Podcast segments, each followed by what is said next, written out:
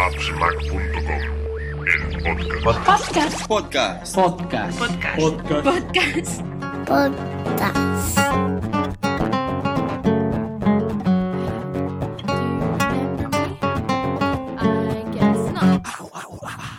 Hola a todos, bienvenidos al podcast 38 de appsmac.com. Eh, hace muchos meses, demasiados, que, que no grabamos un, un nuevo capítulo. Esta vez no, no ha pasado un año, como fue la, la anterior ocasión, que pasamos de, de Carta de los Reyes Magos a Carta de los Reyes Magos. Este año ha habido un podcast intermedio donde hablamos de vídeo. Eh, he recibido muchísimos emails hablando de aquel flujo de trabajo que hicimos con David. Eh, bueno, os ha interesado mucho el tema, pero también nos habéis pedido pues, que volviésemos a grabar esta, esta carta de deseos o estos eh, productos que hemos probado durante el año y que, bueno, que nos gusta recomendar. Eh, a veces es difícil pues encontrar, no sé, te quieres comprar unos auriculares y en el mercado hay 100.000, pues eh, encontrar unos que, sean buenos o que alguien te pueda recomendar que los ha probado y les, ha gustado. Pues este es nuestro, nuestro objetivo con esta carta a los Reyes Magos 2017.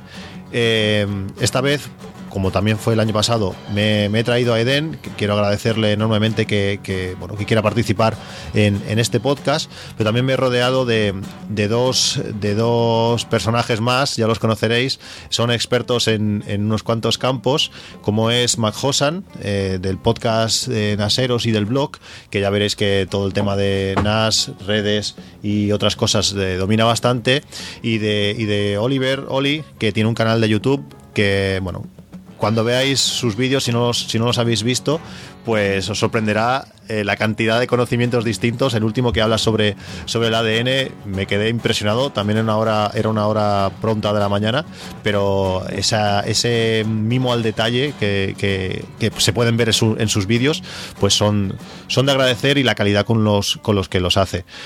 ¿Qué tal estáis, chicos? Pues muy bien, aquí deseando darle a los oyentes motivos para, para gastar este año. Eh, antes de empezar ya quería decir a, a las mujeres y maridos de, de, los oyentes que no nos hacemos responsables del gasto que podamos eh, ocasionar. Exacto, eh, los daños matrimoniales no, no los cubrimos. La lista que tenemos aquí es aquello que cuando dijimos de, hacer este podcast, pues dijimos, va a poner algunos de los productos que os han gustado este año y parece mentira, el año es largo, eh, han habido más compras de las que queremos reconocer y veo productos de, de todo tipo y de todos los precios, eh, ya solo en la primera categoría veo desde 16 a, a 1000 euros, os podéis hacer una idea, pero no solo, a veces no los regalos no son simplemente eso, un regalo pequeñito, sino a veces queremos aprovechar que, que nos dejan, nos dan licencia para hacer una compra un poco más grande y ya que estamos, pues comprar productos que son realmente buenos y son los que queremos, eh, bueno, son los que nos gustan. Al final, eh, cuando compras algo, a veces quieres eh, que te dure mucho tiempo y eso pues también hay, hay que pagarlo. ¿Os parece si, si empiezo yo con, con, unos auriculares? Vamos a empezar con la categoría de, de sonido. Y lo, lo, voy a hacer con, un, con, un, con, unos auriculares que he recomendado eh, varias veces.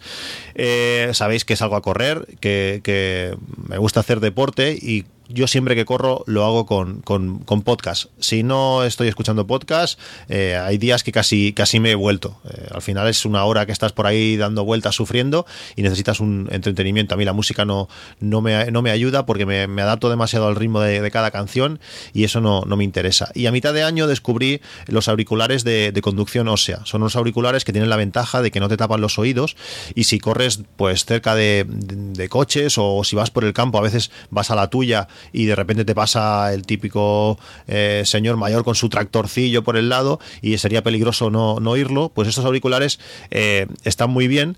Yo los que utilizo son de, la marca Gendax, aunque ahora veo que en Amazon no, no, están disponibles y hay un amigo que tiene unos muy similares a los míos, eh, son, son el modelo es MMRM LF18, imaginaos un nombre súper super comercial, y tienen un precio, tienen un precio de, de 40 euros. Eh, son, son, auriculares, la mayoría de este estilo, son bastante rígidos, pero eh, se, aguanta, se sostienen muy bien en, en, en, la cabeza. Puedes botar, puedes eh, moverte bueno, correr, que correr no eh, con esos golpes que das y sobre todo si corres rápido, el auricular tiene que, sostenerse bien y estos lo, lo, hacen. Y luego hay otros que son aún más similares a los míos, que valen 43 euros, que son de la marca Ducooler S6, que, que, también, también están muy bien. Si vais a hacer deporte y lo, sobre todo queréis escuchar eh, podcast, para música la calidad no es extrema, eh, no es lo mejor del mundo. Son auriculares que pueden, que, pueden estar, que pueden estar muy bien. ¿Qué tenéis, Den, por ejemplo? Pues yo también tengo en esta categoría, tengo un par de, auriculares de, de la marca Ifiman. Es una marca china eh, que contrariamente a otros tipos de marcas alemanas y marcas de más renombre como Sennheiser y tal, pues se ve que están pegando muy fuerte en el terreno del audio wifi de auriculares. Y bueno, tienen algunos modelos que están reconocidos como auriculares de referencia, ¿no? Son modelos ya de, muy alta gama, de mil, de mil euros para arriba. Y los que quería traer aquí a colación son el modelo mm, concretamente IFIMAN 350 que es un modelo que está, se está comercializando a través de, una página web que se llama Massdrop, que desde aquí recomiendo si os gusta el tema de, los cacharritos y las ofertas y tal, porque esta, esta página web lo que hace es eh, proponer productos y si esos productos son aceptados por una cantidad de, usuarios, pues eh, ese producto digamos que queda eh, a un precio mucho más rebajado. ¿no? Entonces, estos auriculares IFIMAN 350 en teoría están valorados por 350 dólares y en la página esta de Massdrop están saliendo ahora a, 100 euros.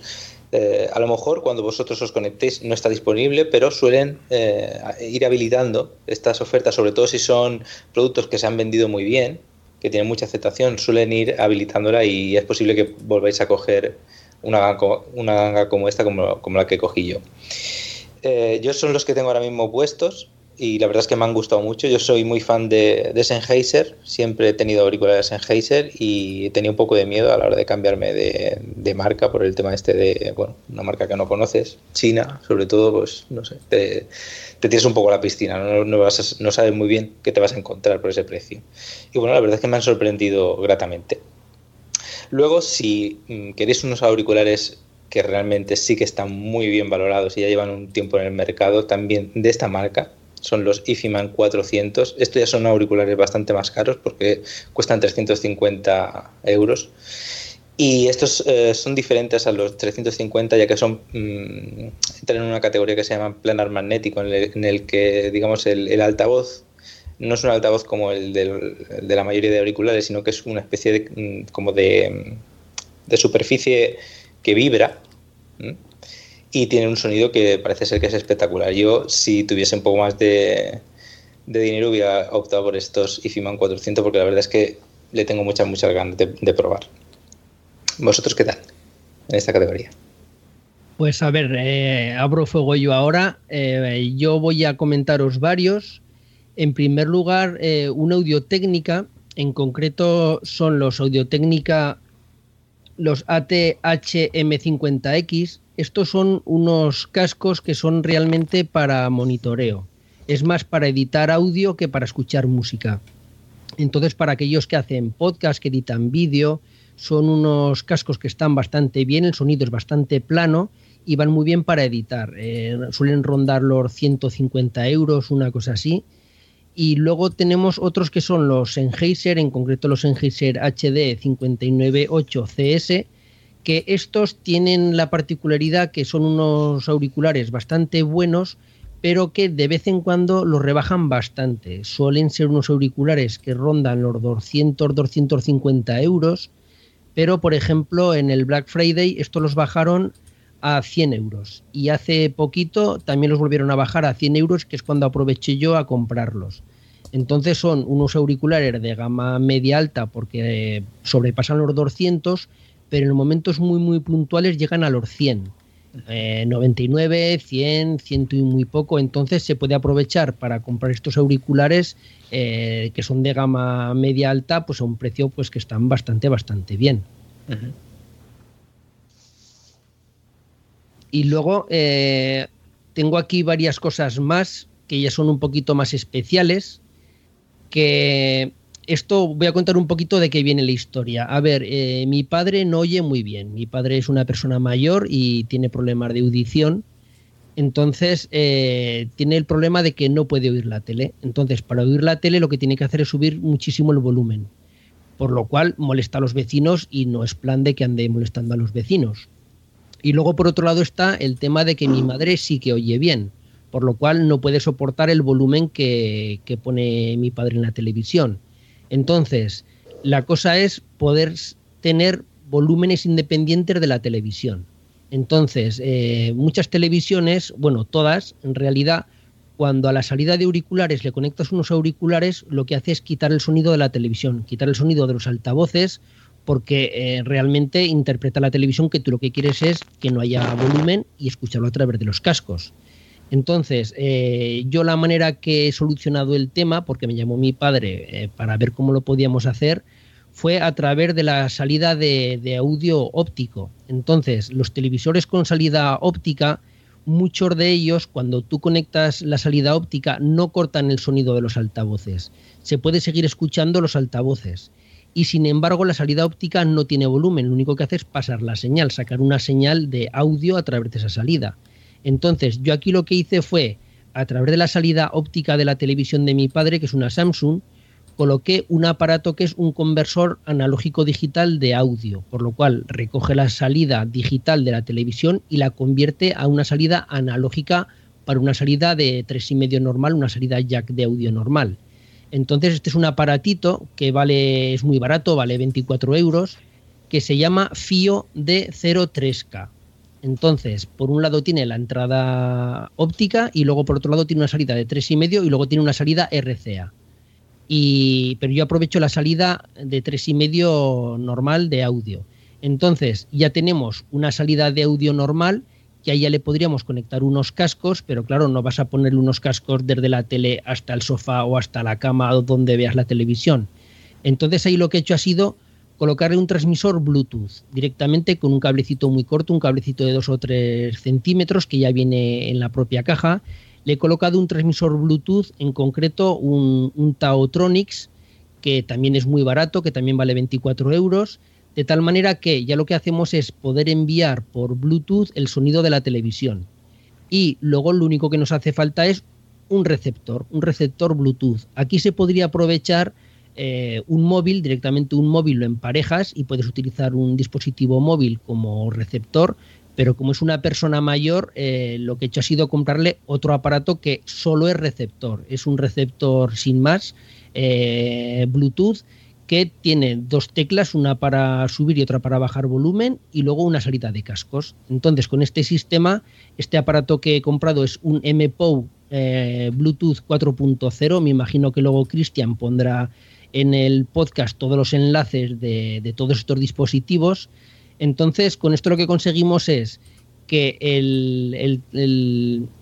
a la salida de la televisión, este conversor analógico digital le pase el sonido al emisor Bluetooth, que solo es emisor, hay algunos que son emisor o receptor, este es solo emisor, y luego el receptor ya recoge la señal Bluetooth, y luego ahí sí, luego ya con unos auriculares cualquiera se conectan y ya está. Entonces, este es un sistema muy bueno pues para la gente, pues eh, como es en el caso mío de mi padre, pues que tengan problemas de audición y que quieran tener volúmenes independientes, porque con este sistema Bluetooth, con este receptor, puede subir el volumen y ese volumen es totalmente independiente de la televisión, de tal manera que incluso la televisión le puedes quitar el volumen y aquí se sigue oyendo y así cada persona tiene un volumen independiente. Entonces, eh, este es el este sistema es el que he colocado yo y bueno, es, es una manera de, eso, de la gente que tenga problemas de audición, pues solucionarlo. Muy interesante. Sistema ingenioso, sí, por lo, por lo menos. Se puede hacer también a través de la salida HDMI eh, ARC. Eh, lo que pasa que esa, esa salida sí que es complicada porque hay que utilizar un splitter, porque generalmente cuando conectamos la salida HDMI ARC, que suele ser la salida HDMI 1 de los televisores, es una salida que, eh, aparte de que le entra la señal de vídeo, tiene una salida de audio digital. Entonces, con un aparato como este, pero que en vez de ser a través del cable óptico, sea a través del HDMI, también se puede conseguir. Pero El problema es que aquí sí que solemos tener el problema de que aquí sí que suele cortar los altavoces, eh, porque eh, esta salida HDMI ARC suele estar preparada para conectarla a una barra de sonido, a un home cinema. Entonces se supone que si tú quieres escuchar la tele a través de un home cinema, no quieres escucharlo a través de los altavoces de la tele porque te distorsionaría en todo lo que es la calidad de sonido. Entonces ahí sí que es más problemático. Entonces, la mejor opción es hacerlo a través de la salida óptica y aparte tiene muy buena calidad de audio porque, porque claro, es una salida de audio óptica, ¿sabes? Lo, que sí que tengo que avisar que si alguno lo hace, eh, tiene que configurar la televisión en, en el audio como salida PCM, porque si no lo configuras como PCM, la salida óptica de audio, lo que ocurre es que la gente que tenga Netflix eh, o Wacky TV o bueno, hoy que ha llegado el Amazon Video, el problema es que ahí no funciona. Podría haber lo que es la TDT, pero los que tengan eh, canales de pago a la carta, esa gente si no lo pone como PCM no les va a funcionar el sistema. Entonces lo único que hay que hacer es entrar a la configuración, lo pones en el sonido PCM y ya lo tienes. Yo la, solución que, hice en su día, eh, realmente lo he usado, lo he usado poco, pues bueno, cosas que pasan, pero cuando nació, nació mi hijo y queríamos ver, mi hijo se despertaba, bueno, oía un pelo caer y se despertaba, lo que, lo que hicimos mi mujer y yo para poder ver la televisión fue comprar eh, auriculares inalámbricos eh, que se pueden utilizar en, pareja. No, lo tenía, no tenía pensado hablar de ellos hoy, pero bueno, ya que ha sacado el tema, el modelo exacto no lo sé. Luego, como bien ha dicho Majosan, lo pondré, estarán todos los enlaces en la descripción del, programa y en el, pod, en, el, en el blog también pondremos un post donde estarán todos los enlaces para que podáis acceder a ellos y ver de lo que estamos hablando. Em, los altavoces que, os hablo son unos Sennheiser RS, no sé si 160 o 170. Eh, os digo, os pondré el enlace exacto a los que son. Y la gracia que tiene es que eh, Tú tienes uno, que es el que se conecta físicamente a la salida de, auriculares de, la televisión, pero ese es capaz de emparejarse hasta con cuatro. Eh, tú te pones esos auriculares, el control de volumen es individual para cada auricular y oyes, pues bueno, la fuente que está saliendo. Si, si en tu caso tu madre no necesita, bueno, tiene una audición normal, pues podrá, podrá ver directamente de la tele pero en nuestro caso, mi mujer y yo, pues eh, queríamos escuchar, bueno, ver series o películas sin que mi hijo lo oyese. Al final ponías un pequeño, un vigila bebés que en cuanto eh, lloraba mínimamente ya veías las luces y no te hacía falta oírlo. Y para nosotros, pues eso nos fue, nos fue súper bien. Aparte que se oyen, se oyen muy bien y escuchar, cuando te acostumbras a, oír películas eh, con auriculares, además auriculares de calidad, pues realmente están, están muy bien. Sennheiser RS 160, creo. También se podría optar a lo mejor por una solución híbrida entre poner el FIO que habla Majosa en el conversor analógico digital y después conectarle a ese conversor el, los RS. Porque lo bueno que tienen los, los RS de Sennheiser es que la tecnología inalámbrica no es Bluetooth, es una tecnología propietaria de, de Sennheiser que se estudie, o sea, que se utiliza en, en televisión y en, en otros muchos sitios, ¿no? Para enviar la señal. Sí, claro, el, tema es, eh, una vez que colocas el, FIO que he dicho, ya tienes una salida que es totalmente independiente de la televisión y es una salida normal de audio, una salida de tres y medio. Entonces ella puedes colocar lo que te dé la gana. Eh, yo opté por esta opción porque, aparte que eh, como son películas y mi padre, como ya he dicho, tampoco tiene tan buen oído, aunque pierdas un poquitín, un poquitín de calidad por el sonido Bluetooth, yo los he escuchado y se oye muy, muy bien, o lo que es una, una película, la verdad es que se oía muy bien.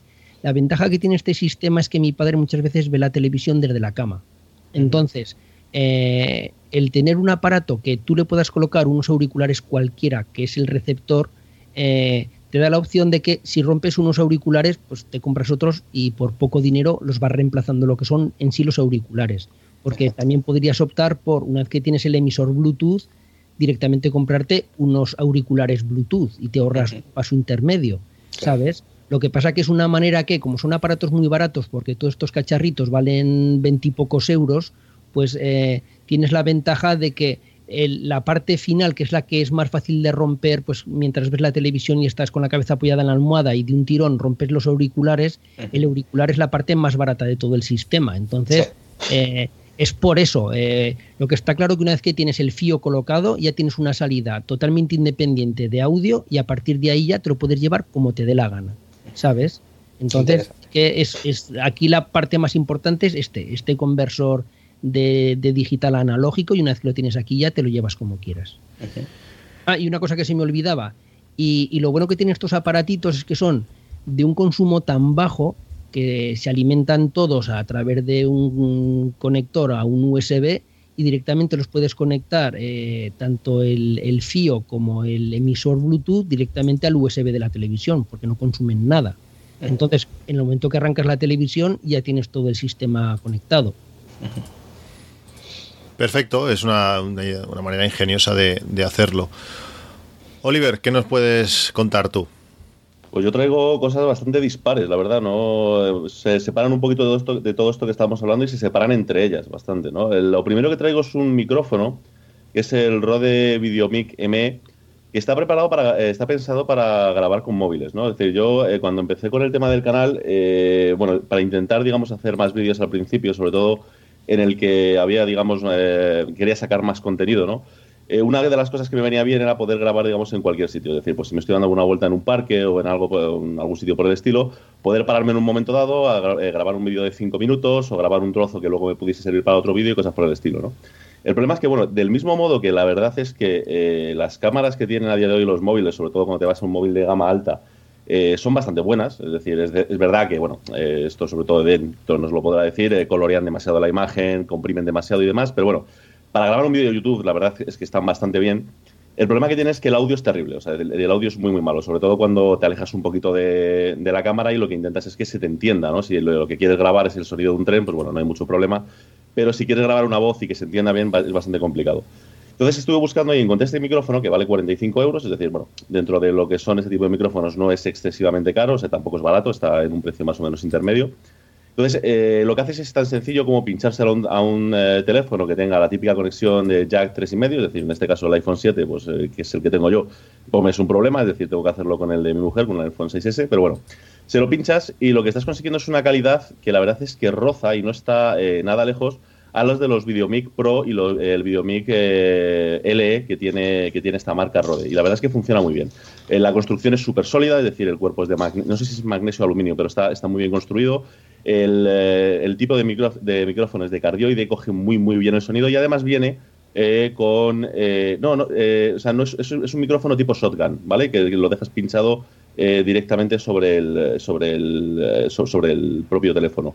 Y además viene con un, un, peluche de estos, un Death Cat, que lo llaman en Estados Unidos, y consigues evitar todo el ruido de fondo que te deja el, viento y demás, y la verdad es que vale, vale, la pena, vale la pena, funciona, funciona muy bien.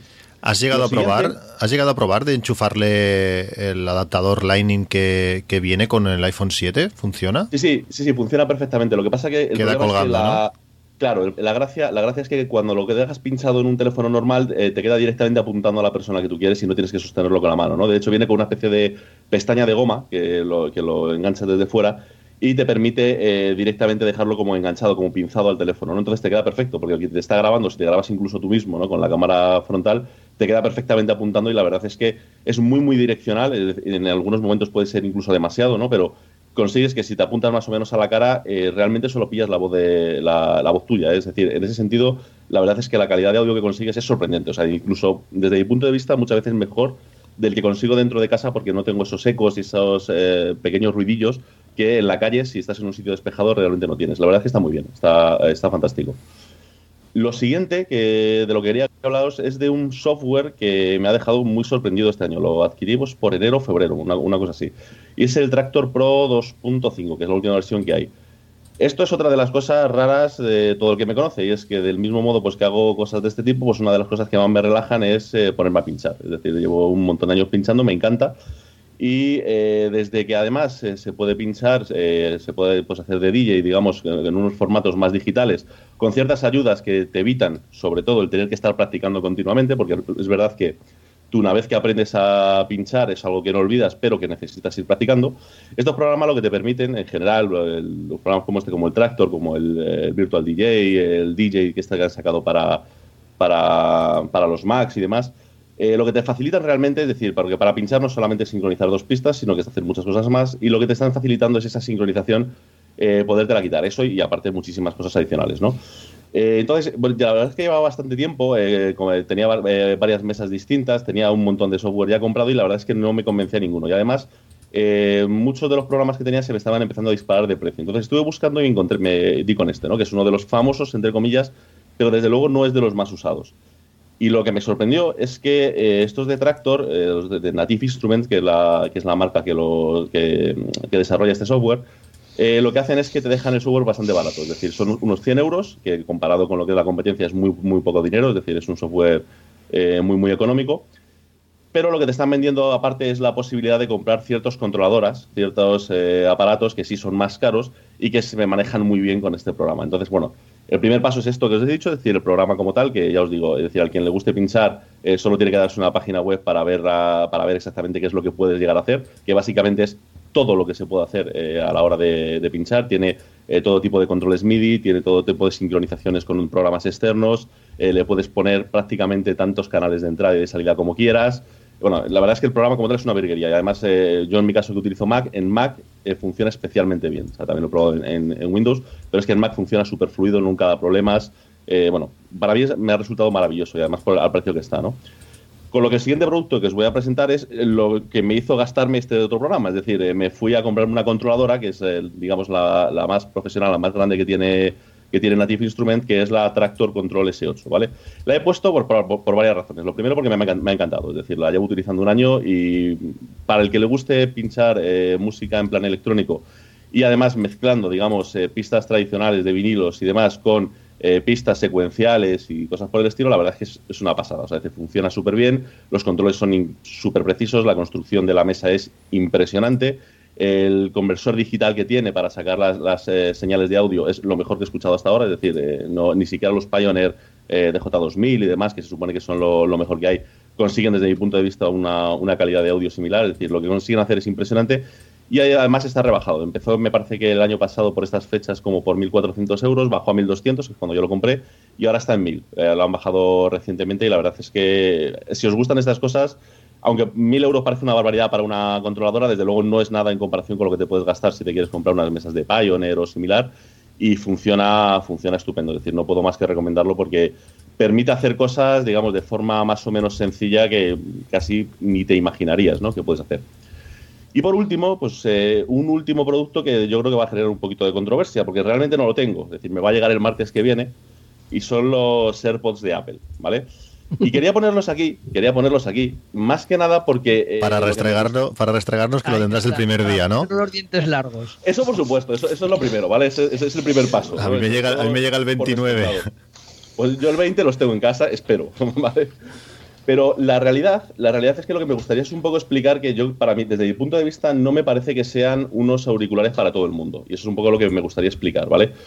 No son para todo el mundo primero por el precio. Es decir, es verdad que para unos auriculares Bluetooth que sean medianamente buenos no es caro, ¿vale? No es, eh, no es, una, no es una barbaridad. Pero bueno, son 180 euros y me parece que es un dinero que hay que pensarse gastar para unos auriculares, digamos, normalitos.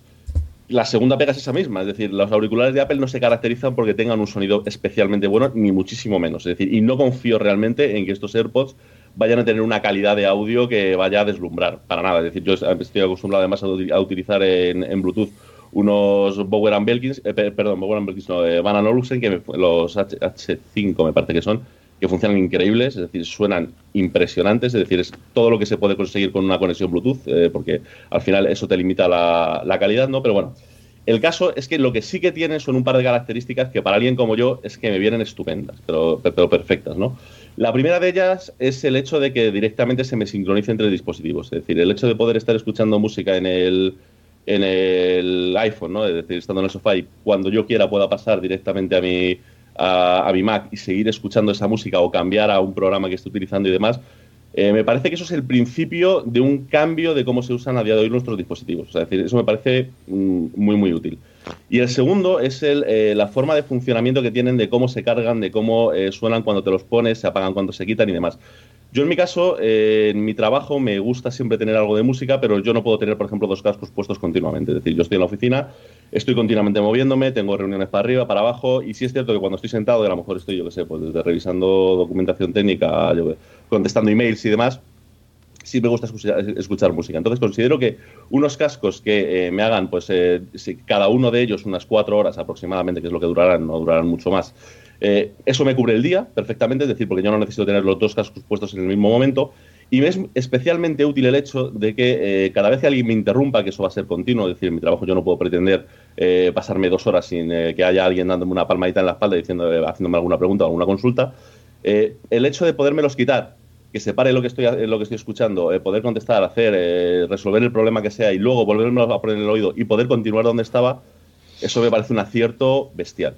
Pero bestial. O sea, es, un motivo por el que no me importa pagar lo que cuestan simplemente por eso. Porque me parece que eh, para ese tipo, es decir, pensándolos más que como un auricular para escuchar música, un auricular para hacer deporte, que es como lo está vendiendo Apple, pensándolo más como un auricular, digamos, un poco multiusos para compartirlo entre dispositivos, para utilizarlo de forma más o menos continua, eh, creo, creo, ya veremos a ver cuál es el resultado final, pero creo que puede ser bastante útil. Y la verdad es que estoy bastante esperanzado y por eso los he puesto aquí en, en esta lista.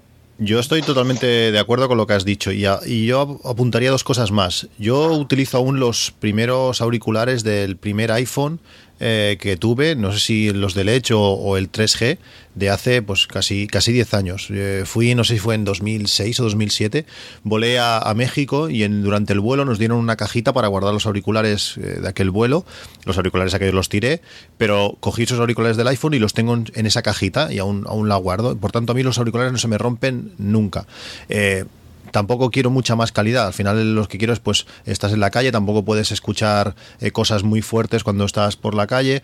Pues esos auriculares los, quiero para eso, tenerlos que estén siempre cargados, porque aunque tengo diferentes eh, auriculares Bluetooth, el problema está que si no los usas muy a menudo, cuando lo vas a usar eh, no funcionan, pues tenerlos siempre bien guardados, siempre en su cajita y siempre, y siempre cargados, eso es increíble. Y además el hecho de poder utilizar solamente uno que en algún momento, pues eso, hay, hay, ciertos momentos que necesito, bueno, que quiero escuchar cosas, pero no puedo dedicarle el, ponerle las dos orejas, pues eh, en ese sentido me, va, me van a ir súper bien. Eh, el precio es el que es, eh, podrían ser más baratos, pero si van a durar lo que me están durando los otros, es una cosa, es un precio más que, más que asumible y, y, bueno, yo creo que van a estar muy bien. Aún guardo también, no sé si os acordáis, cuando se lanzó el primer iPhone, el iPhone Edge, que sacaron un manos libres también de Apple, es un auricular pequeño negro, pues casualmente ahora me, lo he encontrado encima de la mesa y aún, aún funciona 10 años después y realmente son, son auriculares muy ligeros que aunque a mí yo siempre tengo el problema que los auriculares se me, se me caen, sobre todo la oreja, la oreja derecha, este es tan ligero y, no al no tener cable que ahora está haciendo un poco el tonto antes de empezar pegando botes y no se cae. Esa es la esperanza de que, de que me pase lo mismo con esos nuevos auriculares de, de Apple y bueno, yo creo que nos van a dar mucha, mucha alegría a todos. También que no, habla, habla tú. No, no, que iba a decir que también el tema de, que no se corte la, la conexión Bluetooth, porque a mí lo que me pasa con los auriculares Bluetooth es que si me pongo el móvil en el bolsillo, como, como es normal, a la mínima que me muevo un poco ya se pierde, se empieza a cortar el audio, en fin, parece ser que la señal de Bluetooth entre unos cascos y el móvil pues no es eh, todo lo potente que debería ser, al menos el modelo de, de altavoces, o sea, de cascos Bluetooth que tengo que son unos Jabra, de estos de correr. Y creo que esto puede solucionar bastante ese problema, el tema de al menos no perder la conexión con el, con el teléfono. Sí, estos auriculares yo por todo lo que he leído, eh, el problema que dices tú no lo tienen, no se corta nunca la conexión. De hecho, he leído gente que ya los tiene, porque Apple hubo gente que ya hace un mes que se los dio para que los fueran probando. Y por lo que se ve no se corta nunca la conexión, son muy muy estables. La calidad de sonido es exactamente igual que la calidad que tienen los AirPods que tenemos ahora hoy en día los que son con cable y yo el problema que le veo a estos, auriculares es que yo, por ejemplo, gasto entre 4 y 5 auriculares al año, porque los acabo perdiendo, los acabo rompiendo, entonces, claro, tiene un precio muy elevado como para gastar 4 o 5 al año. Eh, yo hace la semana pasada perdí dos auriculares, dos parejas en el mismo día. Y eso que son con cable, que se dejan ver. Entonces, claro, estos auriculares a mí me dan mucho miedo. Sería yo yo si algún día los compro será más por el tema de tenerlos guardados como para ocasiones especiales, para... yo sé que para uso diario en la primera semana ya los he perdido. Seguro, seguro, ¿eh? Lo, que, tienes, lo que seguro. tienes que hacer es, es cambiar, cambiar tu... El hábito. Sí, tus hábitos, claramente. Eh, a mí mi padre me enseñó hace muchísimos años que en cuanto me levantaba de un sitio es dar dos pasos y mirar atrás, siempre.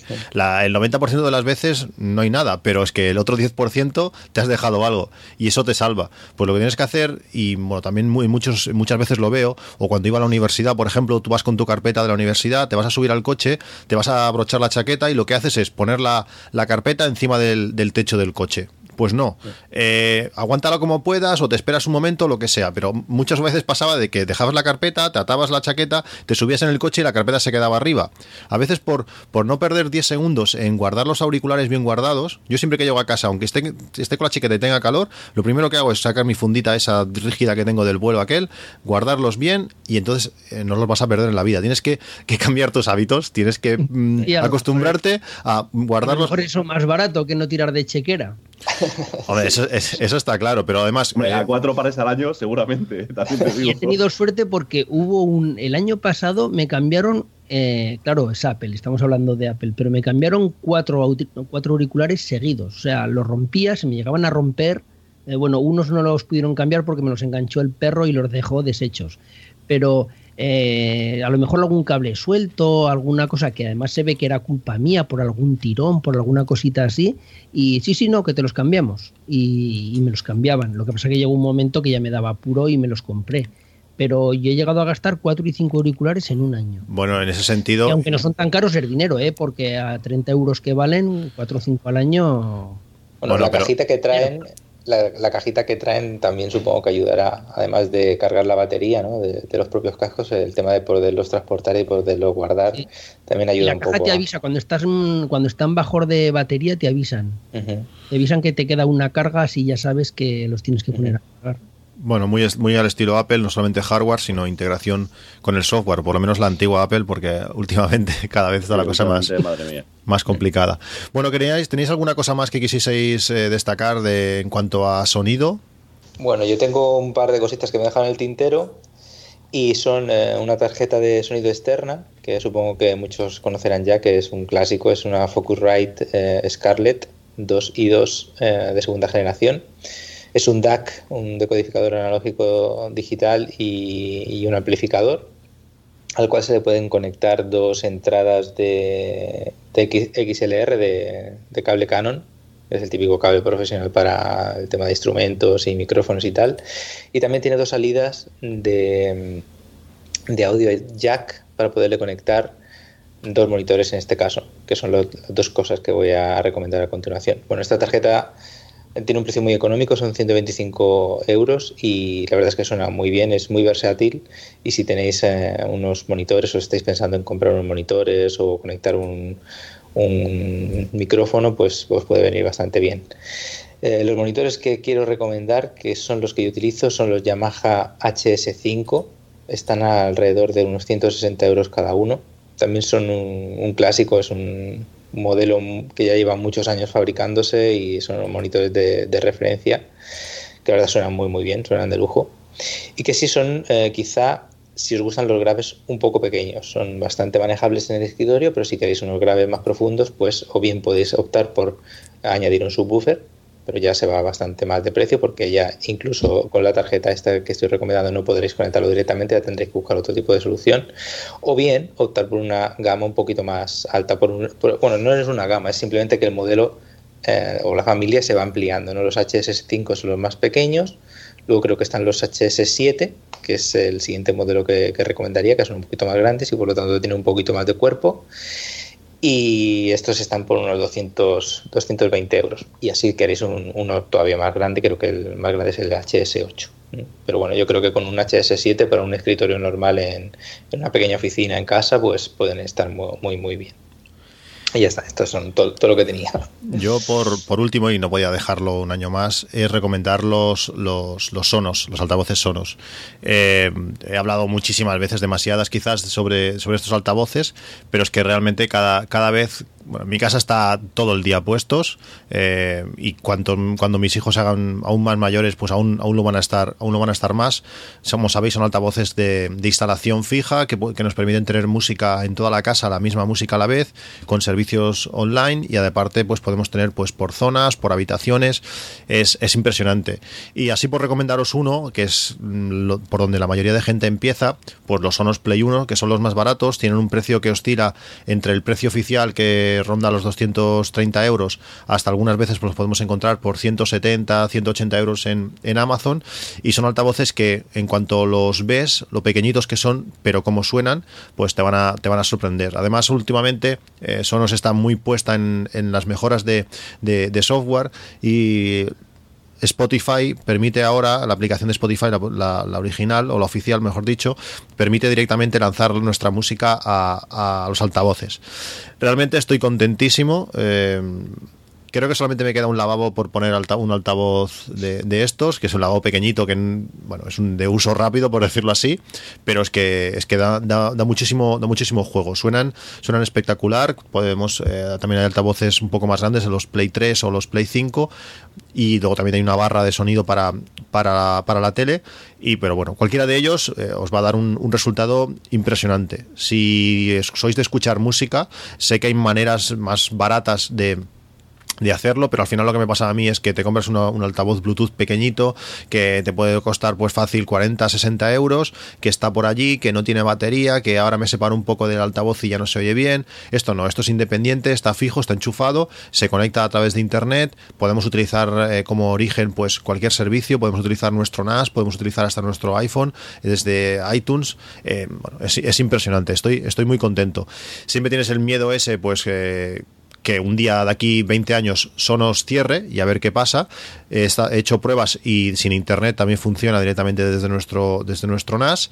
Pero bueno, eh, mientras tanto lo vamos a disfrutar y creo que son altavoces que, están, que están genial para, para, disfrutarlos, para escuchar música y para tener música en toda la casa. ¿Y qué tal dan los graves estos equipos? Porque claro, al fin y al cabo son aparatos muy pequeños y conseguir unos graves un poquito decentes sin tamaño es muy complicado. Eh, Increíble. como un subwoofer, pero eso está claro. Pero dan un buen, unos graves redondos, unos graves buenos. A ver, el, un Play 1 es un altavoz mm, relativamente pequeño. No te, diría como si como un bote de colacao de igual de un kilo o kilo y medio. O sea, es un, es un altavoz Mm, pequeño, pero los graves que tiene es impresionante. En, una cocina pequeña como la mía, de unos 8 o 9 metros cuadrados, eh, tengo que ponerlos al mínimo, porque es que suenan, retumban, increíble. el Play 5, que es un altavoz ya más caro, rondando los 500 euros, 400 y pico, eh, bueno, es espectacular. O sea, tienes, son cosas que tienes que oírlas. Si vas a, Media Market, normalmente los tienen. Si vas allí, verás la familia y podrás. En la Apple Store también. Eh, los graves son, son increíbles. Y aparte son altavoces inteligentes. Em, tienen, a ver, la única pega que tienen, no están pensados para eso, Tú no puedes conectar un altavoz de esto directamente a un ordenador. Eh, no funcionan así. van todos a través de, Internet. Por tanto, si tú quieres reproducir un vídeo en, un altavoz Sonos, pues no lo vas a poder hacer porque el sonido siempre va unos segundos más tarde. Al final lo que hace es comprime el sonido, lo manda por la red y en el altavoz se descomprime. Es decir, en calidad no, pierdes calidad, pero sí necesitas un tiempo.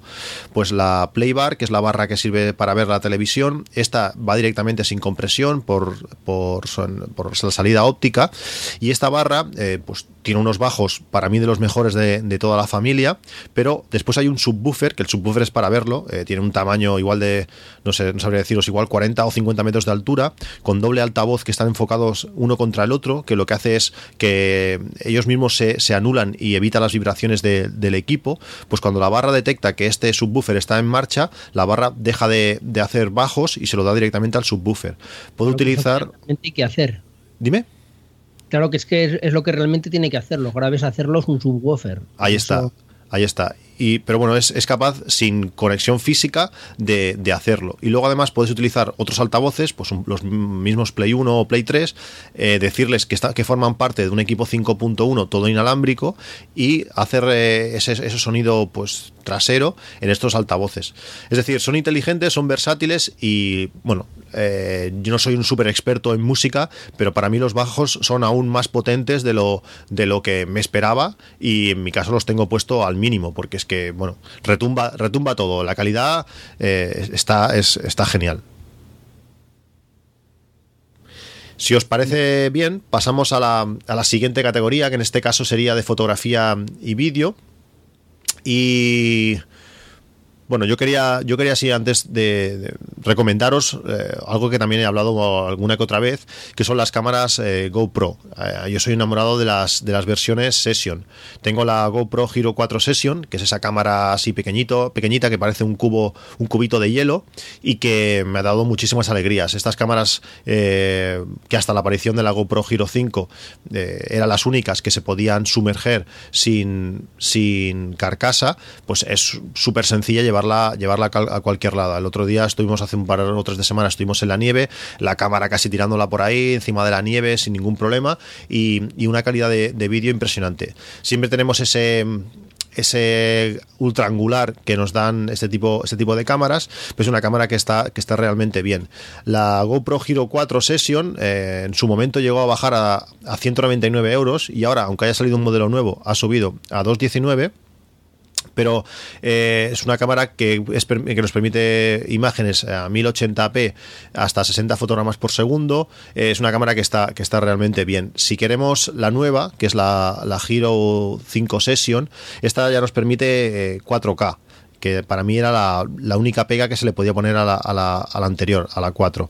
Y esta ya tiene un coste de 325 euros. Como digo, la gran ventaja de estas cámaras es su factor forma, esa forma eh, que permite guardarla, salir a correr y guardártela en un bolsillito donde sea, sacarla, hacer fotografías. Son cámaras súper interesantes y que, y que a mí en este año casi ya que la tengo me, me ha dado muchísimas alegrías. Con el rabillo del ojo siempre miro la, la, nueva Giro 5, que es la cámara grande, es la cámara, bueno, grande entre comillas, son cámaras pequeñas, es la típica GoPro de toda la vida, pero esta ya incluye, eh, además de, pantalla trasera, que eso siempre está bien, eh, también incluye la posibilidad de, de, sumergerla y de sumergirla y sin carcasa. Eso eh, sobre todo lo agradeces en dos, en dos puntos. En la calidad de sonido, también la sesión tiene una calidad de sonido muy buena, eh, pues lo, bueno, favorece que el sonido sea, sea bueno al no tener que protegerla y si empieza a llover, si bueno, si estás en ambientes que no es lo mejor para, para, para este tipo de aparatos, pues vas a tener que sufrir poco porque esta cámara está preparada para eso y para, y para más. Además de otras novedades que podréis ver en su web, pero eh, como por ejemplo, no sé, iniciar una grabación por voz, pero son cámaras eh, muy interesantes y que realmente una vez, si no tenéis este tipo de cámaras, una vez tienes una cámara de este, de este tipo, eh, te va a durar muchos años. Las mejoras en, en, en este tipo de cámaras en,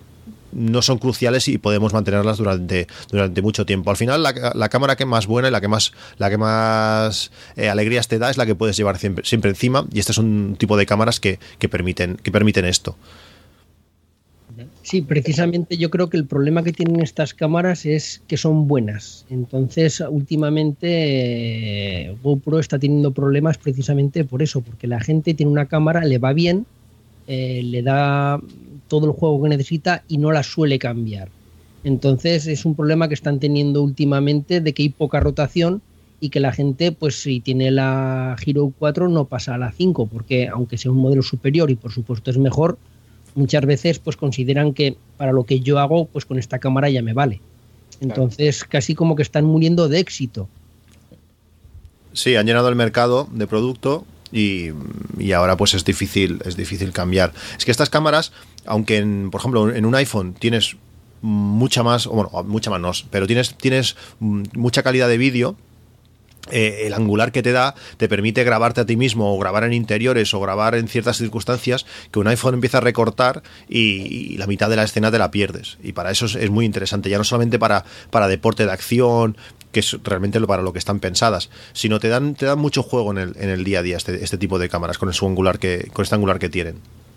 Claro, a lo mejor el tema de, de, subir un escalafón más de calidad no solamente en aumentar la resolución, sino en tener mejor bitrate, ¿no? más estabilización. O... Claro, esto a lo mejor el siguiente paso se va a unos precios muy altos. Entonces es lo que está diciendo Majosan, que, que en esos baremos ¿no? de 325, 418, 200, es difícil eh, que la gente vea un, argumento para lanzarse a cambiar de modelo. Porque a lo mejor lo que están buscando es algo que está mucho más caro de lo que, de lo que es un modelo de GoPro más actualizado, ¿no? Así es. Vale, yo quería recomendar aquí en este, en este apartado de fotografía y vídeo dos, dos, pequeñas cosas que la verdad es que me han ayudado mucho este año porque me he dedicado bastante a hacer eh, fotografía de, de, cuadros, de fotografía de, de obras artísticas y he necesitado ser muy cuidadoso con el tema de, de, la corrección de color y bueno, la captura y la digitalización de los colores y tal. Y uno de estos elementos son eh, el calibrador de, de color X-Rite eh, E1 Display, que está por alrededor de 200 euros. Es un calibrador de, de monitor con el cual pues, bueno, podréis, una vez calibrado el monitor, tener una cierta fiabilidad de lo que estáis viendo es realmente la información de, de color que, tenéis. Obviamente, si el monitor no es, no es un monitor dedicado de, eh, para retoque fotográfico, pues es posible que la cantidad de colores que tenga vuestro archivo, el monitor no sea capaz de representarlo, ¿no?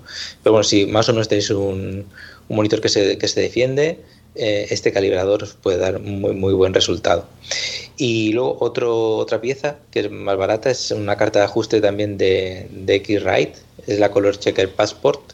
Esa está alrededor de, de, 90 euros. Y lo que permite esta, esta carta de color es que cuando tú la pones eh, en una fotografía, te permite hacer a través del Lightroom o del programa propietario de, esta carta de color, hacer un perfil de color para la cámara para que esos colores que está enseñando esa carta de color sean exactamente iguales a los que la cámara captura. De esta forma tú puedes, eh, con ese perfil que has creado, eh, ecualizar o igualar los colores de, las tomas y hacerlas que sean lo más, lo más fiel posible. Esto ya te digo, no, no, podría haber hecho muchos trabajos este año si no hubiera tenido estas dos piezas. Y creo que por el precio que tienen, si os dedicáis un poco a la fotografía y sois eh, pues muy muy puntillosos con el tema de los ajustes de color y tal, los pueden resultar muy, muy útiles.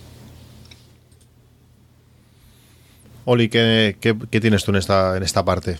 Pues yo primero voy a hacer un inciso y decirle a Eden que habíamos quedado que esto no me lo enseñabas. Porque si me enseñas estas cosas, lo que va a pasar es que me lo voy a acabar comprando, ¿sabes? Es ya, decir, ya. Lo llevamos hablando la semana pasada y me lo pones aquí hasta con el enlace de Amazon y, estamos en Navidades, ¿sabes? Claro.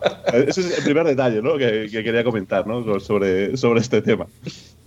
El segundo quería comentar un, un, dispositivo que la verdad es que me ha, me ha alucinado bastante. Lo compré hace como tres meses, una cosa así, que es eh, lo que se llama los Metabones Speed Booster, ¿vale? son una especie de anillos de conexión entre distintos tipos de cámaras y lentes. Me explico.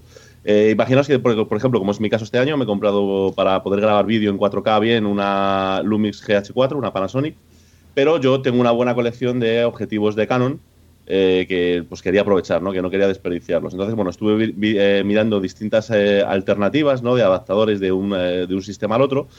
Pero bueno, eh, lo que hay en el mercado en general son cosas bastante justitas, es decir, simplemente anillos que lo que hacen es encajar mecánicamente una parte con la otra y el resto de los ajustes prácticamente te los tienes que hacer tú a mano, ¿no? Con estos anillos, lo que estás consiguiendo de la marca esta Metabones eh, es conseguir hacer directamente el ajuste automático, ¿vale? Es decir, tú conectas lo que es el anillo a la cámara, eh, el objetivo a ese anillo, y conservas cosas como el autofocus, conservas cosas como los pasos de apertura, incluso le puedes indicar a la cámara que tienes, eh, digamos, más eh, eh, versatilidad en los pasos que tienes a la hora de, abrir el, diafragma de la cámara.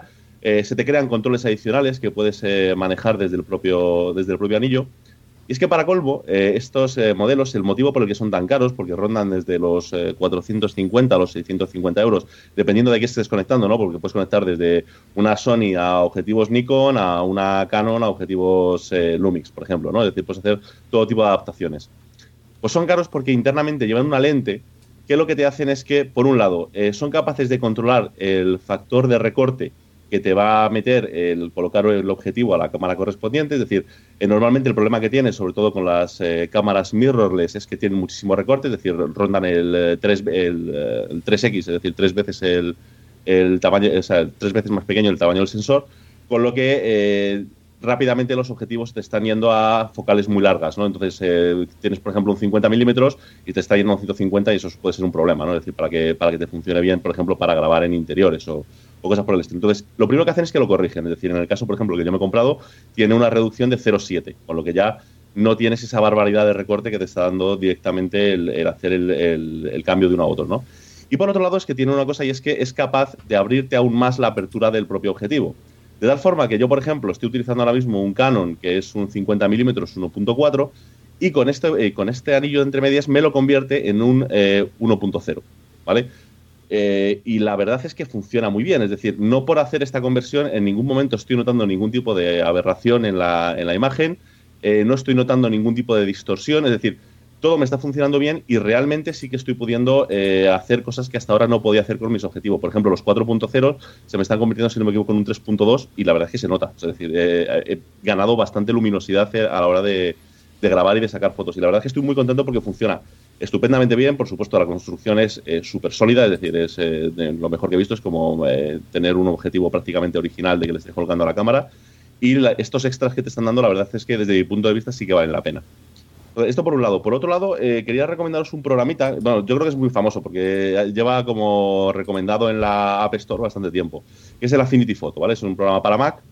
Que es, eh, digamos que ellos pretenden venderlo como una especie de reemplazo de Photoshop. Bueno, o sea, todos los que habéis trabajado con Photoshop o trabajamos con Photoshop, sabes que no hay reemplazo para Photoshop, es el estándar. Es como decir que en una oficina se puede reemplazar el Microsoft Office. Eh, sí, supongo que si trabajas, eh, por ejemplo, de autónomo y demás, no hay ningún problema, pero si tú trabajas en una empresa grande es imposible. Es imposible porque ya toda la documentación está hecha con eso y, bueno, digamos que con Photoshop pues pasa un poco lo mismo, ¿no? Desde filtros que puedas comprar a macros que puedas comprar, pues un montón de cosas, todas están pensadas para Photoshop. Pero bueno, el caso es que este programa, el Affinity Photo, sí que es cierto que, eh, digamos que para un usuario medio e incluso avanzado, está cubriendo muy bien la mayoría de las cosas que puedes hacer con Photoshop. Es decir, todo el tema de filtros, capas y tal, manejo, prácticamente no hay diferencia con Photoshop. Sí que la hay, por ejemplo, en el tema de los canales de colores y demás, pero quitando eso, en el resto son prácticamente iguales. Es decir, puedes hacer prácticamente de todo.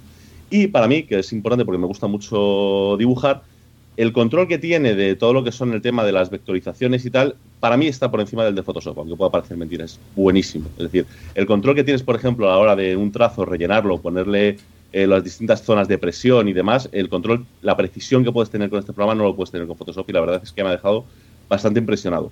Y además tiene una cosa que me ha gustado mucho y es que eh, tiene directamente un menú en el que puedes reconfigurarte todos, absolutamente todos los accesos directos, de, digamos, con el teclado a la hora de trabajar. Con lo que yo lo primero que he hecho es coger el programa, coger todos los atajos que me sé de, Photoshop, que son unos cuantos, meterlos en el programa y la verdad es que eh, de un plumazo he conseguido funcionar bastante ágil con un programa que es mucho menos pesado que Photoshop, que es, el motivo realmente por el, que lo usaba. Lo he empezado a utilizar básicamente porque últimamente lo estaba utilizando para hacer, eh, por ejemplo, de otras cosas, las miniaturas de los vídeos que subo a YouTube, a la vez que estoy renderizando el vídeo de YouTube con el, con el Mac.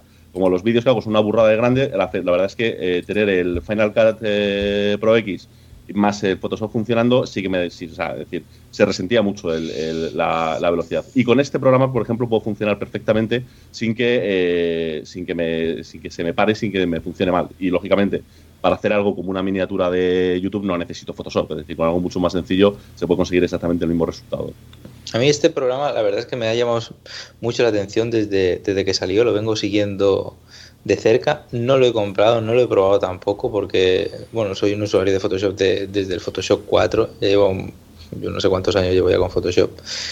Y, la verdad es que me llama mucho la atención primero porque parece ser que el desarrollo de, esta aplicación pues la, han mimado mucho, ¿no? El tema del rendimiento, de la interfaz, de las funcionalidades que tiene el programa. Y es un poco la cosa que le he hecho a, faltar en Photoshop. Veo que, van saliendo versiones de Photoshop, pero veo que no cogen el, toro por los cuernos, no parten, o sea, vuelven a pensar otra vez eh, el programa, la interfaz y la vuelven a hacer bien, ¿no? Bien eh, entre comillas. Me refiero, por ejemplo, eh, si tú en Photoshop pones unas reglas y mueves el, lienzo, la interfaz se te ralentiza una barbaridad, o sea, pierde un rendimiento brutal únicamente por poner dos reglas eh, en la interfaz. Esto denota que, el desarrollo, la programación de, de, código, la limpieza del código, pues no está optimizado para, para un programa tan pesado como Photoshop o no está bien planteado, lo que sea. Esto seguramente con una Affinity Photo no pasará. Lo que dices, Oliver, de, las brochas, pues lo mismo. O sea, el tema de las brochas de Photoshop viene siendo una lacra desde que salió. Siguen avanzando las, las versiones, no vemos que, que, el tema de las brochas las mejoren, sigue siendo una sucesión de puntos mm, muy tosca, o sea, no, no veo tampoco que eso haya cogido ningún tipo de, de avance notable, sigue funcionando como el primer día, funciona relativamente bien para unas cosas, pero bueno, para el tema de la pintura y tal, hay soluciones eh, en cuanto al tema de, de, del bro, de, la brocha en sí mismo, ¿no? de, la sucesión esta de puntos, pues más, más interesantes y no lo he probado, pero, pero lo sigo de cerca. Yo creo que, puede estar bien para, para, estas cosas. Como tú dices, eh, es, dif muy difícil que puedas sustituirlo por el tema de las compatibilidades y por los flujos de trabajo tan tan metidos que hay con sí porque o sea, es decir el que más el que menos pues yo no sé no sé exactamente desde qué versión lo llevo sí, utilizando pero por lo menos 15 años sí que llevo utilizando Photoshop entonces claro cambiar ahora es muy complicado o sea, eso es, es dificilísimo mm. Pero bueno, lo, está, lo, están haciendo bien, ¿eh? que porque también tienen un, un elemento, o sea, una, una, especie de programa que sustituye también a Illustrator.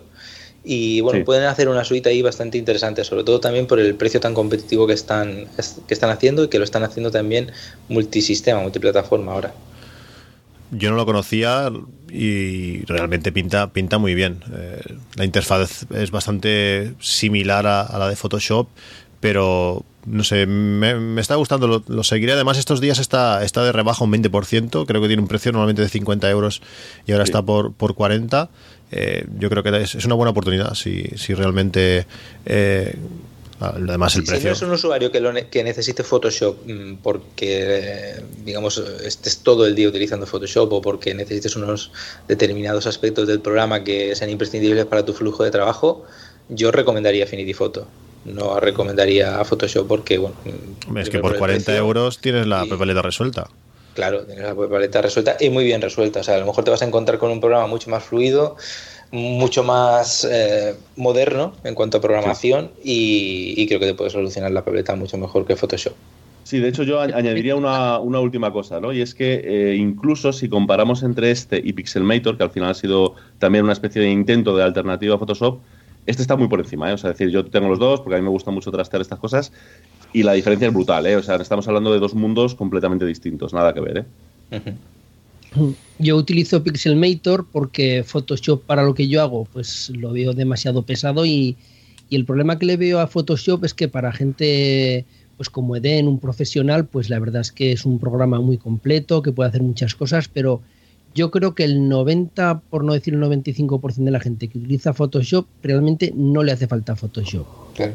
O sea, eh, yo me acuerdo en, hace años cuando utilizaba Windows, pues lo típico, un amigo, oye, pues eh, eh, instálame Windows, instálame tal y déjame el ordenador preparado. Y siempre te pedían el Office y el Photoshop, por supuesto, pirata. Y al final decías, pero a ver, pero ¿para qué quieres Photoshop? Hombre, pues ya sabes, para poner, quitar los ojos rojos, porque a veces al hacer las fotos salen los ojos como brillantes. Digo, oye, pero bueno, ¿y, ¿y de verdad te hace falta Photoshop y encima pirata para que te pueda meter cualquier virus para quitar unos ojos rojos? ¿De verdad me estás diciendo que quieres utilizar Photoshop para eso? Entonces yo creo que mucha gente utiliza el Photoshop para hacer dos retoques tontos que, que no vale la pena utilizar un programa tan pesado. Entonces si es un profesional como Eden que de verdad le saca partido y que de verdad lo utiliza, adelante. Pero para, pero para cositas que hacemos eh, el común de los mortales, pues este programa lo veo muy bien. Yo hasta ahora usaba Pixelmator, pero bueno, eh, después de lo que habéis dicho, es verdad que hace tiempo que oí hablar de este programa y nunca me había decidido, pero vamos, por este precio seguramente que lo voy a comprar y, le daré una oportunidad. Yo lo que he aprendido con el paso de, los años en el tema este de las herramientas digitales y tal, yo, he sido mucho de, ponerme pues el mejor programa que había de, yo qué de, yo qué sé, de traqueo. Pues te pones ahí, te empollas en... y luego al final te das cuenta de que todo el tiempo que inviertes en, en aprender el programa, si realmente no vas a utilizar todas las funcionalidades que te va a dar ese, programa, lo mejor es irse a un programa que te cumpla la, que te cubras las necesidades que tienes y no sobre excederte en las funcionalidades del programa. Entonces, si Affinity Photo te puede arreglar lo que, lo que necesites, no te vayas a Photoshop. No te, no te vayas porque es perder el tiempo, liarte tú mismo y, va a ser contraproducente.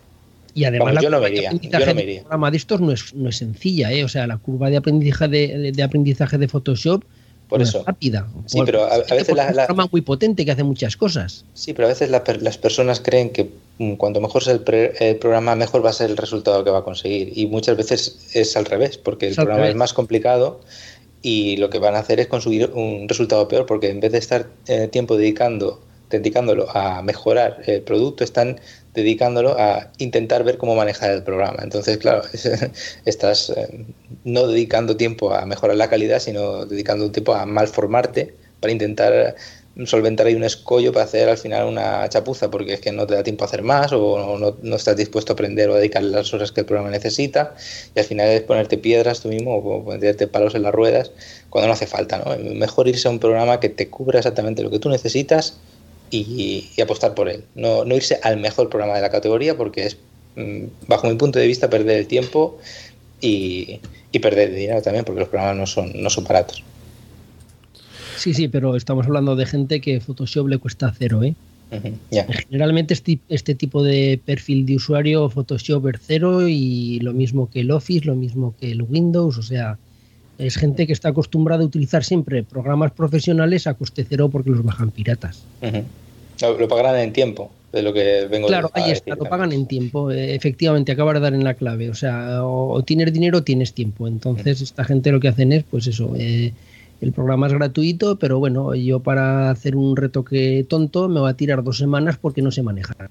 En vez de utilizar una herramienta específica para, para hacer lo que ellos quieren y, y con programas muchísimo más baratos o incluso según lo que quieran hacer, hay herramientas de software libre que son gratuitas que para cuatro cositas, cuatro retoques, pues la verdad es que hacen su papel. Exacto. Bueno, si os parece bien, saltamos de, categoría. Esta, la siguiente es, eh, bueno, todo lo relacionado con, con nuestro ordenador, con Mac, con un PC, aunque hemos dicho ciertas cosas que también podrían estar relacionadas, pero estas quizás están un poco, un poco más, más directas. Empezaré yo, eh, quería hablaros sobre un, un concentrador de USB-C.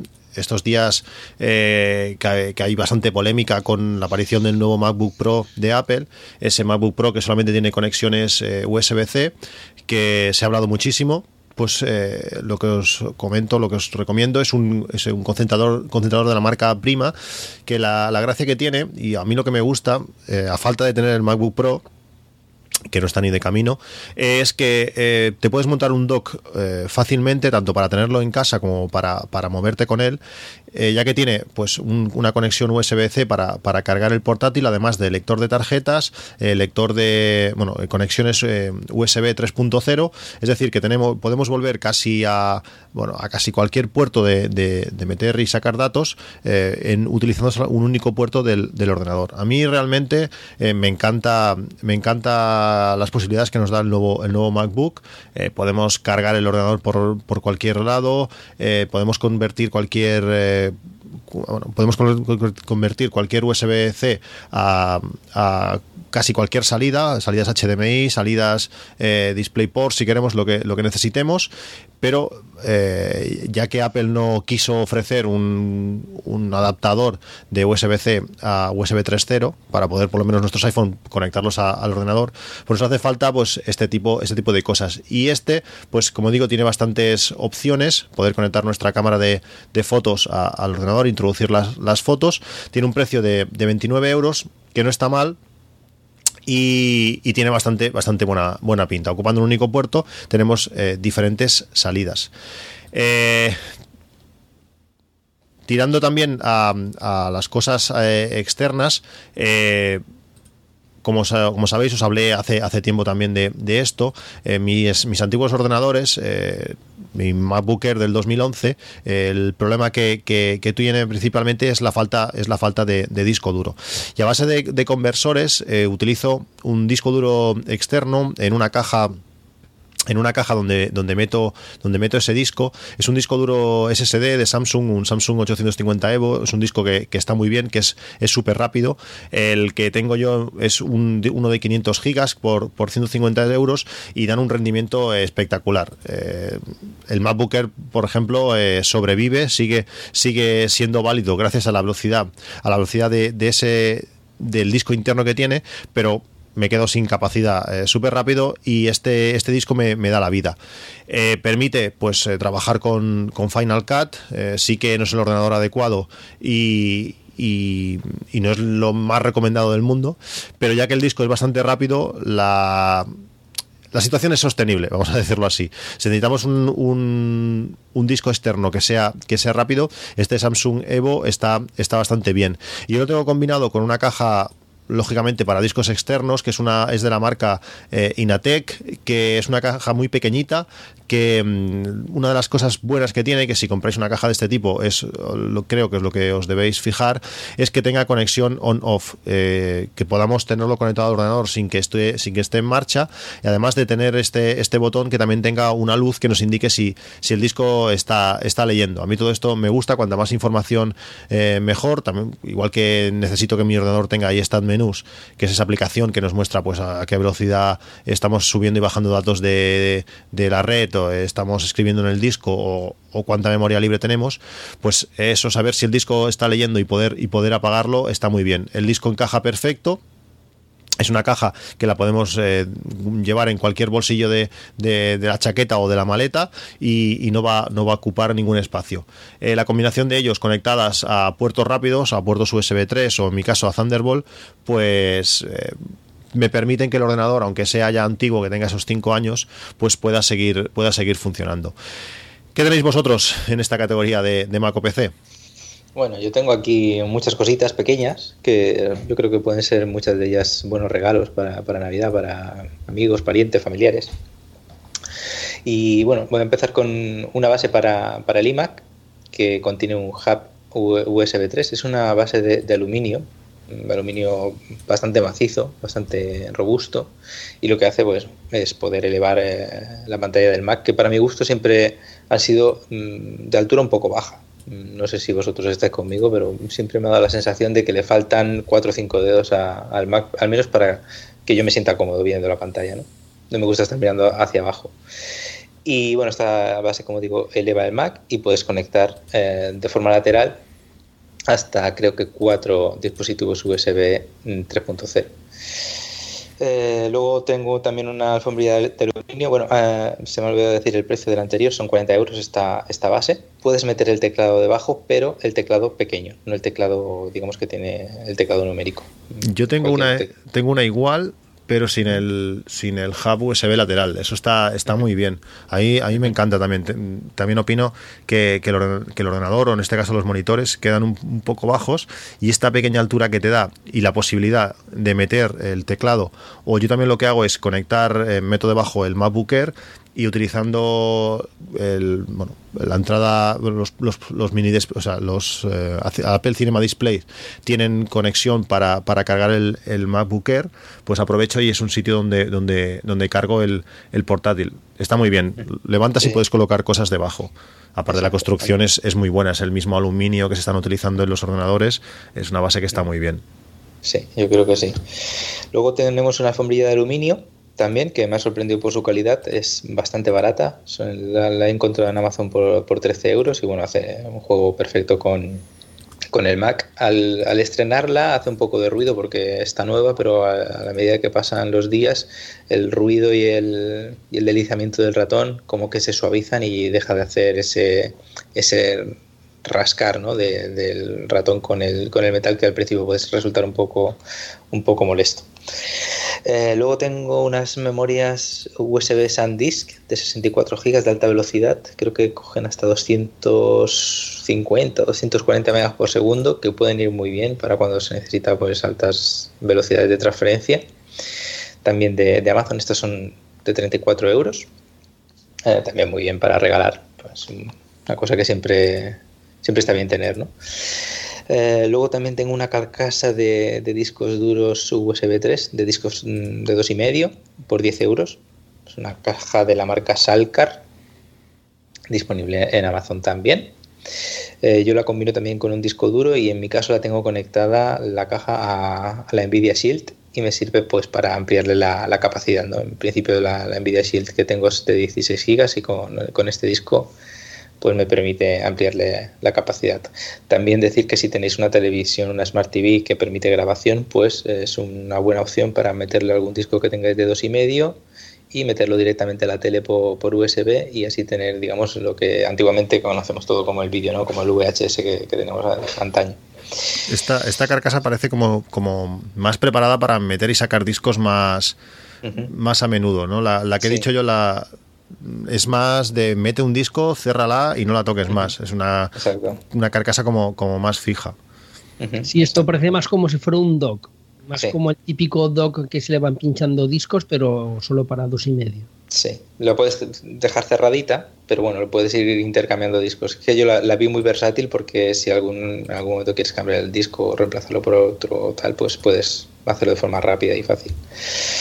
Luego tenemos los cables de, de Amazon Basics. Mm, en mi caso he renovado prácticamente todos los cables HDMI que tenía en casa, porque los tenía de diferentes estándares, 1.3, 1.4 y, y, me daban algunos problemas y decidí pues tirarme por, por el cambio de cables. Y sinceramente los cables de Amazon Basics que he comprado son HDMI 2.0 cumplen sobradamente con, con, la calidad. Mm, creo que no es recomendable gastarse mucho, mucho dinero eh, en cables porque realmente llevan señal digital y si la señal digital llega, llega. aparte de que bueno, tiene que tener el ancho de banda del cable suficiente como para poder transmitir la cantidad de bits necesaria para enviar señal 4K o UHD o, lo que se necesite, si cumple esto, eh, el ancho de banda, luego que, tenga pues más pases o más capas, bueno, creo que es un gasto innecesario ¿no? en la mayoría de, los casos. Sí, sobre todo en, estas distancias así inferiores a 5 metros, no yo, yo tengo uno de 15 metros y ahí la cosa ya es un poco más delicada. Eh, ya, ya tienes algún corte de sincronización alguna vez, pero en distancias inferiores de 5 metros yo creo que cuanto, cuanto más barato, mejor.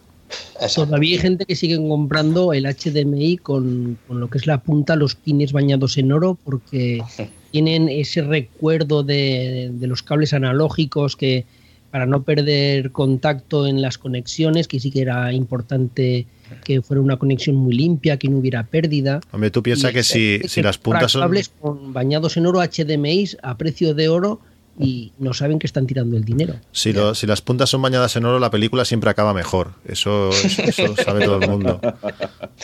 Sí, también decía los cables libres de oxígeno también, en audio también. Pero claro, esto cuando señala analógica tiene un poco de cierto no, Pero, eh, ¿no? no, los cables libres de oxígeno en, en, pantallas acústicas, en analógico, por supuesto, sí que es verdad que se nota muchísimo. Pero, pero claro, estamos hablando de digital, no tiene sentido estas cosas en, cables de... Tampoco te estoy diciendo que te vayas a los chinos y te compres un, cable que paga 50 céntimos, que lleva que lleva un por dentro no lleva cobre, que tiene unas pérdidas brutales y se va a perder la señal. Pero si estamos hablando de cables normales, con unos precios normales, no hay que irse a, pagar 60 euros por un cable de metro y medio, eso está claro. Los de Amazon Basic, que tanto la, la, la posibilidad que hay que de comprar en pares, porque te permite Amazon comprar en parejas, eh, si lo cobras, si compras dos, te, sale bastante más a cuenta que comprarlos por separado. La verdad es que están muy muy bien. O sea, yo los he cambiado todos por estos y estoy muy contento, no he tenido ningún problema y económicamente pues un 10. Estoy viendo el cable que has puesto, Eden, eh, veo que es HDMI 2.0 y es para avisar a la gente, eh, ahora que está tan de moda el 4K y televisiones 4K, y es que según qué estándares utilicen de 4K necesitarán cables HDMI 2.0. Si tienen un reproductor, por ejemplo, tienen un Blu-ray 4K y una tele 4K, no le pueden colocar un cable 1.4 HDMI 1.4 1.3, un HDMI viejo que tengan por casa, porque no da el ancho de banda, para entendernos. Exactamente no es así, pero bueno, para que me entiendan. Entonces, que no se compren una pedazo tele 4K de 3.000 euros, un reproductor de otros 3.000 y aprovechen el cable de medio euro que tienen en un cajón. Exactamente. También si... HDMI 2.0. Exactamente, también si tiene una consola como era mi caso, por ejemplo, la, PlayStation mm, parpadeaba, hacía perdía la señal y era por culpa del cable. Entonces, si, si tiene este tipo de problemática, que, lo primero que hagan sea comprar el cable para asegurarse de que, de que no es culpa del cable, ¿no? que no se asusten y no se crean a lo mejor que la videoconsola o el reproductor o tal está roto, sino que mm, en la mayoría de casos suele ser el, problema de un cable que no cumple con el estándar de la señal que están intentando transmitir. Luego, otro tipo de cable que me ha llamado, bueno, no es un cable, es un adaptador, pero que me ha llamado bastante la atención y es un cable que permite convertir eh, la conexión DisplayPort del ordenador a HDMI 2.0. El problema que tiene esta conversión con otro tipo de, adaptadores es que no te permiten generalmente enviar una señal 4K a 60 Hz. Esto es importante cuando queremos utilizar una televisión como monitor de ordenador. En mi caso estuve mirando esta opción eh, y bueno, vi que hacía falta pues conectar eh, el ordenador de alguna forma a la tele y pasaba generalmente mm, todos los casos pasaban por convertir la señal a HDMI y este conversor parece ser que lo pone muy bien. No, lo he probado, lo tengo aquí en el cajón, mm, lo compré, pero realmente todavía no he tenido la, opción de, probarlo, pero sí que parece ser que, no hay ningún problema para transmitir este tipo de señales. Y por último tengo dos cables Lighting, un cable Lighting retráctil también de Amazon, es un cable para conectar el iPhone, mm, que viene muy bien para, por ejemplo, eh, yo se lo regalé a, a mi mujer porque eh, resulta que, claro, tener el cable de, carga del, iPhone en el bolso, pues al final acaba siendo una maraña, no, generalmente no, lo suele tener bien recogido. Y bueno, este cable retráctil ya viene recogido, únicamente lo, tienes que estirar a la distancia que necesites, lo enchufas y ya está. y luego lo puedes volver a, plegar y te queda muy recogidito y en, el bolso pues no ocupa, no ocupa espacio. Eh, es también de Amazon y cuesta 11 euros. Y por, por último, un cable eh, lighting también, pero en este caso es en espiral y está más pensado pues para llevar en el coche. Por ejemplo, si tienes eh, un coche con CarPlay, pues eh, a no ser que sea de los últimos modelos, que creo que hay algún modelo que permite CarPlay de forma inalámbrica. de, momento, de, momento un BMW me parece y poco más. Exacto. Bueno, la, mayoría lo tienes que enchufar, entonces, claro, tener a lo mejor cable de más en el coche pues también te puede resultar molesto, molesto y este cable en espiral creo que es una buena opción para tenerlo en, el compartimento del coche cerca del USB y poderlo conectar sin, tener problemas. También como, lo puede, como está enrollado en espiral como el antiguo cable telefónico ¿no? de, del auricular del teléfono fijo de casa, pues lo puedes estirar y, vuelve a su posición original. Precisamente este fin de semana he hecho un viaje a Madrid con el coche, yo tengo CarPlay y iba con los mapas de, Apple. Eh, los mapas de Apple en CarPlay se pueden proyectar en la pantalla que tiene el propio coche, en el propio monitor del coche. Y precisamente por ir con cable, el cable hacía mal contacto y, se, me, se me venía la, la, conexión. Y justo cuando a lo mejor te iba a indicar el navegador, pues gira a la izquierda, gira a la derecha, se me iba la señal y perdía el mapa. Entonces, el tener un cable fiable es importante, porque yo tenía un cable por ahí que cogí última hora al tiempo de salir de casa y me dio problemas y directamente tuve que poner el navegador del coche. El de Apple no me valía porque se me cortaba. Si tú estás escuchando música o estás utilizando cualquier otra función de, de CarPlay, no tienes ningún problema. Pues a lo mejor tienes ahí un microcorte que se escucha mal la canción y no pasa nada, pero en el momento que se corta la conexión, claro, se van los mapas y tiene que volver a enlazar y tiene que volver a cargar la ruta y volver a, cargar la ruta con el GPS. Entonces ahí pierdes unos segundos que si justo es cuando estás en medio de una ciudad y estás girando, pues claro, te quedas ciego, te quedas que no sabes a dónde tienes que ir. Este último cable de espiral es muy macizo, o sea, no tiene nada que ver con el cable retráctil que he dicho antes para tener en el bolso. Es un cable muy robusto, las terminaciones son en aluminio, el cable es bastante grueso y bueno, aguanta eh, sin problemas las temperaturas que puede coger un coche en verano, lo puedes tener en el coche sin, problemas. Es muy de batalla y, yo creo que muy propio para, esta función, ¿no? de tenerlo en el coche y como cable, como cable auxiliar eh, que, no, que no te dé fallos. Bueno, pues ahora voy yo con lo mío. A ver, yo en principio no suelo utilizar nunca como vosotros eh, pues todo que sean discos externos, hubs, porque yo lo utilizo todo siempre a través de los NAS. O sea, yo lo que hago es eh, cualquier cosa que me haga falta, como ahora los NAS tienen lector de tarjetas y tienen de todo, pues directamente se lo pincho al NAS y, ya tengo la información en el NAS y luego ya con el ordenador que vaya a trabajar, pues ya me conecto a ese NAS y, ya trabajo con esa información. Es muy raro que yo le pinche nada a un ordenador. Eh, generalmente utilizo siempre el NAS como si fuera un concentrador de dispositivos. Para mí un concentrador de dispositivos es el NAS porque ya directamente vuelco la información allí, ya tengo la copia de seguridad y ya puedo trabajar con el ordenador que quiera. Entonces, yo me voy a tirar por otro lado. Mm, yo ya digo que este tipo de carcasas o de docks USB y por ahí no lo suelo utilizar.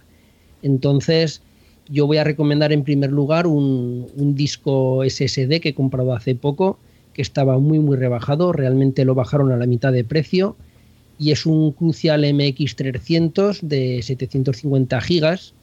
Entonces, a mí me gusta mucho más Crucial que Samsung. Eh, es más fiable eh, en cuanto a velocidad. Los Samsung son un pelín más rápidos que los Crucial. En velocidad de lectura y escritura los Samsung suelen ser un poquito, un poquito más rápidos. Pero realmente cuando estamos ya hablando de las velocidades que alcanza un, disco SSD, que el uno te dé 540 de escritura y el otro vez de 540, pues que te dé 525, realmente da igual pero el control de errores de Crucial es muchísimo mejor que el de Samsung y ahí sí que se puede ganar mucha velocidad. Y más cuando estamos hablando de guardar datos bastante importantes, entonces eh, Crucial es verdad que los chips que utiliza internamente, para mi gusto, eh, sobre gustos ni nada escrito, son mejor que Samsung. Samsung tiene unos precios muy competitivos en SSD, pero para mí la calidad que da Crucial en cuanto a, fiabilidad es mucho mejor que Samsung y este SSD en concreto pues eh, era relativamente caro porque de un tamaño grande, es de 750 gigas, pero en, el Black Friday pues lo bajaron bastante de precio y ahora mismo pues también tiene un precio que está bastante competitivo.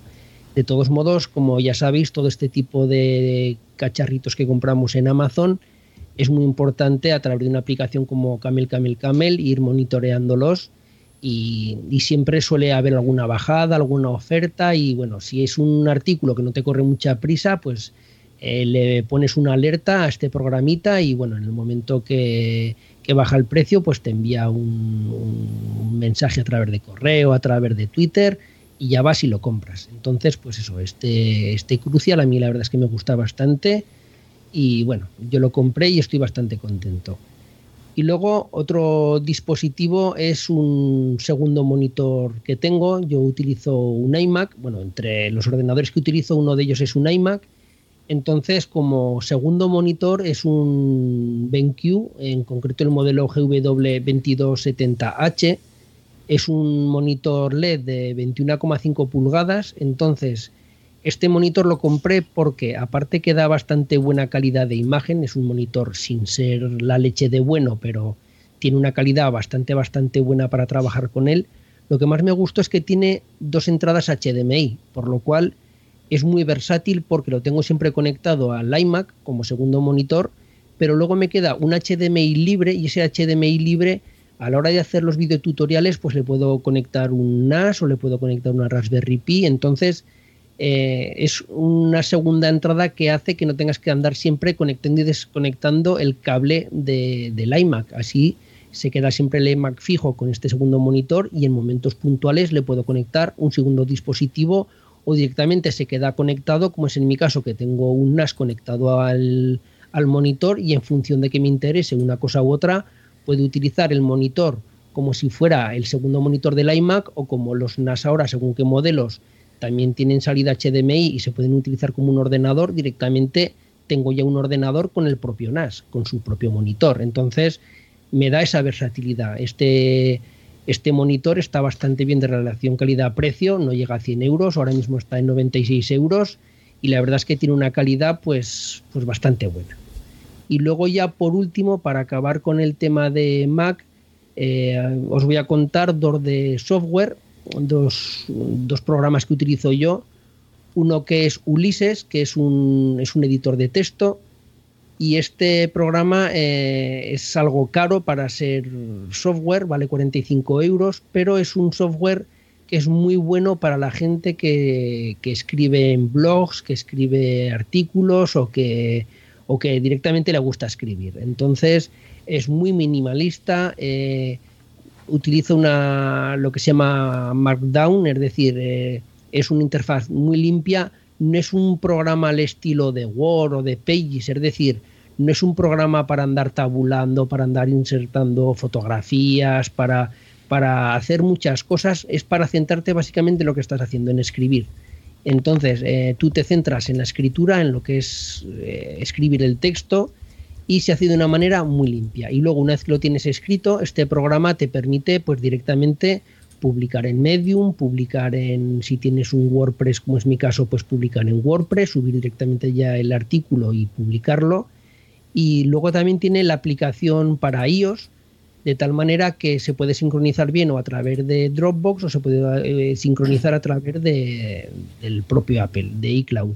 Entonces es muy útil porque yo suelo escribir en casa, pero siempre a lo mejor en un te pilla en el autobús o te pilla fuera de casa y con el iPhone, aunque no es, no es para escribir, porque en un iPhone no se escribe tan rápido, pero bueno, pero para cuatro ideas que te vienen a la cabeza o para repasar lo que has escrito, entonces yo lo tengo tanto en el, en el Mac como en iOS, por lo cual en, el iPad o en el iPhone pues eh, es muy versátil y puedes trabajar con él. Y luego otra aplicación que utilizo y que recomiendo a la gente, una esta es gratuita, es Drive Mounter, eh, que como su nombre indica es para montar discos, Drive Mounter. Entonces, eh, este programa está sobre, sobre todo indicado para la gente que utiliza NAS. Eh, los NAS ya sabéis que en, Mac y en Linux hay que montarlos, los discos directamente al arrancar el ordenador no, no vemos el NAS, hay que montar las carpetas o los discos, entonces por no andar montando uno por uno, este programa lo que hace es tú le indicas eh, las carpetas compartidas que quieres montar, entonces cuando arranca el ordenador, o bien lo configuras para que al tiempo de arrancar el ordenador arranque este programa y monte las carpetas, o en un momento determinado tú eh, con un simple clic te monta las carpetas y no tienes que andar escribiendo la contraseña con todo lo que conlleva. Entonces, pues este programa está la versión gratuita y la versión de pago. La de pago es muy barata y, luego la gratuita básicamente hace lo mismo. Yo tengo la de pago pero vamos, para probarlo directamente con la gratuita, ya digo, se llama Drake Mounter y, va muy bien. Para aquellos que tengáis NAS, eh, la verdad es que va muy bien. Lo que comentabas de, de Ulises, eh, para mí es una aplicación que utilizo bueno cada día para cualquier cosa, hasta para escribir en, un foro. Eh, cuántas veces he escrito en, una web y se ha refrescado y se ha perdido lo que he escrito. Bueno, cualquier cosa que, escribo lo hago con, con Ulises, eh, me va genial, permite, bueno, es muy estilo así como, como hacía iTunes por carpetas inteligentes, puedes crear filtros, puedes crear un montón de cosas y luego el Markdown pues facilita mucho la escritura visual, texto, texto plano, puedes poner enlaces, está genial. Y hay un curso de, Ulises, de Javier Cristóbal, que bueno, que hablaba de, que te habla de la aplicación, además con videotutoriales y todo, que, que está muy bien. También os lo pondré en el enlace. Y si quieres utilizar un programa para escritura, Ulises, y con el curso de Javier, eh, le vais a sacar muchísimo partido. Es una de las aplicaciones que, son eh, caras o, es un precio más elevado de lo que estamos acostumbrados, pero que realmente eh, merecen mucho la pena. Son esas cuatro aplicaciones básicas o importantes que tengo en mi ordenador y, estoy muy contento de, haber, de haberla comprado, eh, aunque tuviese ese coste inicial pues un poco, un poco elevado. Sí, pero eh, volvemos siempre a lo mismo. O sea, ¿es caro o es barato? Es decir, ¿cuánto tiempo te ahorra? ¿Cuánto vale una hora de tu tiempo? Entonces, según el uso que hagas de esta aplicación, aunque es verdad que son 45 euros y si encima haces como yo y compras la, la aplicación de iOS, es más barata, no vale 45, no me acuerdo lo que me costó, pero ponga entre las dos valgan 60 euros, eh, es dinero, pero claro, eh, estamos hablando de productividad. Eh, yo, para que te hagas una idea, más o menos los, los artículos del blog me solían ser de unas 400, 350, 400, 500 palabras como mucho. Y desde que tengo esta aplicación me he tenido que frenar porque fue comprarla y los dos siguientes artículos después de comprarla se me fueron a las 2.000 palabras. Y es porque te centras tanto en escribir, empiezas a escribir y es que da gusto escribir. Entonces es una aplicación que va muy bien y ahora eh, lo que quiero hacer con esta aplicación es, eh, hoy se la he presentado a mi hijo, tiene 11 años, y para lo típico, cuando hace trabajos para el colegio, él generalmente los hace en Pages, pero es un niño y se distraen, porque empiezan que se cambia el tamaño de la letra, que si ahora le pongo negrita, que si ahora pongo esta letra en color rojo, porque son niños. Entonces, quiero que a partir de ahora enseñarle cosas muy básicas, pero que los trabajos del colegio los haga en Ulises, porque, porque vale para lo que vale, vale para escribir, para que el niño no se distraiga. Entonces, eh, si alguno de vosotros tiene niños, pues aparte de eh, utilizarlo para escribir vosotros, tiene esta segunda aplicación que es, pues eso, el uso para un niño pues, para que no se distraiga. Bueno, niños y no tan niños. ¿eh? Yo cuando escribí cuando escribí mi libro, eh, yo tenía clarísimo que como empezase a hacerlo directamente en en el formato final iba a estar más tiempo moviendo el, texto para aquí y para allá, cambiando tamaños, colocando fotos, que escribiendo. Y, eh, Ulises en ese sentido me fue genial. Al final te centras en el texto, que es lo que tienes que hacer, tienes que mm, no distraerte y luego cuando ya está todo escrito, entonces ya tienes todo el tiempo del mundo en, empezar a jugar. Yo creo que es en ese sentido es genial y bueno, mi hijo aún es, más pequeño, pero que en ese sentido lo va a utilizar seguro cuando sea, cuando sea mayor. Oli, ¿qué tienes por ahí tú? Bueno, yo tengo un par de cosillas por aquí. Tengo, por un lado, un cable que viene un poquito a colación con lo que habéis explicado anteriormente, que es un cable StarTech, que es un USB 3 a SATA. Esto me sirve básicamente para coger eh, discos duros SSD. Normalmente los cojo pequeños, en plan de 128 GB, 256 como máximo. Y los utilizo básicamente como si fuesen memorias USB. Es decir, eh, como ya vienen con una caja que van bastante bien protegidos, eh, puedo tener aquí guardados en casa pues tres o cuatro según voy necesitando.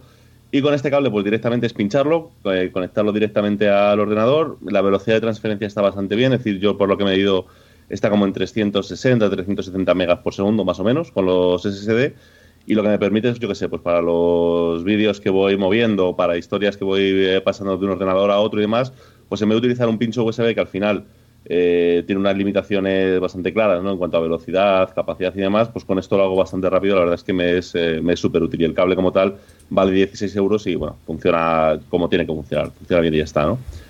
Y luego, por otro lado, eh, quería hablar del ratón que estoy utilizando ahora mismo. Es decir, yo es verdad que para esto soy un poco pejiguero porque considero que el ratón es el equivalente a las ruedas de un coche. Es decir, igual que las ruedas del coche es lo que está en contacto, en contacto con el suelo y es una cosa en la que no se debería escatimar porque puede ser peligroso, en mi caso eh, con, el ordenador me pasa lo mismo y es que yo eh, tengo las manos bastante grandes y en cuanto estoy eh, un cierto tiempo utilizando un ratón, digamos, normal, los típicos que te vienen con, con, cualquier ordenador, rápidamente se me contracturan las se me contracturan las manos, tengo dolores y demás y esto pues decidí hace tiempo que esto no me volvió a pasar, ¿no? Y pues ya que estás, eh, pues bueno, he mirado un montón de opciones, desde ratones de gaming y tal, digamos, no de esos que son, eh, digamos, eh, por partes o algo así, sino de, los de Logitech, que funcionan bien. Y al final el que he encontrado es que el que mejor me funciona con diferencia es este. Es decir, es este que, he puesto aquí, el Logitech MX Master. Es súper preciso, es decir, es un ratón que va con láser, con lo que el, funcionamiento es prácticamente perfecto, es decir, sobre cualquier superficie funciona, funciona siempre bien. Eh, tiene, digamos que los botones y las roscas justas, es decir, no está lleno de botones por todos lados que no puedes controlar. La ergonomía es, eh, desde mi punto de vista, maravillosa y luego además los drivers que vienen para, digamos, manejar el Mac, por ejemplo, son bastante buenos. Es decir, yo estoy, yo estoy realmente encantado con, con este, con este ratón porque funciona muy, muy bien. Es verdad que es un poquito más eh, caro de lo habitual, ¿no? De lo que se suele, de lo que se suele pagar habitualmente por un ratón pero bueno, también es cierto que el anterior, que era también el, más alto de la gama de, Logitech, me duró algo así como cuatro años o cuatro años y medio o algo así. De hecho, ahora, eh, como no, no, había, no, había, realmente terminado de, estropearse, sino que simplemente quería cambiar de modelo, me lo he llevado al trabajo, es el que estoy utilizando en el trabajo y aquí en casa utilizo este, el, MX Master. O sea que a mí me parece que es una buena, es una buena elección coger un ratón que te sea cómodo y que le puedas echar muchas horas sin que la mano se resienta y que además eh, estés eh, continuamente, digamos, funcionando bien. Yo fue, yo también utilizaba un Logitech MX. En este caso, el más parecido es el, que le llaman Performance, que es un poco más caro, son 111 euros. Eh, a mí me costó en su día eh, ciento, ciento y algo también. Eh, estoy hablando de hace 12 años fácil, eh, era en mi época, en mi época PC, y es un ratón que aún lo tengo, lo tengo encima de la mesa, imaginaros, en ese tiempo aún, aún funciona. Eh, empezó a fallar la rueda de, scroll, no, no, iba bien. Un día se me ocurrió abrirlo y allí había, vamos, estaba medio gato dentro de, del ratón, la cantidad de porquería, fue limpiarlo y y perfecto. Y últimamente me, hace un doble clic. Eh, cuando haces un clic solo, te hace un doble clic y eso da, bastante rabia. Pero claro, es que, es que en ese tiempo eh, es normal. Pero es claro, si piensas lo que vale con una duración de 12 o 13 años, es que el ratón, el ratón sale barato. Ahora estoy en esa época de utilizar menos el Mac Pro y entonces quiero cambiarlo, pero también son 100 euros.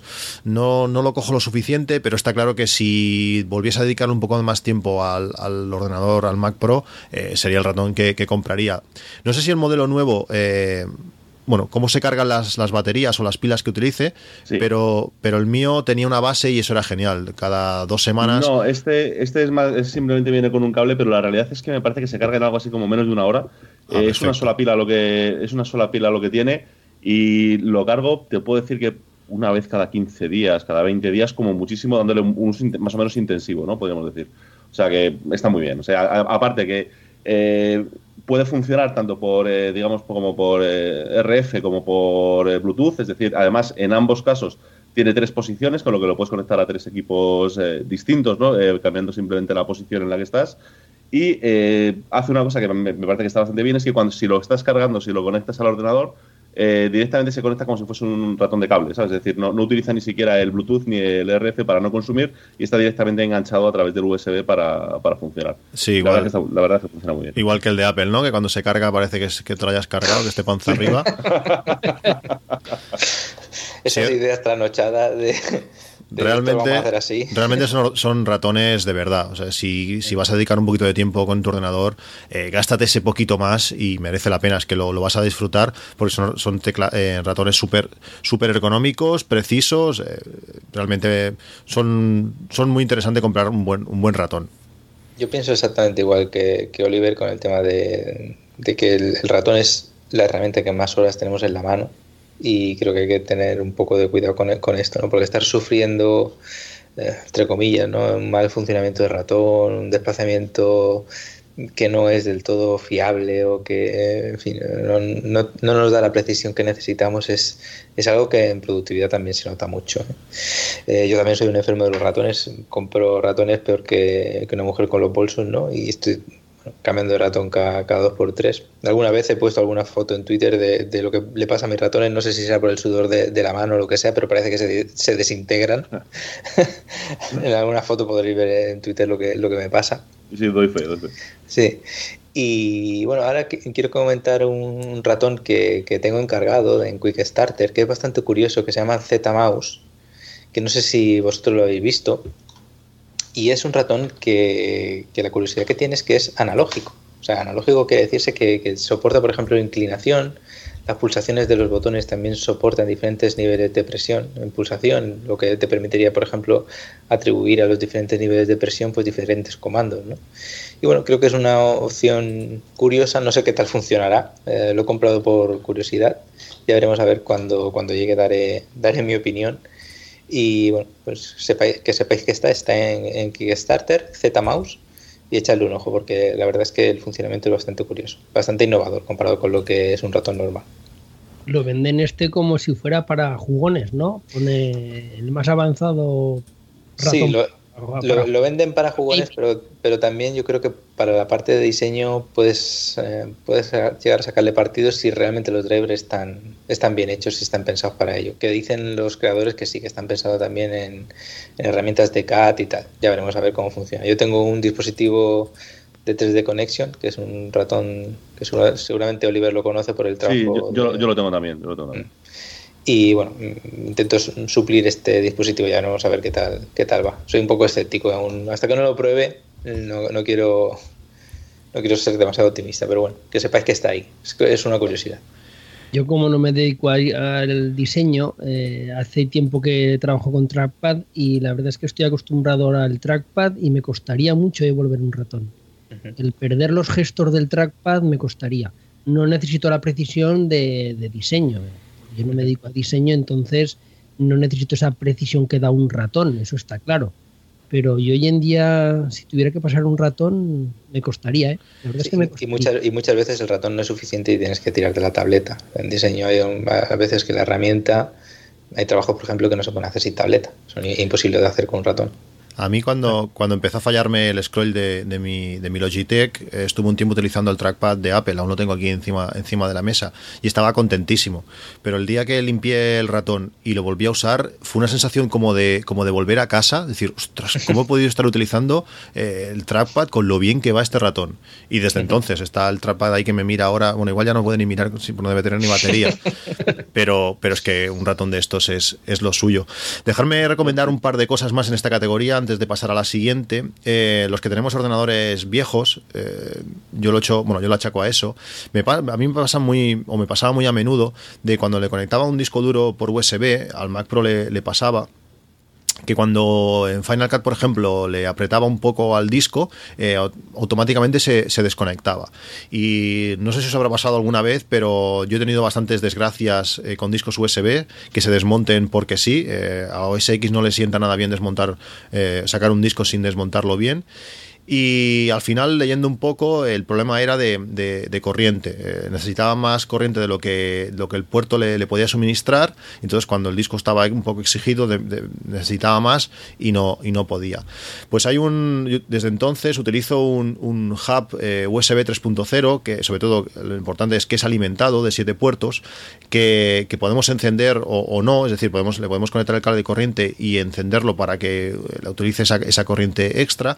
Que desde que utilizo, esos problemas se, han acabado. Eh, cuando el, hub está alimentado, los discos no se, no se desconectan nunca. Además de bueno, ser un, hub eh, muy rápido y tener siete puertos, que no sé si creo que nunca he llegado a tenerlos todos, todos llenos, pero bueno, nos da posibilidades. Eh, tiene un precio de 29 euros, tiene una construcción de aluminio, mm, está, muy, está muy bien hecho, se ve un, hub, un hub robusto y bueno, que a mí me ha, me ha evitado algún que, otro susto. Eh, eso que estás editando y de repente se te desconecta el disco, te hace, te hace sufrir bastante. Y por último, una de las cosas que me ha salvado la vida con mi, con mi MacBook Air, como digo, hice, cometí el, el error de comprarlo de 100 128 gigas y desde la llegada de, fotos eh, para, para, Mac, eh, aunque tengas esa administración inteligente que hace el sistema de, tus fotografías, cuando tienes casi 60.000 fotos, eh, esa copia de baja calidad o baja resolución pues son muchas fotos y ocupa muchísimo espacio. Y prácticamente se comía ya 100, 100 gigas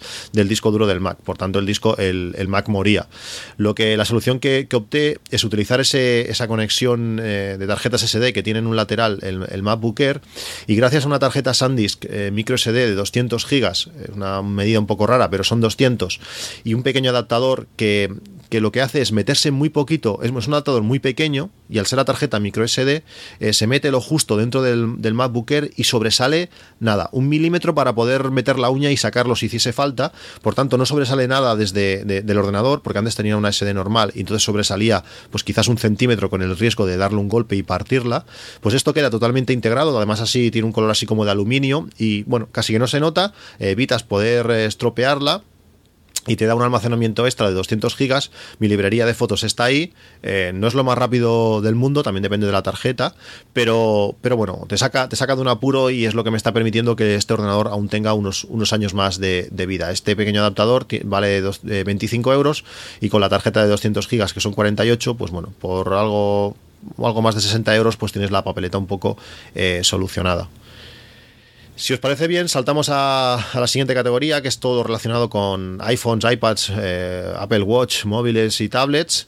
Eh, ¿Qué tenéis por aquí, Eden? ¿Qué tienes tú por aquí? Vamos a ver. Pues aquí tengo, bueno, la funda de, teclado que utilizo ahora en, el iPad Pro, que es una funda de Logitech.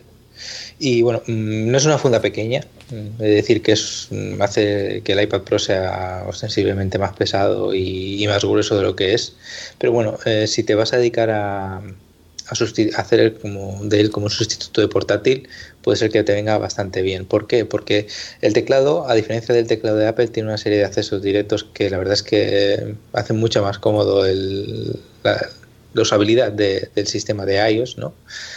Y, bueno, es una la carcasa también muy, muy robusta. El teclado se conecta con el nuevo puerto este que tiene el iPad Pro que dota al teclado de energía cuando digamos, lo pones en posición de, escritura. Y está bastante bien. No es una funda barata, son 125 euros de, funda. La verdad es que es un precio bastante elevado, hay que pensárselo dos veces para comprarla. Pero si vas a, suplir un portátil con, un iPad Pro, eh, quizás es una funda a tener en cuenta. Y, con, después las teclas, con las teclas iluminadas. Sí, con las teclas iluminadas. Eh, coge la energía, como digo, de, la batería del iPad Pro. Muy bien. La única pega que le pondría, por ponerle una pega, es que no tiene soporte para añadir el Apple Pencil. me gustaría que esa funda tuviese también para poderle incorporar el Apple Pencil, pero lamentablemente no lo tiene. Y el siguiente elemento que tengo aquí para recomendar es un soporte cargador de, iPhone y Apple Watch mm, de la marca Next Gadget, que son 32 euros y la verdad es que me ha sorprendido su construcción, también es de, aluminio macizo y para tener a juego con la alfombrilla de aluminio y la base em, de, la iMac que antes he, recomendado, pues puede ser también un, un muy buen regalo. ¿no? Eh, funciona a la perfección, tiene ajustes eh, la propia base para que si tienes un, iPhone con funda pues puedas adaptar eh, la clavija y digamos el grosor de la funda a, esta base. Es totalmente regulable y bueno, mm, creo que, puede ser muy apta para cualquier persona que tenga un, iPhone y un, y un Apple Watch. Yo la manía, la manía que tengo, eh, tengo una base similar eh, en la mesita de noche, pero solamente solo utilizo la parte del Apple Watch, porque yo tengo la manía de cuando me acuesto y cuando me levanto, lo primero que hago es coger el móvil y estar consultándolo un rato.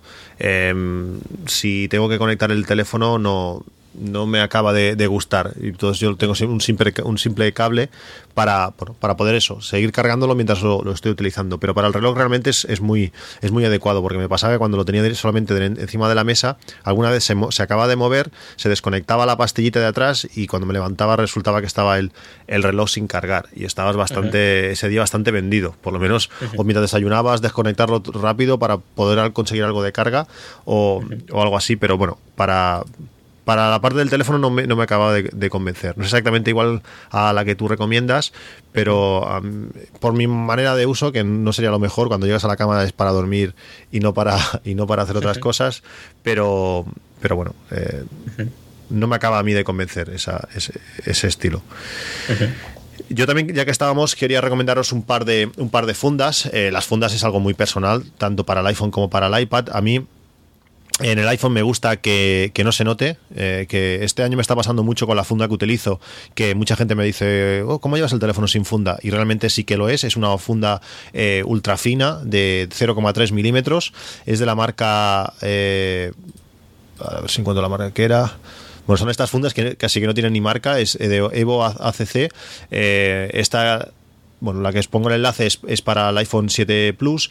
Hay de varios colores, hay una que es así en negro, otra que es un poquito más, más marroncita y otra más plateada, como si fuese para el iPhone, para el iPhone blanco pero realmente el tacto es, genial, no se dilata, que a mí es, lo que es lo que me, da mucha rabia que a los dos meses de uso eh, empiece a tener holgura y notas que, que, el teléfono se mueve en el interior eh, diferente a, la carcasa, eh, realmente está muy bien y aunque es muy muy fina y vas a evitar algunas rayaduras con algunos otros objetos, sobresale ligeramente por la cámara y va, a evitar que la cámara, el cristal, toque directamente en, en, la mesa cuando apoyamos el teléfono.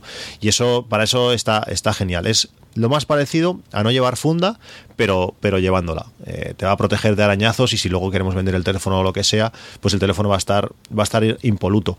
También quería recomendar una funda para, para el iPad, para el iPad Pro, que es un estilo muy similar, es muy parecida a la, funda de Apple, eh, pero de toda una pieza. Apple vende la parte trasera y luego la tapa delantera a precios escandalosos, ya ni me acuerdo, no sé si el conjunto eran 150 euros o algo así, era muy exagerado. Cuando lo fui a comprar me pareció como, como fuera de lugar, como si no pudiera ser.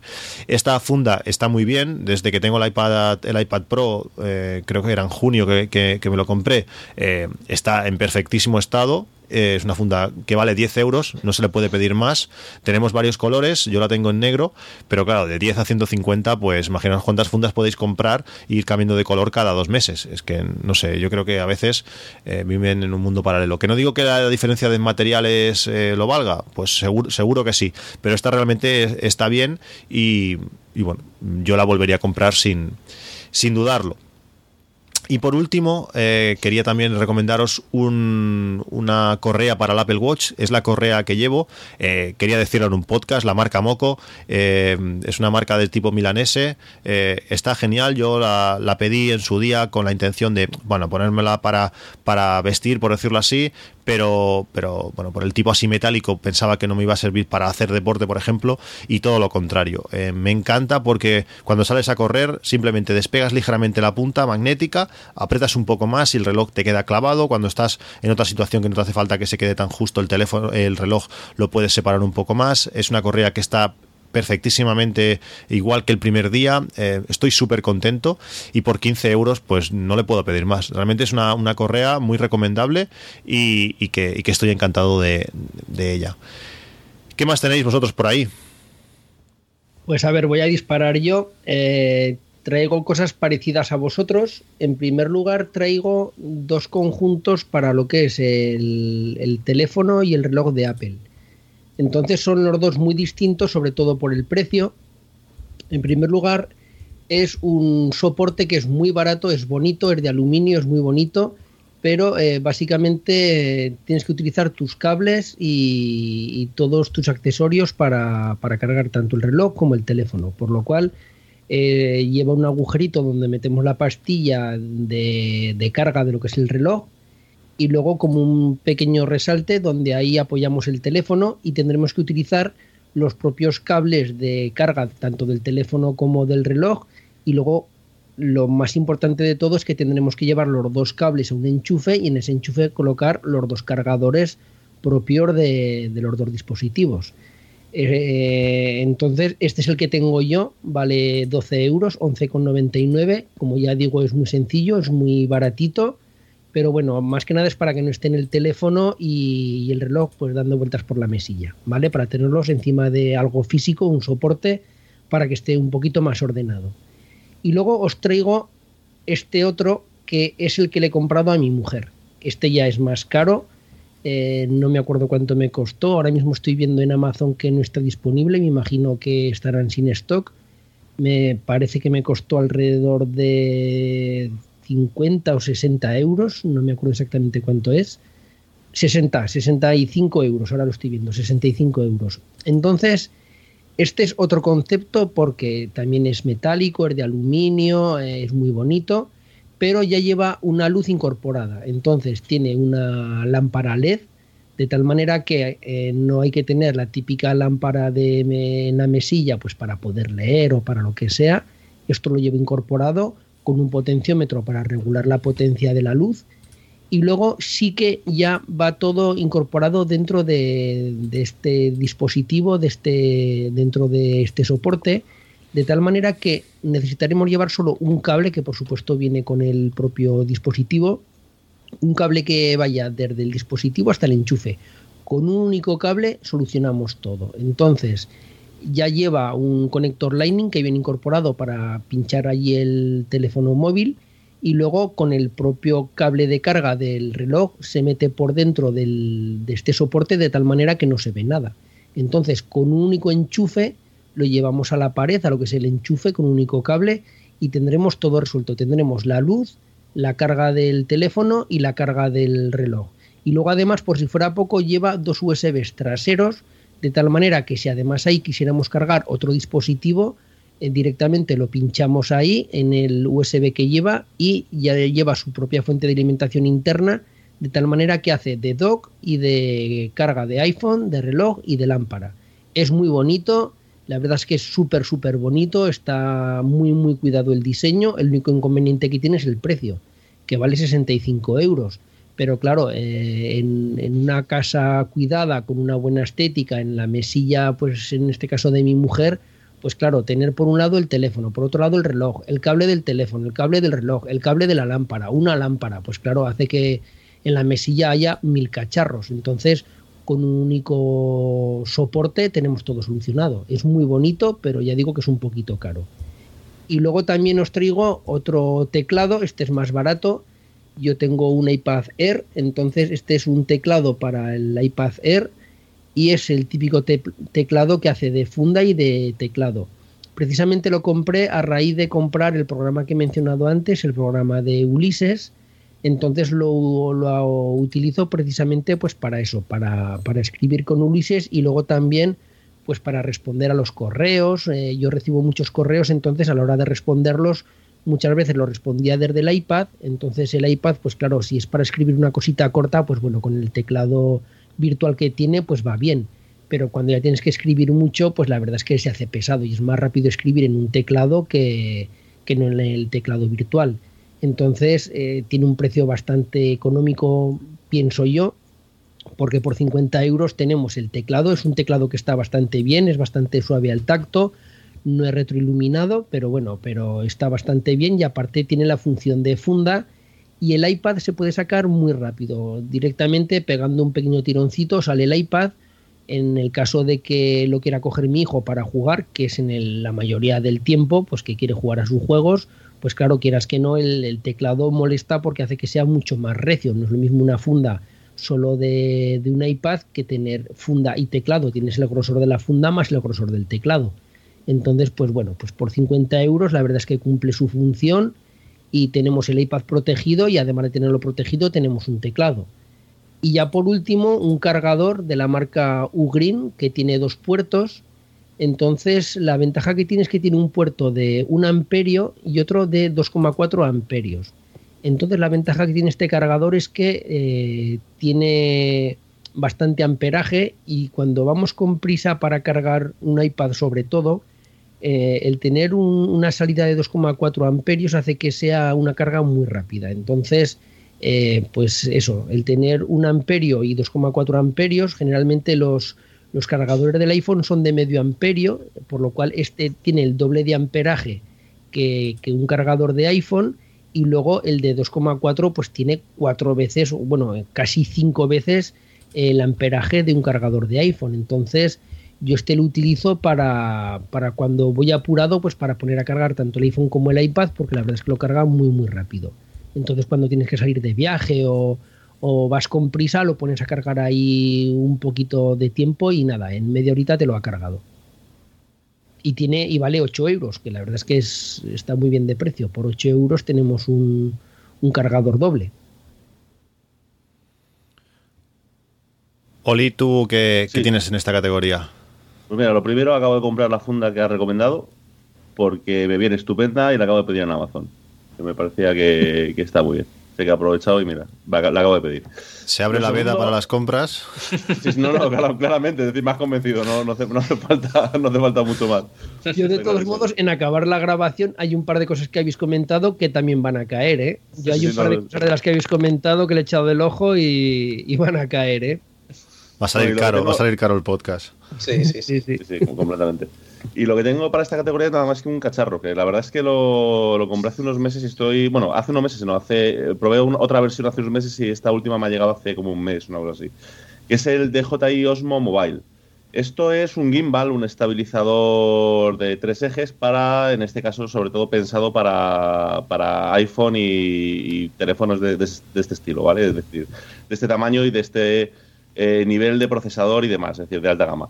Eh, básicamente lo que haces es que enganchas en una especie de pinza el, teléfono al estabilizador este y consigues varios modos de estabilización, digamos, mecánica eh, del móvil, digamos, en el espacio. Es un poco difícil de explicar así, digamos, a través de, un podcast, pero básicamente lo que hace es que cuando tú te estás moviendo por la calle, si tú estás intentando grabar algo, si tú te mueves, si tienes ciertos temblores y demás, digamos que el aparato es capaz de corregirlo y hacer que la cámara como tal no se mueva, nunca pierda la horizontal o si la pierde que la pierda de forma lenta, es decir, que cuando tú haces por ejemplo un giro muy deprisa a la hora de hacer una toma, él digamos que suaviza esa velocidad de giro y la hace más o menos constante para que la toma quede, quede bien.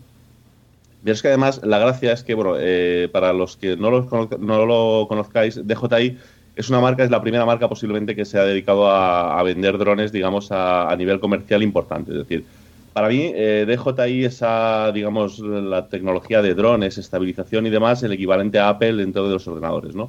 Y esto es porque eh, conjugan muy bien eh, la fabricación de hardware que hacen con el software, ¿no? Por un lado, el aparato como tal está hecho completamente en aluminio, eh, tiene una ergonomía increíble, o sea, no puedo decir otra cosa, es el primer gimbal de mano que realmente cuando lo coges estás cómodo con él, es decir, puedes grabar el tiempo que sea necesario sin que aquello te esté molestando o te, pese mucho, ¿no? Es decir, está justo en el peso, tamaño y proporciones correctas, ¿no? Está, está muy bien hecho. Pero es que además eh, la gracia este, está en que el móvil se conecta a través de una aplicación por Bluetooth a este aparato, ¿no?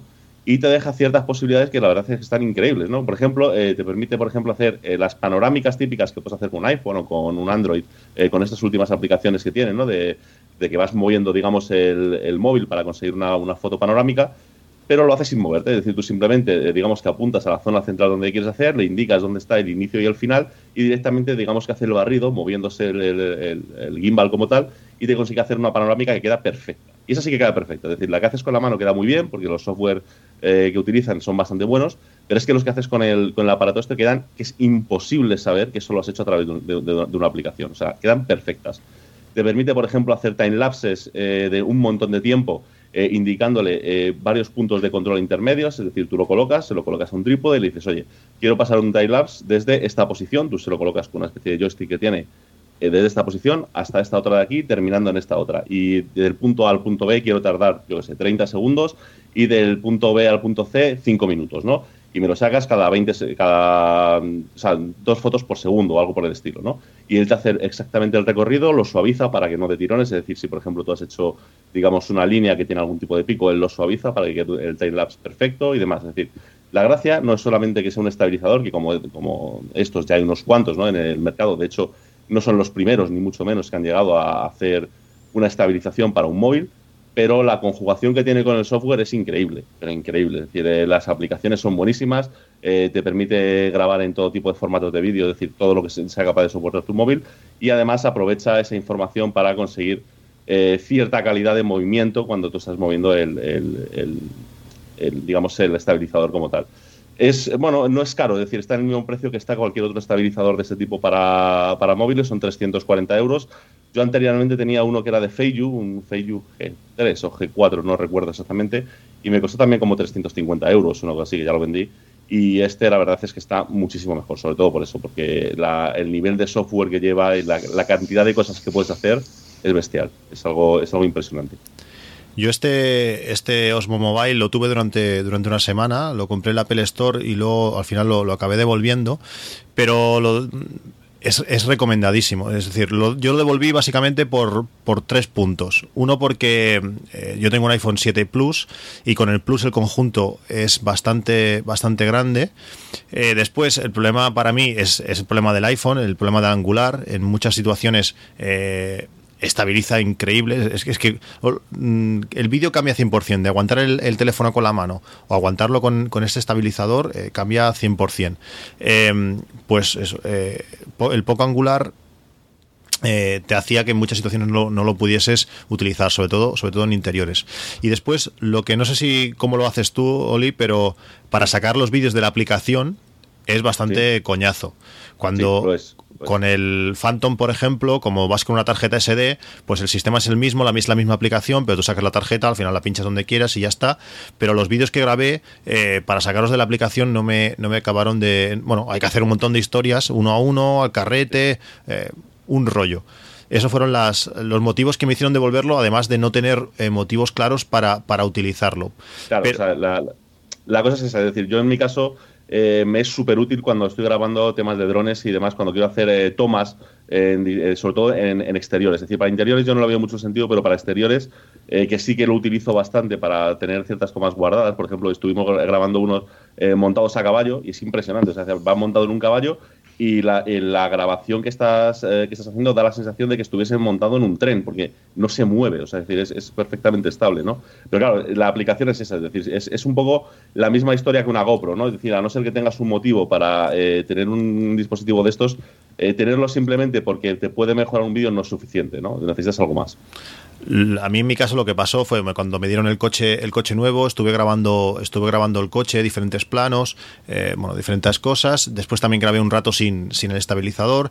Estuve también grabando con, con una reflex eh, en mano devolví el, el, este Osmo Mobile y a la semana cuando vi las grabaciones por separado, pues me entraron ganas de volver a ir a comprarlo. Es que la, diferencia es, es, tan increíble. Aparte, la integración que hace eh, DJI con la aplicación es, es, impresionante. Desde le dices una cara y te sigue la cara, es decir, tú puedes poner ah, el Osmo Mobile, lo puedes poner en un trípode, le dices que te siga la cara, tú te vas moviendo mientras hablas y, el, y, el, y se va girando solo, te va siguiendo en todo, en todo momento. Además, tú cuando le das, no, no recuerdo si eran tres veces al, al gatillo, te cambia de cámara, pasa de la delantera a la trasera, que también para hacer selfies también está bien. Es decir, la integración con el software es espectacular. Yo tuve, eh, tuve otros, otros estabilizadores y, claro, al final aquello tenías que darle al botón de grabar con en el teléfono, luego aguantarlo con el otro, mientras que esto tiene un botón en el mismo, en el mismo estabilizador para que inicie la, la grabación y aparte se nota que es bastante más potente. Yo cuando le ponía las, la solo clip eh, al teléfono, pues eh, no podían, mientras que este sí que tiene fuerza para aguantarlo y para más. Realmente está muy bien. Estoy buscando... Dime. Sí, pero no, eh, perdona. Lo estoy utilizando también, ¿sabes para qué? Porque me está siendo muy útil. Tú sabes las típicas tomas que cuando quieres grabar un vídeo, por ejemplo, imagínate que estás enseñando un producto, ¿no? Imagínate que quieres grabar un iPhone, ¿no? Y quieres hacer una toma eh, no sé si seguís alguno en YouTube a Marques Brownlee, eh, alguno, de, alguno de vosotros. Sí, sí, sí. Sí, pues cuando quieres conseguir una, la típica toma, digamos, de moverte alrededor del equipo, es facilísimo, porque lo único que tienes que hacer es ponerle el tracking sobre el objeto que quieres grabar y con tener un mínimo de pulso, eh, digamos que el resultado es bastante aceptable. Es decir, obviamente nunca va a ser igual que hacerlo sobre un slider, o sea, eso es, eso es evidente, pero el resultado sorprende, es decir, porque puedes alejarte y acercarte a la vez que giras y perfectamente el móvil va siguiendo exactamente el aparato que le has dicho que haga el tracking. La verdad es que en ese sentido sí que me tiene bastante sorprendido. Yo estuve un tiempo con la duda entre la Osmo, que es, la es el mismo estabilizador con la cámara incorporada, por decirlo así, y este Osmo Mobile. Eh, la Osmo tiene la ventaja de que tiene más, más angular, pero la Osmo Mobile tiene la ventaja de que vas a tener cámara nueva cada año o cada dos años con, un estabilizador eh, excelente. Es un superproducto, realmente en algún momento volverá, volverá a caer y, bueno, puedes conseguir cosas muy, muy chulas. Ahora lo que hago es coger el Phantom sin darle a volar y voy, pues bueno, haciendo cosas ah, similares. También el estabilizador también es bastante, bueno, es muy bueno el, el del Phantom. Pues bueno, con eso consigues un efecto muy, muy similar, pero claro, lógicamente no es, no es ni tan cómodo, ni puedes ver lo que estás grabando, ni tienes muchas desventajas también. Sí, no, el estabilizador debería ser el mismo realmente que el del Phantom porque utilizan exactamente el mismo chip y la misma tecnología, quiero decir. O sea, yo también tengo un Phantom y, es, y es exactamente igual decir, el resultado es el mismo. Muy bien, pues eh, saltemos de, categoría, si os parece bien. Eh, aquí yo creo que Majosa nos puede, nos puede dar una, buena lección y repaso. Tema, tema NAS, veo que tienes aquí varios.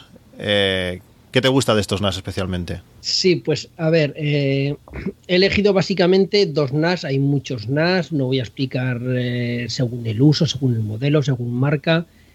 Entonces he elegido un NAR de QNAP y uno de Synology. El de QNAP he elegido uno, lo que pasa que son dos porque está en dos bahías y en cuatro bahías, pero básicamente es el mismo NAS. Y este de QNAP eh, en concreto es la serie 51A. Eh, sería el modelo 251A, que sería el de dos bahías, y luego el 451A de cuatro bahías.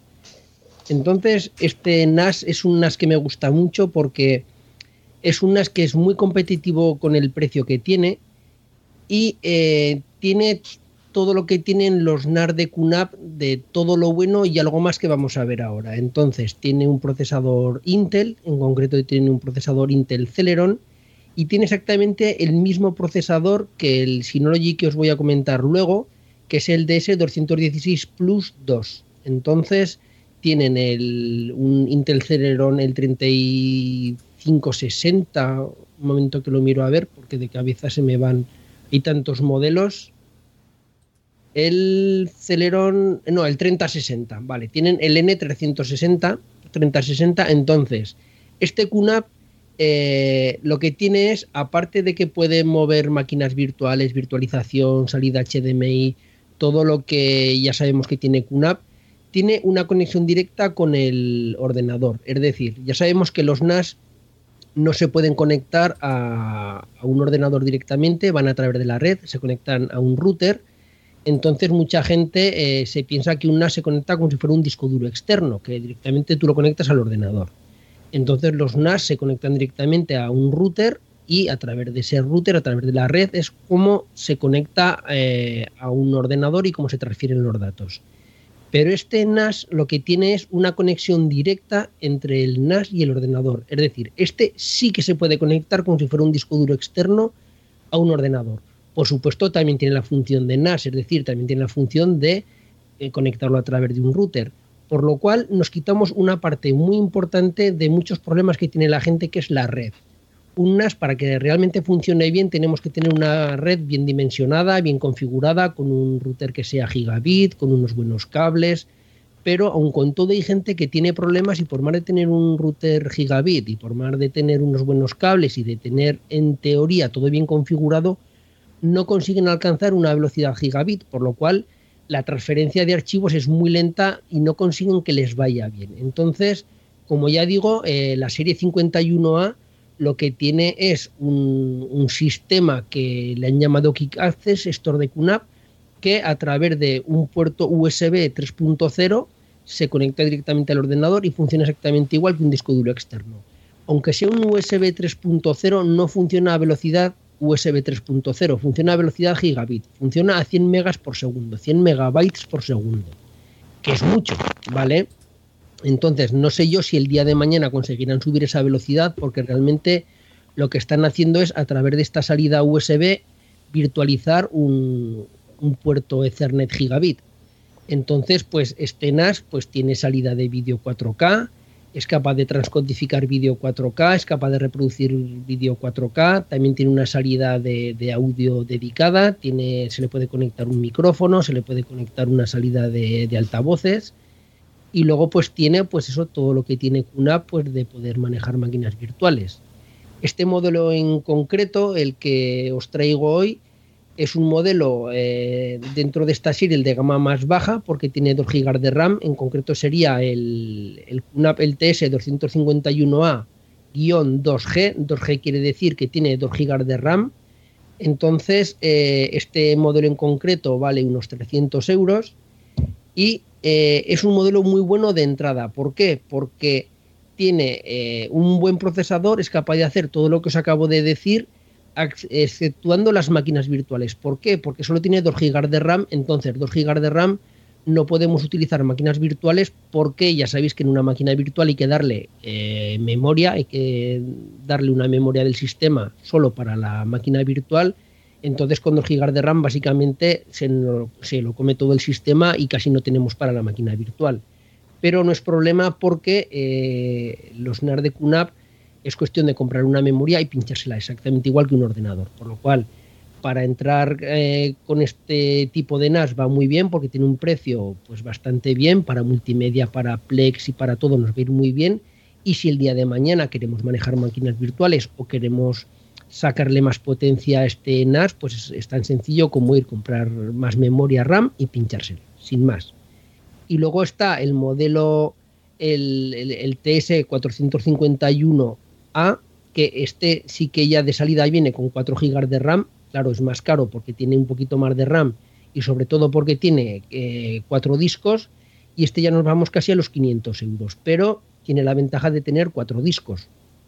El hecho de tener cuatro discos como ya sabéis, nos da la opción de poder hacer RAID. Entonces, de hacer un RAID 5, pues por el tema de eh, tener una mayor seguridad de los datos. En el modelo primero, al tener solo dos discos o capacidad para dos discos, solo podemos hacer un RAID en espejo, un RAID 1 o directamente discos individuales, como discos simples.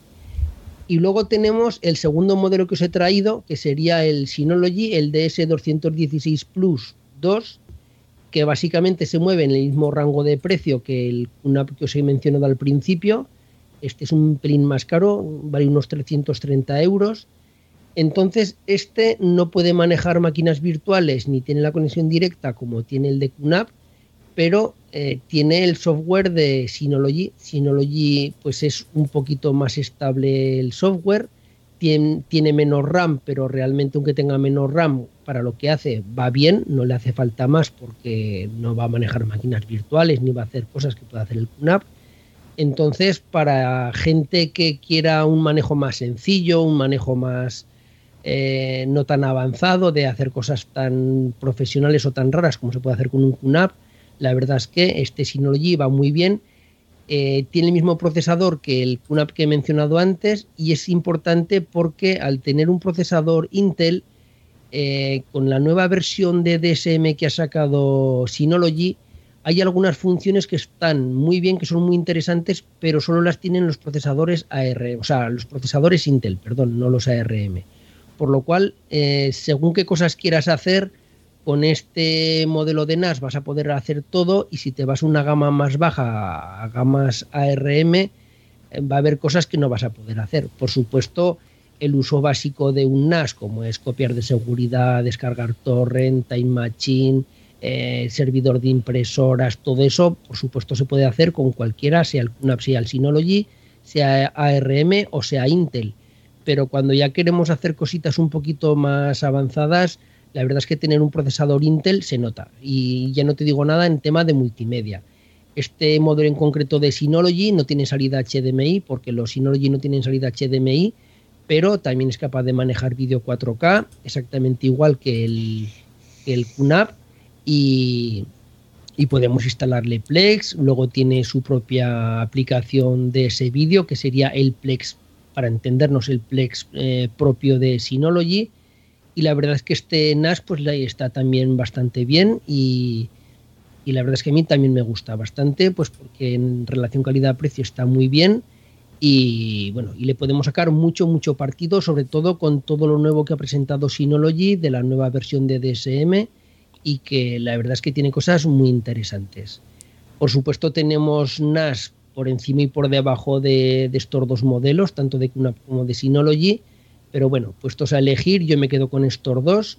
Si alguno quiere NAS, pues de gama más baja, por supuesto los tiene, pero yo la conclusión que saco después de muchísimos correos que recibo es que los NAS hay que intentar comprar el mejor NAS que puedas comprar dentro de tus posibilidades aunque sea penalizando un poquito en el tema de discos, porque el día de mañana siempre puedes cambiar los discos por discos más grandes, de mayor tamaño, porque hoy en día los NAS hacen muchísimas cosas y a la larga siempre te va a penar porque hay cosas que no vas a poder hacer. Es como comprarte un ordenador muy malo, de muy poca potencia, que para leer el correo y visitar una web, pues cualquier ordenador vale, pero el día de mañana si quieres empezar a hacer ya un poquito de edición de vídeo, un retoque fotográfico, tener cinco pestañas abiertas en un navegador, pues se te va a quedar corto. Entonces los NAS les pasa un poquito lo mismo. Tú te lo compras con idea de no, no, yo lo único que quiero es hacerme la copia de seguridad de mis fotos, descargar dos películas y vale. Pero luego te vas dando cuenta de lo que pueden hacer, te vas dando cuenta de las posibilidades que tienen y enseguida se te queda corto. Enseguida. Eh, la gente que se compra NAR de gama muy baja es muy normal que al muy poquito tiempo se los cambien por uno de gama un poquito superior porque enseguida se les quedan cortos. Entonces, por eso he elegido estos modelos, pues porque dentro de que son modelos Intel que son un poquito más caros, no son precios disparatados y no son NAS de un precio muy alto. Entonces, esta es mi recomendación en cuanto a NAS. Yo estoy, estoy muy de acuerdo con, contigo y las recomendaciones que, que, haces, pero también yo también me he encontrado el otro caso de aquellos que quieren tener un NAS por, bueno, que tener almacenamiento algunos servicios que el NAS ofrecen, pero algunos ni, ni un 10% o ni un 20% y, y al final quieren gastarse lo, menos posible. Eh, el que yo recomiendo últimamente es el DS216J, que es un NAS eh, sencillo, es muy básico, eh, tiene un precio contenido de 179 euros, de dos bahías, no está mal, también es verdad que en cuanto le empieces a apretar un poco, pues se te va a quedar corto, pero en algunos casos de gente que, sé que se lo ha comprado eh, están más que contentos y al que se le ha quedado corto, pues le ha servido pues para regalárselo a algún familiar, ya que un poco el coste tampoco es muy elevado, y ya han comprado algo más acorde a su al conocimiento que eh, básico que ya han adquirido con, con, este NAS. Si quieres un NAS para tener una copia de seguridad, eh, con estos dos discos puedes redundar uno en el otro y vas a tener todos los servicios que NAS ofrece, que unas ofrece Synology, como es el, no sé, eh, nuestro propio Dropbox, nuestro, bueno, muchas de las cosas que, que Synology tiene, pues es un NAS para, para iniciarte y a partir de aquí, pues todo lo que puedes hacer es ir hacia, hacia arriba. Se lo puedes regalar después a, tu padre que no descargue al loco con un ordenador, sino que tire directamente del NAS o yo que sé, o un segundo NAS en casa, pues para, otro tipo de, servicios. Es el NAS relación calidad-precio o bajo coste, es el, es el, NAS que yo, que yo recomiendo. Sí, la, la, serie J, para la gente que no está metido en el mundo de los NAS, la serie J de Synology es la gama más baja, es la gama que se llama de entrada entonces, pues como dice Cristian, todo lo que sea copiar de seguridad y todo esto va muy bien. De hecho, lo hacen de maravilla porque no hace falta mayor potencia. El problema está en la multimedia. Eh, yo mm, te puedo decir que todos los días, todos, todos, todos los días recibo correos de gente con, serie J que eh, me dice eso. Oye, que es que eh, las películas me van a tirones, no va bien ni siquiera de ese vídeo porque no puede, es que directamente no puede. Entonces, la gente tiene que tener muy claro que si quiere utilizar un NAS de gama baja, me da igual que sea de QNAP, que de Synology, que de Western Digital, que de lo que quieras. Si quieres ver multimedia, tienes que ir a aplicaciones como Infuse. Entonces, en vez de utilizar el NAS como un servidor multimedia, eh, lo que se llama la estructura cliente-servidor, como es Plex, lo que tienes que utilizar es el NAS como si fuera un mero almacenamiento que lo que hace es pasarle las películas a un reproductor como puede ser VLC, como puede ser eh, Infuse, como puede ser eh, si tenemos una Raspberry Pi Kodi, de tal manera que el NAS único que hace es servir el archivo independientemente que sea un archivo de texto, que una foto, que un vídeo. El NAS realmente único que hace es pasar un archivo, independientemente de lo que sea. Y ya el reproductor lo que hace es reproducirlo. En ese caso sí, cualquier NAS por poca potencia que tenga, siempre y cuando tengamos una red que nos dé abasto para transferir el, streaming de vídeo, nos va a valer. Ahora, si queremos ya andar con Plex y cosas parecidas como de ese vídeo, sí que vamos a necesitar cierta potencia porque si no está en el formato de audio y de vídeo que puede leer el reproductor, lo que ocurre es que va a necesitar transcodificar. Y la transcodificación exige muchísimo procesamiento, por lo cual yo para la mí no va a poder, a no ser que previamente lo transcodifiquemos y lo pongamos ya en formato pues de MP4 o del formato de vídeo que admita el reproductor que queramos utilizar. Yo realmente esta serie no, no, la recomendaba, pero para mí el punto de inflexión fue la llegada del Apple TV 4 y sobre todo eh, Netflix, HBO eh, y, y, ahora Amazon Video. Eh, al final yo descargaba y ahora lo hago poquísimo. Eh, ahora dedico el NAS sobre todo pues a otras cosas que con un NAS mucho menos potente ya me, ya me serviría. Por tanto, al final depende de lo que quiera utilizar eh, cada uno. Si eh, el tema de multimedia no va a ser algo importante, esta serie J puede ser interesante. si no quieres multimedia, la serie J va más que de sobras. ¿eh? Y, el precio, y el precio es, claro, mi NAS me costó en su día 900 euros, si quieres de 8 bahías, pero, pero bueno, si no vas a tirar mucho y sobre todo no vas a tirar mucho de multimedia, esta serie J puede estar, puede estar bien. Si os parece bien, saltamos a, la siguiente categoría. La siguiente categoría es la de domótica o cosas relacionadas. Quería hacer, Cristian, un apunte en el, en el tema de los NAS para, acabar, y es el tema de, de mirar también de, separar la parte de procesamiento de la parte de almacenamiento del NAS, porque en mi caso yo también tengo un, NAS, en este caso de 5 bahías, de Synology, un 1512 con un procesador Intel Atom. Eh, es un procesador que es bastante pobre a nivel de procesamiento y es una gama que salió en el, en el año 2012, por eso lo del 1512.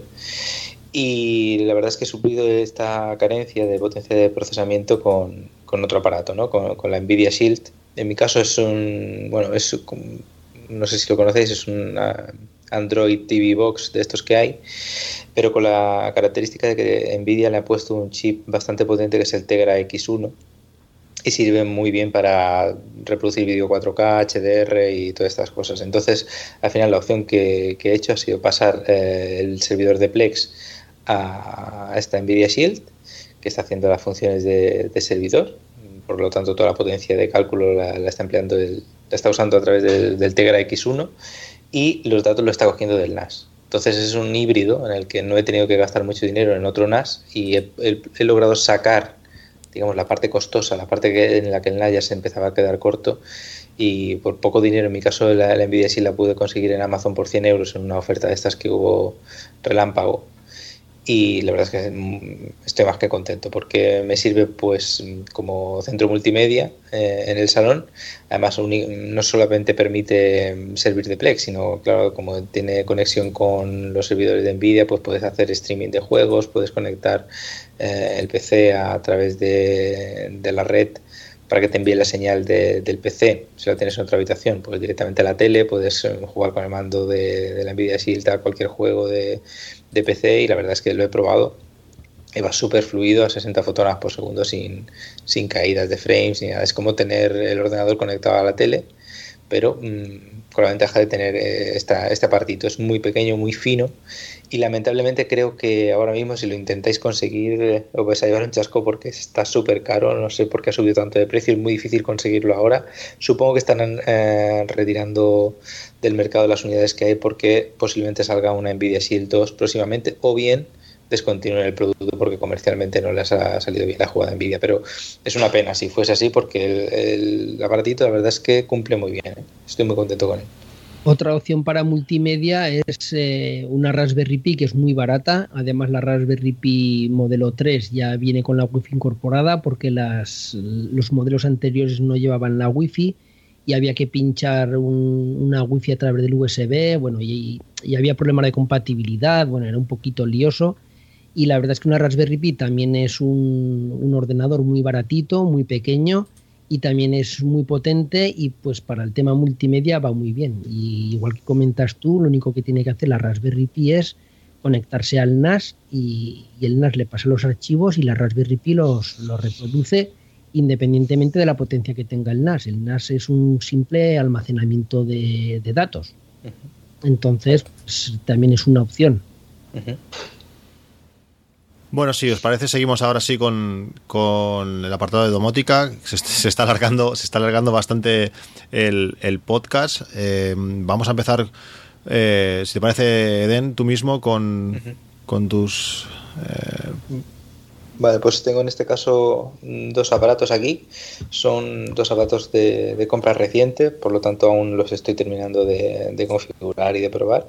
Uno de ellos es el Logitech, Logitech Harmony Elite es un mando a distancia eh, muy caro por el precio de, venta que tiene normalmente. Está creo alrededor de, 220 euros o incluso lo podéis ver más caro en, según qué tiendas, alrededor de 300 euros. Y yo lo conseguí en, el Black Friday a un precio de unos 170 más o menos. Y las ventajas que tiene es que bueno, es un mando a distancia en el que puedes controlar por infrarrojos cualquier aparato que tengas en casa eh, dice también de, que puede se conecta también de forma mm, por radiofrecuencia, pero esto no es así, ya que únicamente emplea la radiofrecuencia para conectarse con el hub que tiene, que es el que envía la señal de infrarrojos a, todos los aparatos que tengas en, el salón. Eh, el pack que viene con este mando es, pues, como digo, un hub eh, que se conecta, también tiene una aplicación en el móvil para, para ellos y bueno, a través del ordenador también, en el cual tú puedes conectar. Es como una especie de centro de control que controla todos los eh, diferentes mm, alargadores dispositivos de infrarrojos que tú le puedas conectar a él. De esta manera puedes enviar tanto a través del móvil como a través del propio mando eh, señales de infrarrojo a los diferentes dispositivos y puedes hacer macros de esta forma, por ejemplo, si tienes eh, que encender el amplificador, en la televisión, eh, poner el canal de o la aplicación del, de YouTube en la tele, pues simplemente te programas el macro, le pones tu icono, pones en YouTube en la televisión, pulsas y pues se enciende el amplificador, se enciende la tele y a través de las pulsaciones que has programado con el macro, pues llega hasta, hasta la aplicación de, de YouTube. O en el caso, por ejemplo, de la Nvidia Shield, si quieres arrancar el Netflix en la Nvidia Shield, pues lo mismo, te coges, te, enciende automáticamente el amplificador, te enciende la tele, te cambia la, la señal de entrada a la V que, que sea, al HDMI que sea y bueno, dentro de, de, la Nvidia Shield, pues ya, ya él solo pues, hace las pulsaciones como si tú las estuvieras haciendo, pero más rápido, hasta que llega la aplicación y la arranca. Esto es muy útil cuando tienes cuando vives en pareja y bueno, ya, ya tienes a tu pareja frita con eh, el tema de encender el amplificador, cambiar la señal de entrada, ahora moverse por aquí, cambiar el mando porque es otro mando para controlar la, la Nvidia Shield. Al final termina siendo un follón, un cacao de conexiones que únicamente conoces tú porque eres el que lo ha conectado todo y cada vez que tiene que una persona simplemente encender la tele o encender cualquier cosa pues se vuelve loca y, termina por, desistir. Y con este aparato pues la verdad es que parece ser que, estoy consiguiendo que, esto ya deje de ser un problema. Y bueno, lo estoy terminando de configurar. Es, la configuración es un tanto lenta porque tienes que estar midiendo el los tiempos de respuesta de los diferentes dispositivos para que los macros no se tropiecen entre ellos. Y bueno, una vez que esté todo configurado creo que, que puede ser una opción muy, muy viable. También mm, hay que decir que el siguiente aparato es eh, que recomiendo es el Philips eh, Hue, que son estas bombillas de Philips que se conectan también al Wi-Fi, puedes controlar con el teléfono y con Siri. Entonces una de las sorpresas que me he llevado, puedes por ejemplo poner eh, poner una bombilla en el pasillo y crear un ambiente que sea, por ejemplo, eh, pasillo a luz a tope y le dices pone el ambiente pasillo luz a tope y de repente pues la, luz se pone a tope o en fin, tú puedes crear los ambientes que quieras y puedes controlar las intensidades de las bombillas. Con el Logitech Harmony también tiene, con el Elite tiene unos botones aposta para tú controlar tanto enchufes, dos enchufes en este caso, como también dos eh, grupos de bombillas. Eh, como digo, y también la intensidad de, las mismas. Entonces puedes, además de controlar todos los dispositivos de, conectados a la televisión, puedes regular la, intensidad de las bombillas, que eso también cuando vas a ver una película pues es de agradecer poder subir, bajar la luz, en fin, o crearte un ambiente y, programarlo en el mando para que directamente se lance. También con el mando puedes controlar eh, el aire acondicionado, si, si tu splitter de, de aire acondicionado soporta infrarrojo como la mayoría, pues no hay problema, puedes coger, controlarlos, hacer, hacerte un macro y poner el aire a, la temperatura que quieras y tal, esto tampoco, tampoco sería problema. El, único problema es, por ejemplo, si tienes eh, eh, persianas que van por radiofrecuencia para poder subirlas y bajarlas, pues en este caso la opción de radiofrecuencia no estaría disponible de, base porque controla únicamente infrarrojos. Creo que hay un, set de expansión, eh, si no me corrige Cristian, que, que dota al Logitech Harmony de, capacidad para controlar eh, dispositivos Z-Wave y, en fin, dispositivos domóticos que no van únicamente por señal eh, infrarroja. Así que bueno, estos son los elementos que, recomiendo las bombillas. En mi caso son una bombilla blanca simple, no las he comprado de colores porque creo que no las necesito. Con una bombilla blanca ya me suple lo, que yo necesito, tener un poco de, luz. Y el, el, pack de bombillas son 77 euros, viene el hub eh, del Philips Hue y dos bombillas. Y el Logitech Harmony, como digo, son creo que está en 220 euros. Eh, yo siguiendo la línea de, Den, también quería recomendaros un Logitech Harmony. En este caso, eh, yo hace, no sé, igual 10 o 15 años que tengo un, mando de este tipo. He tenido, he tenido ya tres o cuatro. Había algunos que, los, los primeros no eran, no tenían la pantalla táctil pero los últimos sí. Y el último que tengo, pues bueno, mi hijo le dio un golpecito, cayó al suelo, la pantalla pues se fue un poquito al traste y ahora vamos, pues eh, aunque no se ve sigue, sigue funcionando la parte táctil y tienes que ir un poquito pues a, suertes. Eh, la gracia de estos mandos, como bien dicho, como bien ha dicho Den, son los macros. Eh, tú le pones, por ejemplo, no sé, ver Digital Plus y te enciende la televisión, te enciende el Digital Plus, en mi caso también el Home Cinema. Si le das a ver Apple TV, pues te enciende la tele, el Apple TV y el Home Cinema también. Y puedes controlar, eh, pues cuando subes el volumen te lo sube del Home Cinema, cuando subes eh, de canal te lo sube del, Digital Plus. Y, y, bueno, te permite con un solo mando controlar muchísimas cosas. En mi caso, el que nosotros, el que tengo pensado comprarme cuando ya el mío acabe de reventar, es el Logitech Harmony Ultimate One, que es tiene un precio más contenido. Son dispositivos nada baratos, pero que realmente le sacas mucho provecho. En este caso son 122 euros. Eh, está bien, es bastante ergonómico, permite bastantes funciones y sobre todo eso, lanzar esos macros eh, que, son muy útiles para de un solo toque encender todos los dispositivos. Sí que es verdad que en este caso tienes que apuntar más. al principio tendemos de pulsar un botón y quitarlo, pero en este tienes que aguantarlo, pues bueno, 5 segundos a que encienda todo lo que tenga que encender y a partir de ahí es con, bueno, con un solo mando controlarlo, controlarlo todo. En ese sentido está muy bien.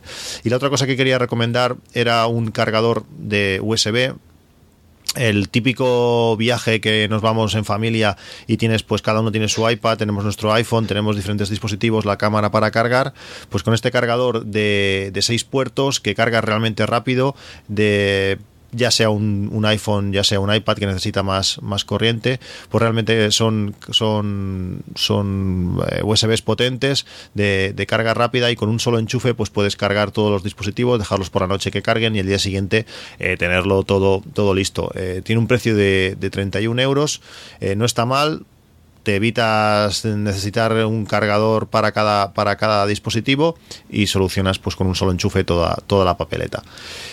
Oli, ¿qué tienes tú por ahí? Pues yo lo que he puesto también para esta categoría es el eh, bridge, precisamente de lo que hablaba Eden, del Philips Hue. Porque yo tengo las luces estas de Philips desde hace ya, pues, no sé, cinco años, una cosa así. Yo tenía, eh, digamos, la primera versión. Yo tengo, yo sí tengo las de las de colores. Tengo prácticamente toda la casa con bombillas de ese estilo. Eh, tengo programadas un montón de, ambientes y demás para ir cambiando. Yo que sé, desde cuando me pongo a ver una peli de cine a cuando eh, tengo programas también a través de IF de que si va a llover la luz de la entrada por la mañana cuando voy a salir de casa se me pongan un tono morado para saber que tengo que coger un paraguas, cosas así, ¿no? Es decir, lo tengo todo programado. Pero el problema es que eh, cuando presentaron ahora, eh, con, si no me equivoco, fue con iOS 8, el tema del HomeKit, y ya lo implementaron con iOS 9, digamos que el pequeño router que viene para sincronizar estos equipos no era compatible con HomeKit como tal.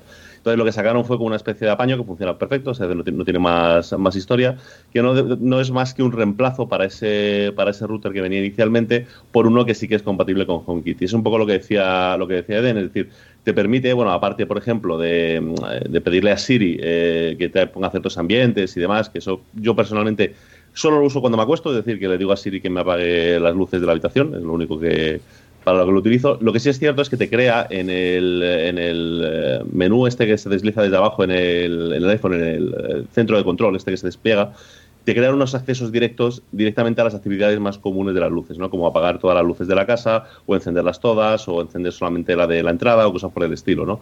Y la verdad es que para eso es, eh, es tremendamente útil y me, está sirviendo mucho, ¿no? Lo puedes hacer, por ejemplo, también a, través del Apple Watch, es decir, directamente yo tengo puesto un acceso directo desde la Watch Face que tengo puesta y directamente desde ahí puedo darle y decirle que me encienda las luces de donde estoy o cosas por el estilo. ¿no? Y la verdad, la verdad es que te convierte todo el sistema por solo 50 euros y yo creo que sí que vale la pena. Eh, ¿que, ¿tienes tú algo en esta categoría? Sí, a ver, eh, bueno, yo en primer lugar os quiero decir que yo no tengo los mandos que tenéis vosotros, eh, los Logitech Harmony, y eso me obliga a hacer una configuración un poquito rara en la televisión.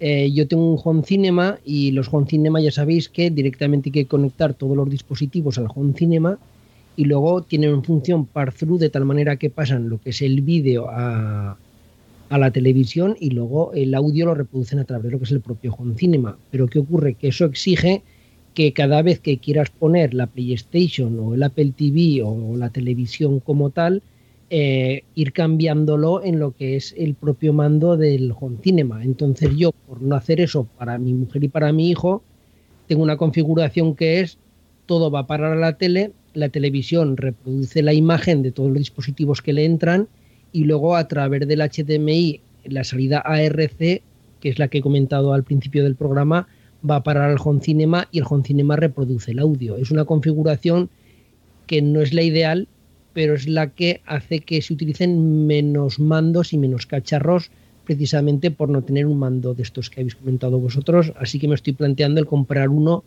pues para poder poner el home cinema como realmente hay que conectarlo.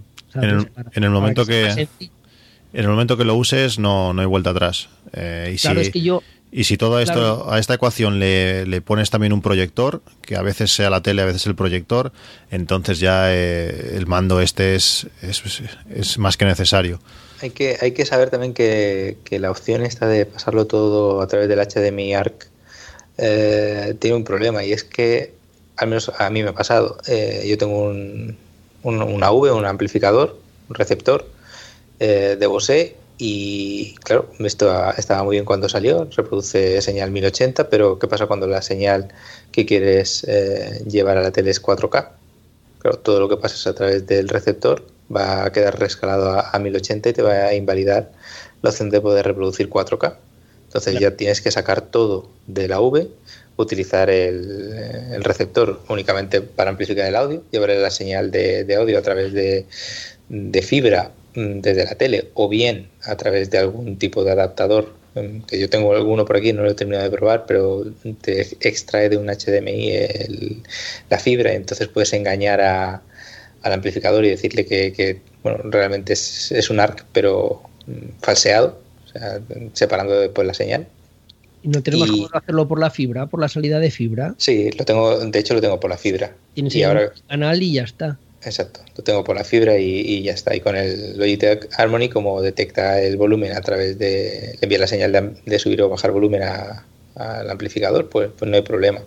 Y esta es la única pega ¿no? del HDMI ARC, que estás obligado, si quieres llevar también la señal de, de vídeo, a que el amplificador tenga las capacidades de vídeo que tú requieras. Yo de momento no tengo ese problema porque mi amplificador es 1080 y todo es 1080, no tengo ningún dispositivo 4K. El problema fue que cuando hice la instalación primera, la hice como hay que hacerla, pero claro, cuando le explicaba a mi mujer, primero tienes que encender la tele, luego enciendes esto, seleccionas la entrada, subes el volumen de aquí, se me quedó mirando como diciendo, tú estás tonto. ¿Sabes? Claro. Entonces, claro, al segundo día vi que era imposible porque ni sabían subir el volumen, ni sabían. Entonces, tuve que eh, cambiar toda configuración y hacerlo a través del ARC, que no es lo ideal, pero vamos, con un mando de estos es lo que estáis comentando vosotros. Tú le dices, eh, pues eh, PlayStation o Apple TV o televisión o lo que sea, le das al botón, ya lo configuraré yo y él solo hará todo el proceso, arrancará lo que tenga que arrancar, pondrá los canales que tenga que poner y directamente pues a ver lo que quieras ver. Yo, yo ahora que tengo aquí mi suegro, por ejemplo, puedo coger y encenderle, si estoy con el ordenador y me dice que le ponga la tele, pues simplemente con el teléfono cojo, pongo, pulso en la aplicación de Harmony, le, le doy a la televisión. Como está todo sincronizado, pues automáticamente el mando ya ha detectado que yo he lanzado el macro de televisión, se enciende la televisión y él puede ver en el mando a distancia, como tiene una pantalla táctil, los iconos de los canales. Entonces Claro. ya únicamente pulsa el icono del canal que él quiere ver. Entonces yo ya lo he dejado preparado para que si él quiere pues ver Telecinco le da al icono de Telecinco y se ve. O yo desde el mando también desde el teléfono se lo puedo se lo puedo cambiar sin problema. Y eso El de Telecinco, bórralo. el de Telecinco borra- ese sí, ese, ese hay que borrarlo. Cuando le dé a Telecinco que le lleve al lado. Exacto. A Discovery Max. Bueno, pues siguiendo, yo lo único que he traído es una cámara, una Foscam, una cámara IP de videovigilancia. Entonces es la Foscam FI 9900P. Entonces esta cámara la he traído porque la tengo, se ve muy bien. Por el precio que tiene, tiene una muy buena calidad de imagen. Es una cámara 1080p. Y el único problema que tiene esta cámara es el software.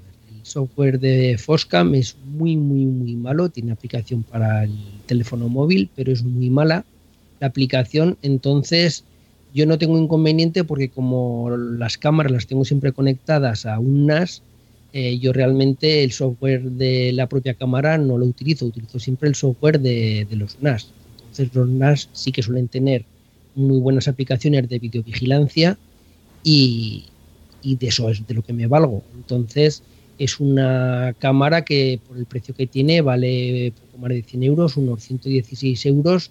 Pues la verdad es que la calidad de imagen es muy buena. Es una cámara de exterior. Yo la tengo puesta en el exterior, por lo cual no hay problema de que le dé el sol, de que llueva.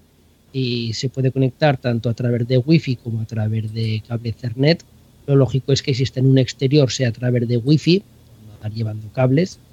Y bueno, pues es una cámara pues que yo la tengo y que a mí me ha dado buen resultado. Y si queréis pasamos a la siguiente. Sí, podemos pasar a la siguiente categoría que, que es relacionado con ropa. Eh, bueno, recomendaros un par, un par de cosas, cosas que utilizo para, para el día a día. Eh, bueno, desde hace, hace años que, que adelgacé, adelgacé bastante y desde entonces tengo frío siempre. En el invierno me gustaría engordarme eh, al peso anterior para no pasar tanto frío, pero bueno, eh, luego costaría mucho volver. Y os recomiendo dos prendas. Una es, eh, son unos guantes ultra finos de, del Decathlon. Son guantes muy, muy baratos. En este caso son 5 euros. estos guantes son se pegan totalmente a la piel, eh, sirven perfectos, por ejemplo, cuando vamos a la nieve, pues te pones un guante gordo encima y si no, pues eh, en la península tampoco solemos tener, bueno, hay sitios que sí, pero no solemos tener temperaturas muy extremas, pues para ir por la calle van bastante bien y además eh, tanto el pulgar como el índice son permiten táctil, permiten tocar la pantalla táctil y funciona, podemos utilizarlos con el teléfono sin, sin sacárnoslos. realmente como son tan finos, pero están tan pegados a la piel, eh, la sensación de calor es, es, muy buena. Y bueno, son muy. son Yo los utilizo, los estoy utilizando este, este invierno y estoy, estoy muy contento. Otra prenda que, quería recomendaros es una camiseta térmica eh, para correr. Que la ventaja que tiene es que tiene los, los electrodos que utilizamos para, para, para, el pulsómetro, los tiene integrados en la misma camiseta, por tanto no hace falta llevar la cinta. Eh, esto, en, aunque, aunque es de manga corta, al ser de este, de este tipo ropa térmica, en cuanto empiezas a correr un, poco, eh, a mí las mangas siempre, siempre me sobran y, y, va, y va genial. Eh, al final yo muchas veces corro con, con, guantes porque las manos sí que paso mucho frío, pero en el brazo en sí no. Entonces lo que me evita sobre todo, y en verano también, es las rozaduras que la que la banda la banda del pulsómetro me, hace, me hace unas, con el sudor me hace unas, unas marcas bastante, bastante serias en el pecho. Y con esta camiseta térmica donde podemos colocar nuestro podemos sacarlo de la cinta y, y enchufarlo aquí directamente eh, podemos utilizarlo sin, sin sin rozarnos y, sin heridas. En este caso también es del Decathlon, tiene un precio de 25 euros. Si tenéis más frío y vosotros sois de ir correr en invierno con manga larga, es más complicado porque Decathlon no, no fabrica, es una lástima. Pero si sois como yo, que con guantes y manga corta os va bien, esta es una prenda que, va, a ir, que va a ir muy bien. Después, si os parece, podemos saltar a, a la siguiente categoría, es eh, cosas útiles para, para el hogar. Eh, le pregunté a mi mujer si tenía algún producto que hubiese comprado este año que, que me recomendase especialmente y me recomendó un, un quitapelusas Solac, el modelo es el H101. Este quitapelusas es una especie como de lijadora que se ve que, bueno, va muy bien para cuando lavas la, ropa, sobre todo es así un poco, eh, no sé si de lana, pero a veces se quedan incrustados algunas, algunas pelusas, algunos eh, feos de, la tela, pues con esto es como si lo lijara, entre comillas, y, te lo deja perfecto. Eh, realmente funciona muy bien, es, es relativamente barato, son 19, 19 euros y funciona, funciona con, con pilas y además eh, eléctrico y está y está está realmente realmente bien. Y por último también recomendaros en esta categoría un, una, la báscula la báscula Withings es, hay de diferentes precios pero la, la que yo me gusta recomendar es la, la básica 94 euros. Además de subir eh, el peso directamente a internet es decir tú llegas por la mañana vas al lavabo te subes en la báscula sin mirarla te bajas y está todo en internet se sincroniza con, con el iPhone se sincroniza con el, con el centro de salud de de iOS y entonces cualquier aplicación que necesite estos datos los va a tener pues para calcular calorías, para calcular otras cosas. Eh, la báscula va genial, hace, bueno, empecé, perdí un montón de kilos gracias a una báscula como esta, tengo toda la progresión de la bajada de peso, está genial. Y sobre todo si tenemos niños en casa, eh, mi hijo desde, desde que nació tiene una báscula de estas en casa y puedo ver todo, eh, todo el crecimiento que ha tenido. Y también va muy bien cuando vas al médico y te dice, bueno, pues vas a tener que darle a piretal, vas a tener que darle Dalsi, ¿cuánto pesa? Pues nada, sacas el móvil, a ver, mira, pues hace una semana pesaba 25 kilos. Para este sentido está muy bien, es muy curioso ver la evolución de crecimiento de tus hijos y bueno, es una báscula que, me encanta. Eh, la, usamos todos, eh, mis padres cuando vienen también se suben, te reconocen quién es quién. Mis padres, por ejemplo, no están, no están eh, memorizados en la báscula y entonces de vez en cuando aparece peso desconocido tal día, tal hora y, y bueno, es una báscula que va muy bien y de diseño es, es muy chulo. Como digo, hay básculas modelos más, más avanzados que también miden pues la, la, las pulsaciones, que miden la, la, temperatura, pero esta yo creo que es más que suficiente, el precio son 94 euros como digo y no, no, está, no está mal. Ok, pues yo tengo aquí en esta categoría una cosa que es bastante de invierno, es una manta eléctrica, pero de 2 metros por uno y medio. Es mm, una, manta eléctrica que se conecta a la corriente normal, tiene un regulador de, de 6 intensidades y se apaga a las 3 horas. Eh, así, si nos quedamos dormidos, pues no hay problema de que vaya a pasar nada. Calienta bastante, la verdad, y creo que puede ser una, una opción muy confortable si estamos en sofá y, bueno, queremos taparnos dos personas, pues es algo a, tener en cuenta. Es muy calentita, es suave. En mi caso la compré de color gris, creo que hay gris y, marrón. Y la verdad es que está bastante bien. Esta manta es para frioleros, ¿eh? Sí. ¿En Mallorca hace frío entonces o qué?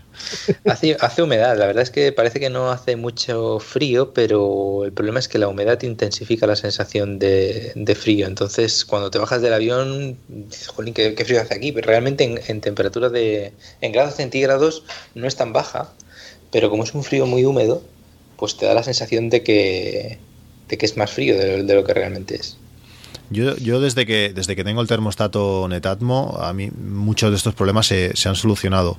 A mí me pasaba con otros termostatos, lo típico, ¿no? Que tú pones 21 grados eh, y los termostatos normales funcionan, pues mira, cuando baja de 20 y medio arranca la calefacción, cuando pasa de 21 y medio la paro.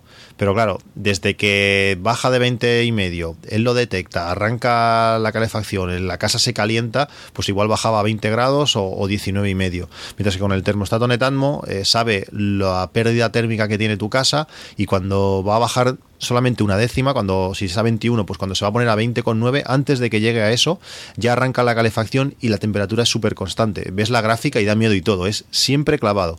Esa, esa ganancia de más menos 2 grados que puedes tener con otros, eh, con esto lo evitas y parece, parece una tontería, pero cuando estás en el sofá se agradece mucho. Claro, una mantita ya así eléctrica, pues tiene, tiene buena pinta, la verdad es que sí. Tiene un encanto, tiene un encanto. Solo falta la chimenea y entonces ya. Y el tazoncito de sopa. Exacto. A ver quién sale de la manta a hacer la sopa. Vaya. Bueno, pues yo traigo algo que va a juego con esta manta y es algo que compré este verano y es una cama hinchable con una bomba eléctrica es de la marca Intex Pillow, entonces es la típica Resford que suele llamar la gente, que es una cama hinchable. Y esta está bien de precio porque no llega a 60 euros la, el modelo grande, el de cama de matrimonio.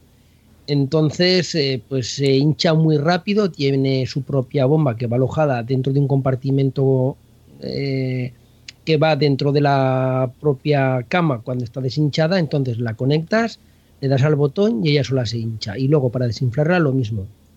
Le das al botón y el mismo compresor que la ha hinchado la desinfla.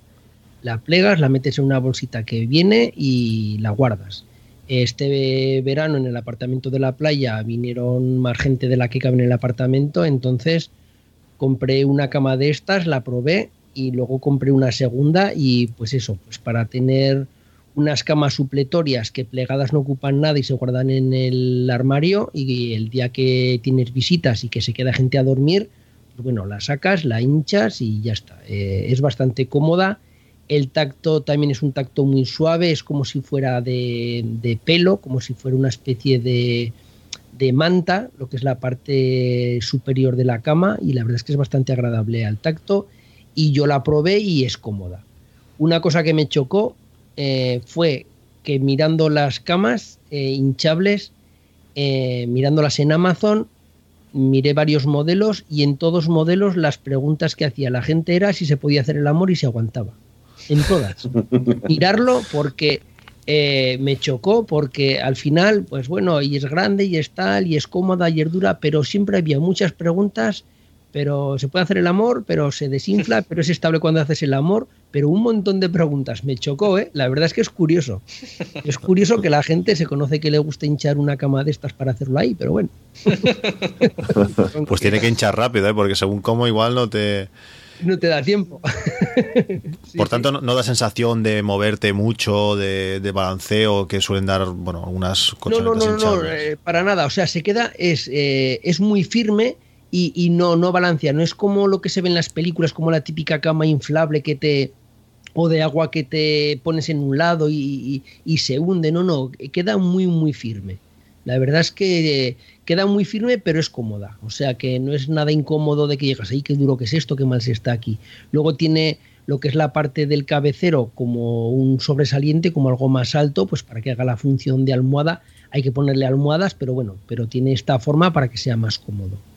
Y luego la segunda cosa que traigo es una lámpara LED que le compré a mi hijo para estudiar y la verdad es que está muy contento. Es una lámpara LED que es un poquito cara para ser una LED, pero bueno, eh, vale cerca de 40 euros, vale, bueno, 37 euros, vale ahora mismo, la estoy viendo en Amazon.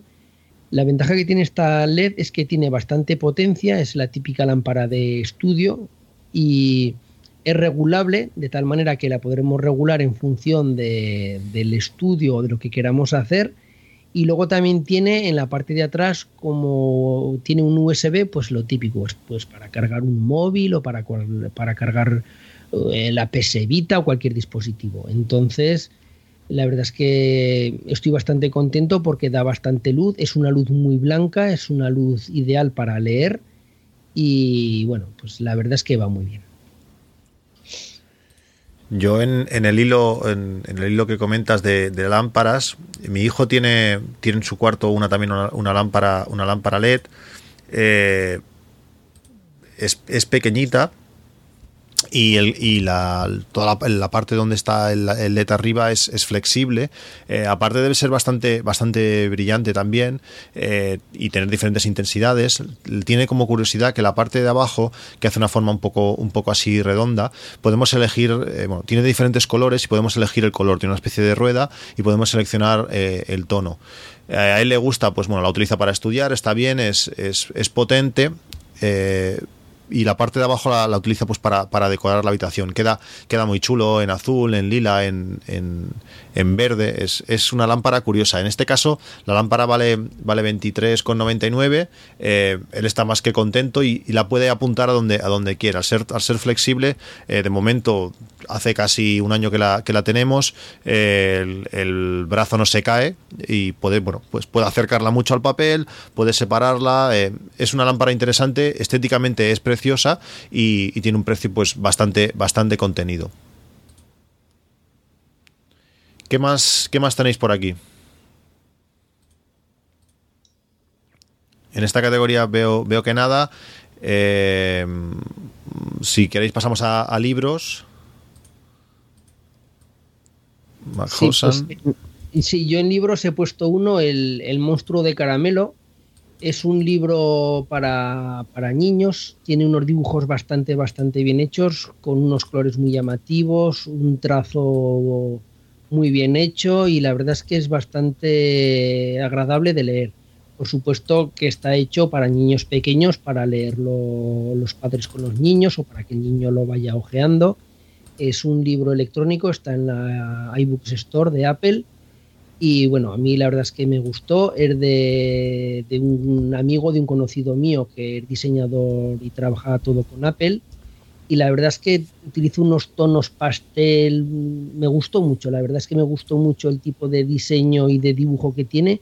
Y luego aparte la historia, la historia de, de un monstruo que come caramelos, entonces está hecho en un lenguaje muy sencillito para los niños, con una moraleja, bueno, ya digo que, que está bastante bien. El precio exactamente no sé lo que valdrá, pero valdrá un par de euros o tres euros como mucho, el típico precio de la iBooks Store, pues bueno, pues para pasar un rato con los niños y, y, ver una cosa interesante y sobre todo la calidad del dibujo, pues bueno, yo considero que está bastante bien.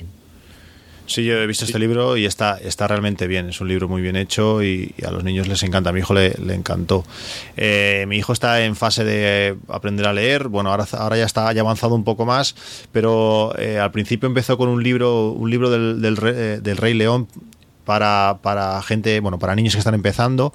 El precio es de 6,60 y la gracia que tiene es que es, tipo de letra, de esta letra, bueno, que utilizamos más para escribir esas letras con bracitos que hacíamos, que hacíamos al principio, que, les, que es lo que ellos al principio les, les enseñan, que si esta letra le da la mano a la otra y la L con la A pues hacen el la y estas cosas. Eh, aparte el libro es un poco para, para jugar, eh, por ejemplo, eh, cuando sale Simba, pues en vez de salir el nombre, pues sale el dibujo de Simba y abajo lo pone en letra para que vayan relacionando.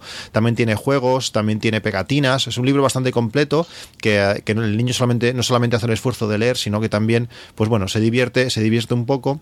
es de una es de una serie que tienen unos cuantos, unos cuantos libros. Eh, también está El viaje de Arlo y algunos más, que están muy bien, precio contenido, y es un, es un libro que, me gusta recomendar mucho porque, porque es eso, porque el niño, aparte de leer, pues también, también se divierte. De la categoría anterior, eh, quería recomendar otra lámpara que, la he visto en diferentes sitios que la, que la recomiendan. Eh, a mí me encanta, la tengo, la tengo en mi habitación y, está genial, que es una Aukey LT T6, que es una lámpara que hace una luz muy, muy buena, una luz blanca muy interesante, pero además también permite hacer diferentes colores. Eh, te ambienta la habitación, eh, no sé, en tonos rojos, en azules, en, el color que nos guste para, nuestra habitación. antes de ir a dormir, pues le pones ese tono, ese tono más suave o una luz un poquito más suave y es una lámpara muy interesante que también vale 24 euros como la anterior que os he comentado. Queda muy bien, es un diseño así como en tubo un poco, un poco ancho que está, que está muy bien y la luz que hace a mí, a mí me encanta. Es una, lámpara que está, que está muy bien y como digo la he visto recomendada en un montón, en un montón de sitios. Si os parece, vamos a ir casi acabando. Nos faltan las dos últimas categorías. Eh, una eh, dedicada a Majosan, que es de redes. Tienes aquí unos varios productos. Explícanos. A ver, eh, os explico. Yo soy bastante obsesivo con el tema de las redes. Le doy muchísima importancia por algo que, es muy obvio.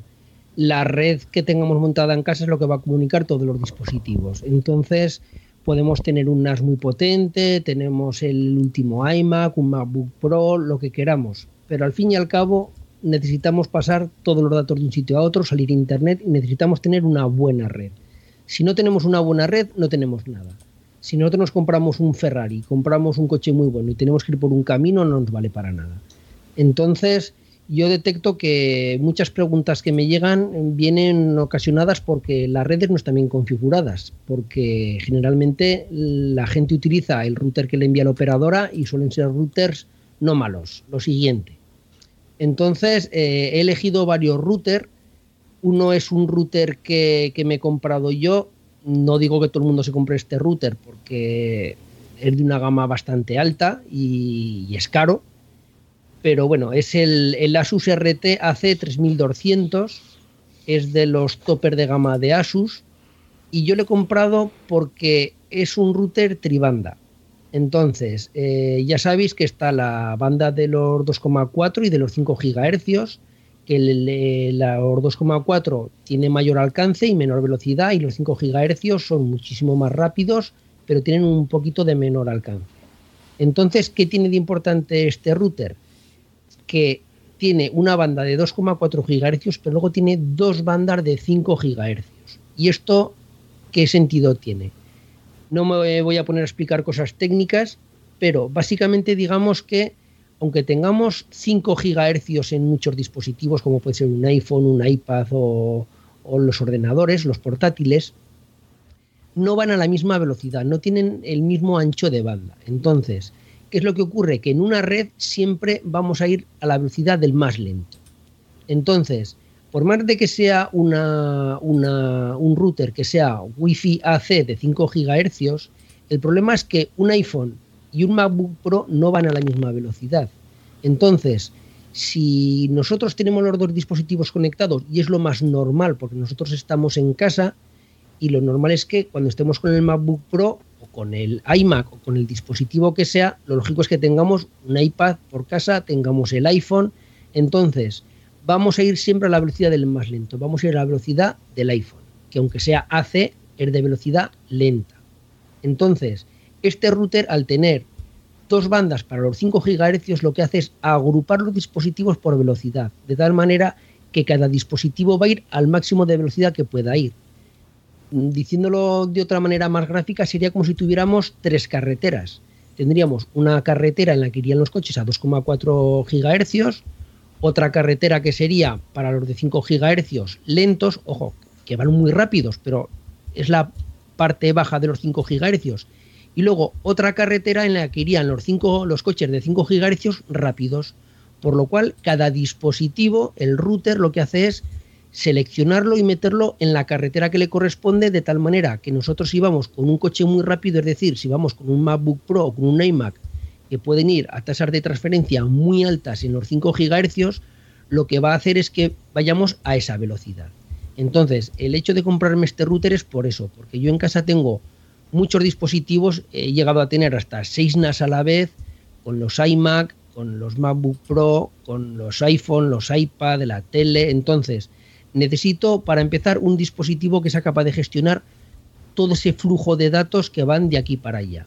Entonces, cuando tú estás con un, con un MacBook Pro, con un iMac y lo que quieres es hacer una copia de seguridad con Time Machine o trabajar con vídeo en tiempo real, lo que quieres es, pasar un archivo de un sitio a otro, claro, si tienes dispositivos más lentos, lo que vas a hacer es penalizar la velocidad de la red y ir más lento. Entonces, eh, este tipo de router tiene una tecnología, pues eso, que bueno, no, no la voy a explicar ahora porque no viene al caso, pero que son tribanda. Quedaros con la cosa de que son tribanda. Este router vale, eh, viene a costar unos 300, entre 300 y 400 euros, pero en el Black Friday lo bajaron por debajo de los 200, muy cerca de los 200, pero por debajo. Eh, se quedó a 197 euros, me parece. Entonces, eh, es un router muy, muy bueno. Aparte de eso, de ser un tribanda, como podéis imaginar, puede hacer muchísimas más cosas puede manejar VLAN, bueno, un montón de cosas.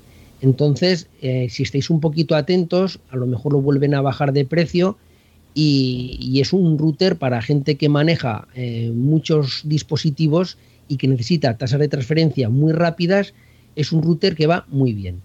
Y luego el segundo router que traigo es el router de Synology, el Synology RT 1900 AC. Este también es un router que no es tribanda, es dual band, por lo cual tiene los 5 GHz y los 2,4. Este sí que no es capaz de separar las frecuencias de 5 GHz por dispositivos, pero es muy buen router, es un router muy configurable y luego es un router muy Synology, es decir, es muy fácil de configurar, la configuración es muy sencilla, muy gráfica, muy intuitiva y tiene muchísimas posibilidades. No es un NAS, pero sí que tiene funciones de NAS, es decir, tiene funciones de que podemos eh, utilizarlo como un gestor de torrent, podemos eh, utilizarlo como una especie de mini servidor de archivos como si fuera un NAS, podemos crear, eh, pues eso, tiene para VLAN, tiene un montón de cosas y tiene un precio más contenido, sigue siendo un router un poquito caro, pues porque hace muchas cosas y está rondando los 150 euros. Entonces, eh, estos routers pues tienen la ventaja eso de que ya escapamos de los routers de operadora que son un cuello de botella. Yo eh, recomiendo a la gente que si no se quiere ir a este tipo de router más caros, por lo menos que se compre algún router un poquito más decente de los que dan las operadoras, porque vais a notar un cambio de velocidad en la red y que todos va a ir muchísimo más rápido, porque al fin y al cabo, lo que he dicho antes, para nada os vais a comprar un ordenador súper potente si al final vais a morir al palo de una red lenta. Entonces, lo que he dicho, ¿para qué quieres un Ferrari para ir por un camino? Un Ferrari es para ir por una autopista. Y si vas a ir por un camino, no te compres un Ferrari. Entonces, eso en cuanto a los routers. Y luego, eh, otra opción es la red configurarla a través de switch. Entonces, eh, otra opción es mientras no salgamos al exterior eh, para manejarnos dentro de nuestra propia red, lo que es la LAN, eh, podemos utilizar switch. De tal manera que básicamente el router se queda aparte, el router se queda como si dijéramos eh, fuera de juego y la red la va a gestionar y el tráfico de paquetes lo va a gestionar un switch. Entonces os traigo dos switch, al igual que antes, un switch de gama más alta y otro de gama más baja. Entonces, el primer modelo que os traigo es el de gama más alta, es el que, eh, bueno, yo tengo los dos modelos, os voy a decir los dos modelos que tengo. Uno sería el Dynalink DGS 1210-16, 16 quiere decir que es de 16 puertos porque este hay, me parece, de 8, de 16, de 24 y de 32 puertos. Yo tengo el de 16, este vale 150 euros, pero este tiene la ventaja de que es programable, es lo que se llama un switch programable, de tal manera que podemos configurar un montón de cosas. Podemos configurar VLAN, podemos configurar Link Aggregation, por eso tiene 16 puertos, porque en Link Aggregation enseguida nos comemos los puertos, porque si hacemos Link Aggregation de, varios dispositivos y los emparejamos de dos en dos o de cuatro en cuatro, enseguida nos comemos los puertos, por eso tiene 16.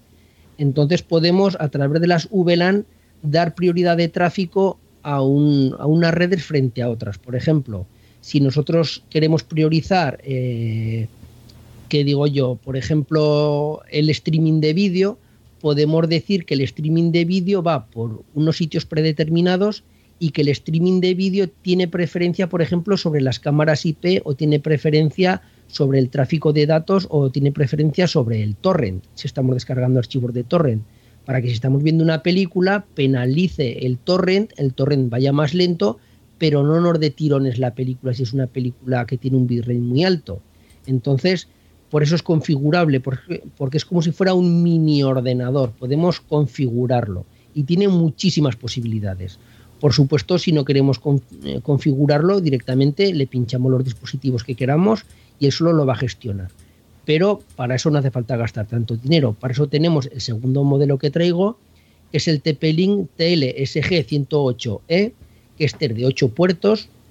Este vale 36 euros, es mucho más económico y por supuesto es un switch gigabit que va muy bien, también lo tengo y pues para llegar y pincharle cosas y que las gestione, pues se gana muchísimo en la velocidad de la red. Entonces, en función de que tengamos muchos dispositivos en casa y que queramos priorizar el tráfico de unos sobre otros, o queramos hacer link aggregation, o queramos hacer configuraciones ya un poquito más avanzadas, aparte de todo eso, eh, bueno, tiene Spanning Tree, tiene un montón de cosas que se pueden hacer, podemos monitorear el tráfico en tiempo real, nos da estadísticas, bueno, es un router bastante avanzado, o sea, un router, un switch bastante avanzado que podemos hacer muchas, muchas cosas. Y luego si queremos algo más sencillito, algo más de andar por casa, pues por 35 36 euros tenemos el segundo modelo. Yo sí que recomiendo a toda gente que o utilice un router de calidad o utilice un switch de calidad o las dos cosas pero que pasar todo el tráfico de una red por un router de operadora, eso es tirar el dinero. Tirar el dinero pues porque van muy lentos. No sé lo que opinéis vosotros, eh, no sé si utilicéis algún tipo de router especial o de switch, pero vamos, yo calculo, yo pienso que, vale la pena, que vale la pena invertir un poquito porque si sumamos todos los equipos que tenemos en casa, eh, generalmente tenemos muchísimo dinero invertido en equipos y el dinero que vale tener una buena red no es nada en comparación con lo que tenemos con los equipos y lo vamos a ganar. La verdad es que lo vamos a ganar en rendimiento. Sí, bueno, y en mi caso también tengo un switch. Eh, en mi caso es un HP Pro, ProCurve de, de 8 bocas eh, para gestionar el tema del link aggregation y tal. Y lo que pasa es que después para el tema de Wi-Fi tengo el router de Apple, eh, no, los últimos que salieron, sino los, los que eran, digamos, como el Mac Mini, ¿no? Aplastaditos. los últimos que salieron son los últimos que han salido ya. Sí, sí, exactamente. los últimos. los últimos. Exacto. La cosa es, eh, me preguntaba yo sobre el tema de los nuevos sistemas de, de router que van a poner o de red, de red mallada, de esta que hablan, ¿no? De que está sacando ahora Google. Yo quiero, sí, pero yo el de Google no me gusta. Hay, para eso hay, hay marcas especialistas. Hay marcas especialistas en redes malladas. Yo en cuanto pueda en, el, los vídeos que hago, en los tutoriales, me meteré con redes malladas porque la verdad es que van muy bien. Van muy bien porque eh, suele haber muchos problemas de cobertura en las casas, sobre todo la gente que tiene casas grandes o casas con varias plantas y, estas redes malladas van muy bien. Van muy bien porque es como realmente funciona un sistema eléctrico, son mallas y si no te llega la, electricidad por un sitio, te llega por otro. Pues una red mallada es algo parecido. Entonces es tener varios puntos de acceso que entre ellos se hablan, entre ellos se ponen de acuerdo y, y, deciden en función de dónde estás, pues quién te pasa el wifi, quién te da la información. Exacto. En mi caso no veo la necesidad tanto de, de invertir en un wifi o en un router de, que dé una señal de wifi muy potente porque mi casa tiene una parte muy larga y se va hasta, hasta la terraza y no me llegaría. O sea, es decir, tener una fuerza de wifi tan grande, tan grande que, que tendría que poner un monstruo en el, en el, estudio para que me llegase hasta, hasta la terraza. Entonces, la única opción que veo es ir eh, haciendo esos, esas burbujas, esas mallas de, de wifi. Ahora mismo lo tengo medio suplido, pero no me termina de ir muy bien por el tema de las distancias. ¿Con algún eh, repetidor? Con un repetidor de, de, Apple, con un AirPort Express conectado haciendo de repetidor con, con, con, el AirPort Extreme. Pero de todas formas no he visto que esta opción me, me termine de convencer y estoy pensando pues es una red mallada con Ubiquiti o con... Eh, eso es lo que te iba a decir. Ellos son muy buenos. Tienen, además tienen redes malladas que son muy fáciles de configurar. Uh -huh. Directamente los compras, los pones y ya está. Uh -huh. Cosas raras. Eh. Yo he hecho redes malladas, pero me las he hecho yo a través de, de repetidores, con cosas un poquito raras, uh -huh. modificando firmwares, pero claro, no es lo normal, ¿vale? Entonces, eh, lo ideal es lo que dices tú, una marca que destaque en esto y, y que ya tenga aparatos pues, para llegar a comprar y poner dos repetidores, cuatro o seis o los que te hagan falta. Exacto. Pues muy bien, ¿pasamos a la siguiente o...? Sí, pasamos ya a la última, a la última categoría, que sería la categoría de, de ocio. Eh, tú mismo, Eden, y si Oli no se ha dormido, pues acabaremos... No, no, aquí sigo, aquí sigo, aquí sigo. eh, yo de ocio tengo do, dos recomendaciones que han sido una sorpresa para mí eh, en cuanto a, al tema de, juegos en, de PlayStation 4. No son juegos caros, ni el desarrollador es un desarrollador eh, de juegos AAA tipo Ubisoft o Electronic Arts o esto. Es una compañía que casi se podría eh, apostillar como indie, ¿no? Y es la, son, son finlandeses, creo, si no voy mal, o de Noruega, no sé, de, de, de, de la parte norte de Europa, que se llaman Jose Marqué y tienen dos juegos bastante entretenidos para jugar en, en, familia. Son los típicos juegos matamarcianos y tal, pero que están muy muy bien hechos. La calidad, la calidad gráfica y de sonido, la verdad es que eh, sorprenden, sorprenden gratamente. Uno de ellos es Resogun, que es eh, básicamente de, de, matamarcianos, pero en vez de ser de scroll eh, vertical u horizontal, es un scroll circular es como si las fases fuesen alrededor de un cilindro, es un, un esquema diferente, pero muy muy bueno. Se puede jugar en multijugador en cooperativo en, los, las dos personas con el mismo mando. ¿no? esto es algo que, que, me gusta resaltar porque creo que con todo el tema de, internet y todo esto estamos perdiendo lo que jugar con otra persona en, en vivo. Es, es las típicas partidas de, de videojuegos con un amigo en casa, pues a mí no me gustaría que se perdieran, y tanto, no sé si por motivos comerciales, por el hecho de que, claro, si estás jugando con otra persona ya te tienes que comprar dos juegos y tal, a, a, a las marcas les interesan, pues eso, que sean dos personas, dos juegos y, y que no sea tanto contacto humano, ¿no? que así tienen más ganancias, pero creo que, que, en algunos momentos puede ser divertido, sobre todo en fiestas o con la familia o esto, pues juegos de este tipo se agradecen y la verdad es que cuesta encontrar en el catálogo eh, juegos de juegos así que se puede jugar sin pantalla de partida o con pantalla de partida da igual, pero dos personas en, la misma consola. Y el otro juego que, que, de esta compañía es Alienation. Este es un juego eh, un poco diferente, es un juego eh, que se ve de, desde una vista cenital, o bueno, no cenital sería tipo Diablo, los que habéis hayáis jugado Diablo o a StarCraft, es una vista así como isométrica, en la que bueno, tú llevas un, un personaje y te salen aliens de, de, infinidad de sitios y es un juego muy largo, muy bien hecho, muy entretenido para jugar con, con dos personas y totalmente recomendable. Bueno, pues termino yo ya con los dos últimos productos que he seleccionado de la lista esta. El primero es el PlayStation VR, el VR, ¿vale? La, la, realidad virtual que ha preparado PlayStation.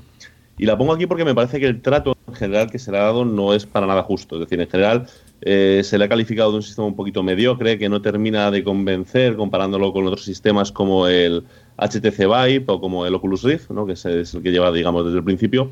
Pero yo he tenido la, posibilidad de probarlos todos. De hecho, yo tengo un Oculus Rift, aparte de este PlayStation VR, y no es cierto, no es cierto para nada. Es decir, la única diferencia real entre este PlayStation VR y, digamos, eh, otras soluciones eh, más caras, digamos, que se supone que son más precisas y demás, es el tema de la resolución de la pantalla, ¿vale? Es verdad que la, el PlayStation VR está utilizando una pantalla Full HD que se queda claramente corta en resolución. Es decir, cuando tú lo estás utilizando, la sensación que tienes es como si tuvieses eh, algún tipo de mosquitera por delante, ¿vale? Entre lo que eres tú y la, eh, digamos, el escenario que te rodea.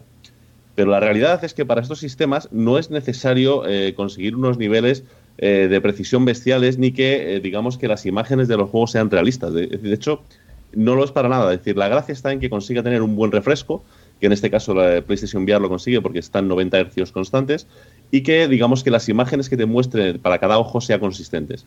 Si esto es así, eh, la experiencia funciona perfectamente bien y de hecho eh, tiene ciertas cosas que son mejores que el, HTC o que el Oculus Rift. Por ejemplo, es que es un sistema que es prácticamente plug and play. Es decir, en cinco minutos lo tienes configurado y estás jugando. Mientras que los otros, las configuraciones, os aseguro que son bastantes horas hasta que aquello queda medianamente funcional. ¿no? Es decir, no es tan sencillo de dejarlo funcionando bien en comparación con esto. ¿no?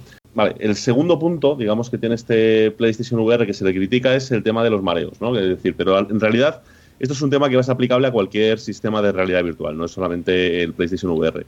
Y la forma de solucionarlo es muy sencillo, es tan simple como eh, empezar poco a poco. Es decir, el primer día te pones 10 minutos, el segundo día puedes empezar a ampliar a 15, 20, 25, normalmente cuando superas la media hora ya no tienes ningún problema. Esto es simple y llanamente porque eh, digamos que tu cerebro se está creyendo lo que está viendo por el sistema, pero tu cuerpo no está teniendo ese feedback, ¿vale? De las aceleraciones, de los movimientos y demás. Entonces, produce una sensación de mareo que ojo, es súper desagradable, es decir, no, no, no, tiene sentido alargar la experiencia si te empiezas a marear, es decir, en el momento que te empiezas a marear tienes que cortarla, pero es verdad que en cuestión de eh, una semana, dos semanas, estás perfectamente acostumbrado y puedes seguir jugando. Y la verdad es que, ya, ya digo, o sea, eh, por el precio que está y que son unos 400 euros más o menos lo recomendado por, por Sony y lo, por los juegos que tiene y tal, está perfectamente a la altura de los otros dos sistemas que ahora mismo son más, están más adelantados, se supone, ¿no?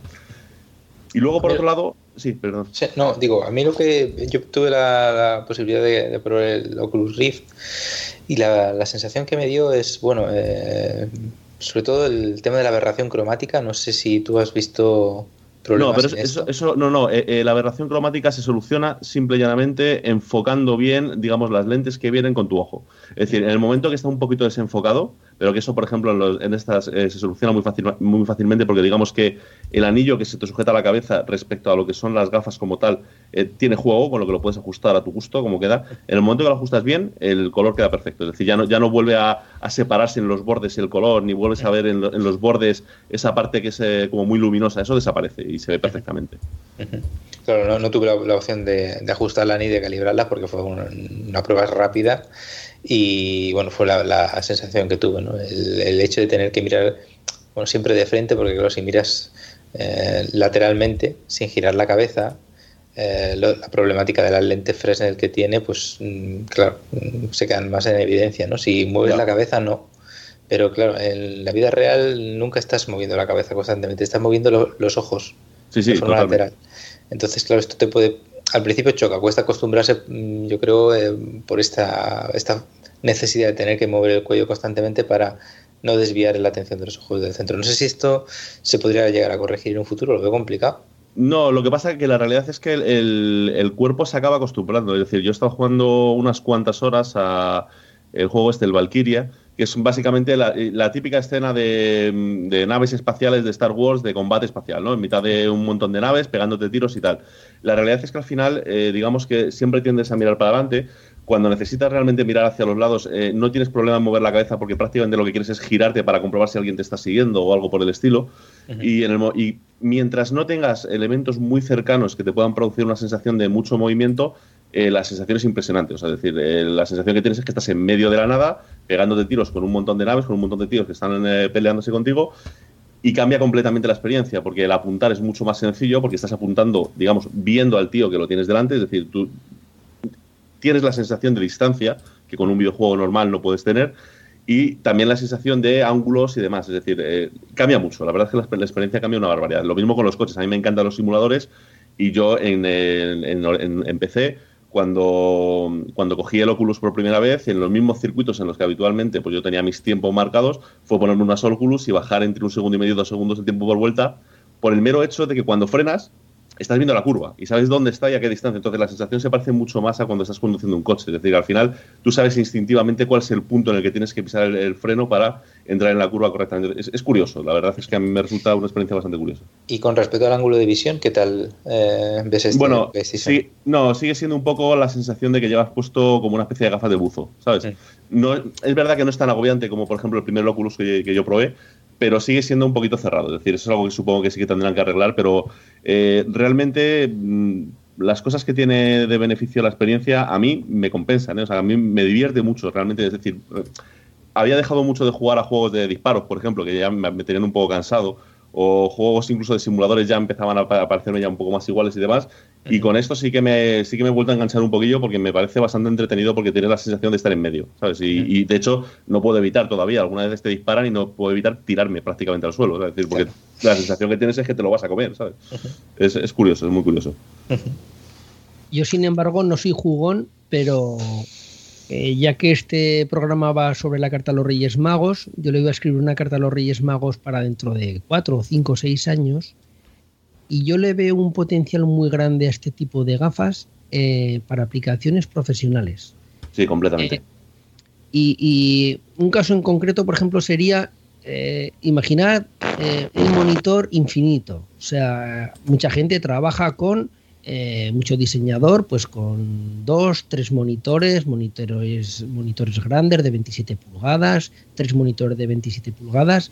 Pues imaginad un monitor que fuera toda la pared y que cuando giraras la cabeza tuvieras ocho monitores. Es decir, ponerte unas gafas de realidad virtual que te proyectaran lo que estás diseñando, eh, el, tu Photoshop o lo que quisieras, que tú con solo girar la cabeza vieras la paleta de colores, a la izquierda giras la cabeza y ves lo que estás en lo que estás trabajando, o lo mismo en, edición de vídeo o cualquier tipo de aplicación. Es decir, en vez de tener un monitor, tener unas gafas de realidad virtual conectadas a un ordenador y a un teclado, un ratón, o directamente manejándolo con el interface que fuera.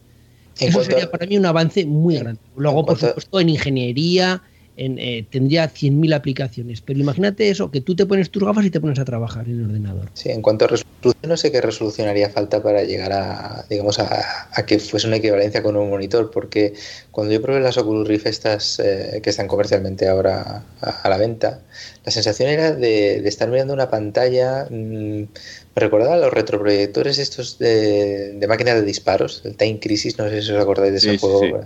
Pues era un poco eh, estar mirando a ese, tipo de pantallas. Claro, de estar mirando ese tipo de retroproyector a estar mirando una televisión en 4K, claro, la diferencia de calidad es, palpable. Esta carta a los Reyes Magos para dentro de 4 5 o 6 años. O sea, eh, cuando esto de verdad evolucione, porque yo considero que esto de momento está en pañales, tanto la realidad virtual como la realidad aumentada está en pañales y le queda mucho recorrido. Pero bueno, pero ya se ha recorrido algo. Sí, sí. sí a lo mejor en, 4 o 5 años, a lo mejor ya la cosa puede ser suficientemente madura.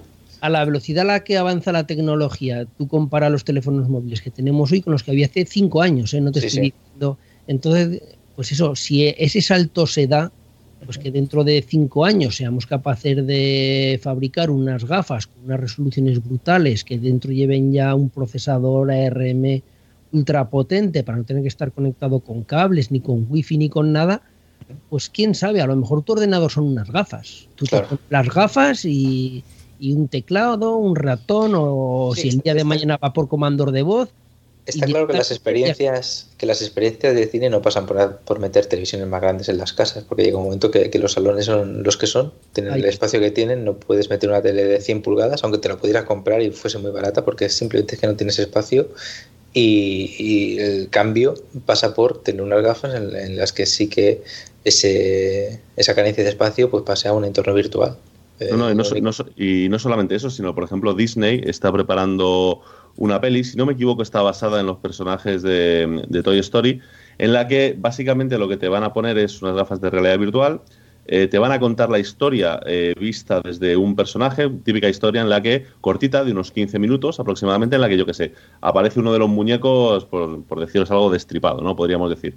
Y una vez que tú has visto la historia tal y como te la ha querido contar el director, digamos que tú tienes la libertad de moverte por todo el escenario como si fueses un personaje más, de tal forma que si ese tío se lo han cargado, pues lo siguiente que harás será en la siguiente visionado de la película es seguir a ese tío todo el tiempo a ver quién ha sido el que se lo ha cargado, ¿no? Y en la siguiente visionado, pues una trama que se cruce, seguirás a otro tío, es decir, un poco, no sé si habéis visto la, la, serie esta de, Westworld, pues un poco lo mismo, pero eh, llevado a una simple película, digamos, un corto de 15 minutos que tengas que visionar 10, 12 veces para poderte enterar bien de qué es lo que ha sucedido en la historia, ¿no? Es bastante curioso. Sí, algo interactivo. Sí, sí. sí experiencias nuevas, porque... Spoiler. No, no, no, no hay spoiler, no hay spoiler, no, no, no, os preocupéis, ninguno. Pues muy bien. Bueno, pues... Si no tenemos si no tenemos ningún producto más que recomendar. Me, queda uno rapidito, muy rapidito, ¿vale? Termino con, con, este. El último que quería recomendar es el DJI Mavic Pro, ¿vale? Para quien no lo sepa, es básicamente una especie de evolución, entre comillas, del Phantom, que es el, yo creo que es el dron que más ha vendido en la historia, que es súper útil, súper cómodo, pero es la misma versión, pero mucho más reducida de tamaño. Es decir, básicamente hace lo mismo. Eh, dicen que graba un pelín peor, pero vamos, yo he visto vídeos y la diferencia no es para nada significativa. Pero la gracia es que se puede plegar muy bien. De tal forma que yo, por ejemplo, este verano he tenido que ir a una boda y me pidieron que le llevase el dron para grabar unas, unas tomas desde el aire de la iglesia y luego de un día que estuvimos con un barco y demás y la verdad es que cargar con el maletón era un coñazo, o sea, era realmente, realmente molesto, ¿no? Y esto lo que te permite es esa misma, digamos, ese mismo procedimiento, pero llevándolo en algo que casi, casi, entre comillas, te cabe en el bolsillo. No, no es tanto como eso, pero en, en, un pequeño bolsito eh, lo puedes llevar y no te molesta. ¿no? Entonces, eh, para todo aquel que no tenga muy claro qué comprar, yo creo que este que es un poco más barato es mejor opción que el propio Phantom porque es algo que vas a poder utilizar mucho más y es, al final es como el móvil, es la cámara que más utilizas, por lo tanto es la mejor cámara que puedes llevar. ¿no? Sí, para mí la principal pega del Phantom 4 es, su tamaño. Esas patas tan, eh, bueno, tan voluminosas eh, hacen que la maleta que donde lo llevo sea gigante. Y bueno, este Mavic Pro yo creo que es el, el, dron que, quiere todo el mundo. Eh, bueno, todo el mundo a un nivel de pues sacarlo a pasear, de grabar cuatro imágenes aéreas y, bueno, realmente es el que, el, que a mí me, el que a mí me gustaría. Y bueno, eso que también sea algo más barato que, que el Phantom 4, pues está bien también con el nuevo Phantom 4 este Pro, pues también tiene cosas que también te gustarían que... Sí, sí, no, no, claro, está claro, está claro. Al final es, el, es un círculo que de no terminar. Bueno, pues muchas gracias por, querer participar en, este podcast un, año más. Creo que es la tercera o cuarta edición que hacemos esta, esta carta a los Reyes Magos. Creo que han salido mm, muchos tipos de, regalos. Podréis gastar mucho dinero, hasta estos 1.200 euros de, del DJI Mavic Pro. Eh, cosas muy útiles, de un precio muy económico. Eh, una cama para hacer eh, bueno, lo que queráis en la cama y bueno, todo tipo de, cosas. como, como he dicho al principio, eh, los enlaces estarán en, en la descripción del podcast, también en, en appsmac.com, habrá un artículo. Y bueno, eh, espero que os, haya, que os haya gustado. Espero también que, este 2017 sea un año muy, muy propicio para vosotros, que, bueno, que podamos ver nuevos productos, eh, seguir disfrutando de la tecnología y de otras cosas que también relacionadas con la tecnología o con nuestra vida o con nuestro, nuestra familia y que haya otro podcast antes de la Carta a los Reyes Magos 2018. Muchas gracias a, los tres. Eh, si os parece bien, podemos decir, decir a los oyentes dónde encontraros. Seguro que, van a querer ver, Oli, tus, tus vídeos en YouTube, van a querer escuchar los podcasts de Mac Hosan. Eh, y bueno, a Eden, pues seguirlo por, por Twitter, que mucha gente, mucha gente me ha dicho muchas veces, más de lo que seguramente crees, Eden, que, que tenéis que grabar más, que de año en año no es suficiente. Eh, por ejemplo, Mac Hosan, ¿dónde, ¿dónde podemos encontrarte? Sí, pues a ver, eh, podéis encontrarme en Twitter como arroba macjosan y luego podéis ir a la página web a www.naseros.com y allí está el blog y hay el canal de YouTube. Eh, hay un canal de YouTube con bastantes tutoriales sobre NAS, redes multimedia y bueno, eh, la página naseros.com y ahí tenéis toda la información. a ti, Eden, ¿dónde podemos encontrarte? Bueno, a mí lo más fácil es encontrarme en Twitter, que es la, red social que más utilizo, en arroba edenexposito. Y bueno, ahí cualquier duda que tengáis sobre, sobre estos aparatos, eh, intentaré responderla. Pues si necesitáis alguna foto o algo, miraré a hacerla. Y, y bueno, aquí estoy para lo que necesitéis, pues me podéis preguntar. Y Oli, ahora sí creo, eh, ¿dónde podemos encontrarte a ti? Pues por un lado en YouTube, en el canal Oliver Navani, Oliver con V, Navani con B, y en tanto en Instagram como en Twitter en arroba el. Eh, os recomiendo encarecidamente que veáis sus, sus vídeos. Eh, están perfectamente iluminados. Bueno, eh, creo que hubo una discusión por ahí. A mí, a mí me gustó mucho, la verdad. Eh, bueno, son, son, muy, son muy buenos, de temas muy variados eh, y muy os los recomiendo encarecidamente. Pues ahora sí, muchísimas gracias a los tres. llevamos, bueno, son las, casi las 3 de la mañana. Oli, vas a dormir muchísimo hoy. Mañana te acordarás de nosotros, seguro. Sí, sí, me voy a hartar. y bueno, espero, como, como he dicho, que os haya gustado este podcast, que tengáis un muy, muy buen año. Feliz navidades a todos y nos vemos pues en un próximo capítulo de appsmac.com. Un saludo y hasta luego. Un saludo. Adiós.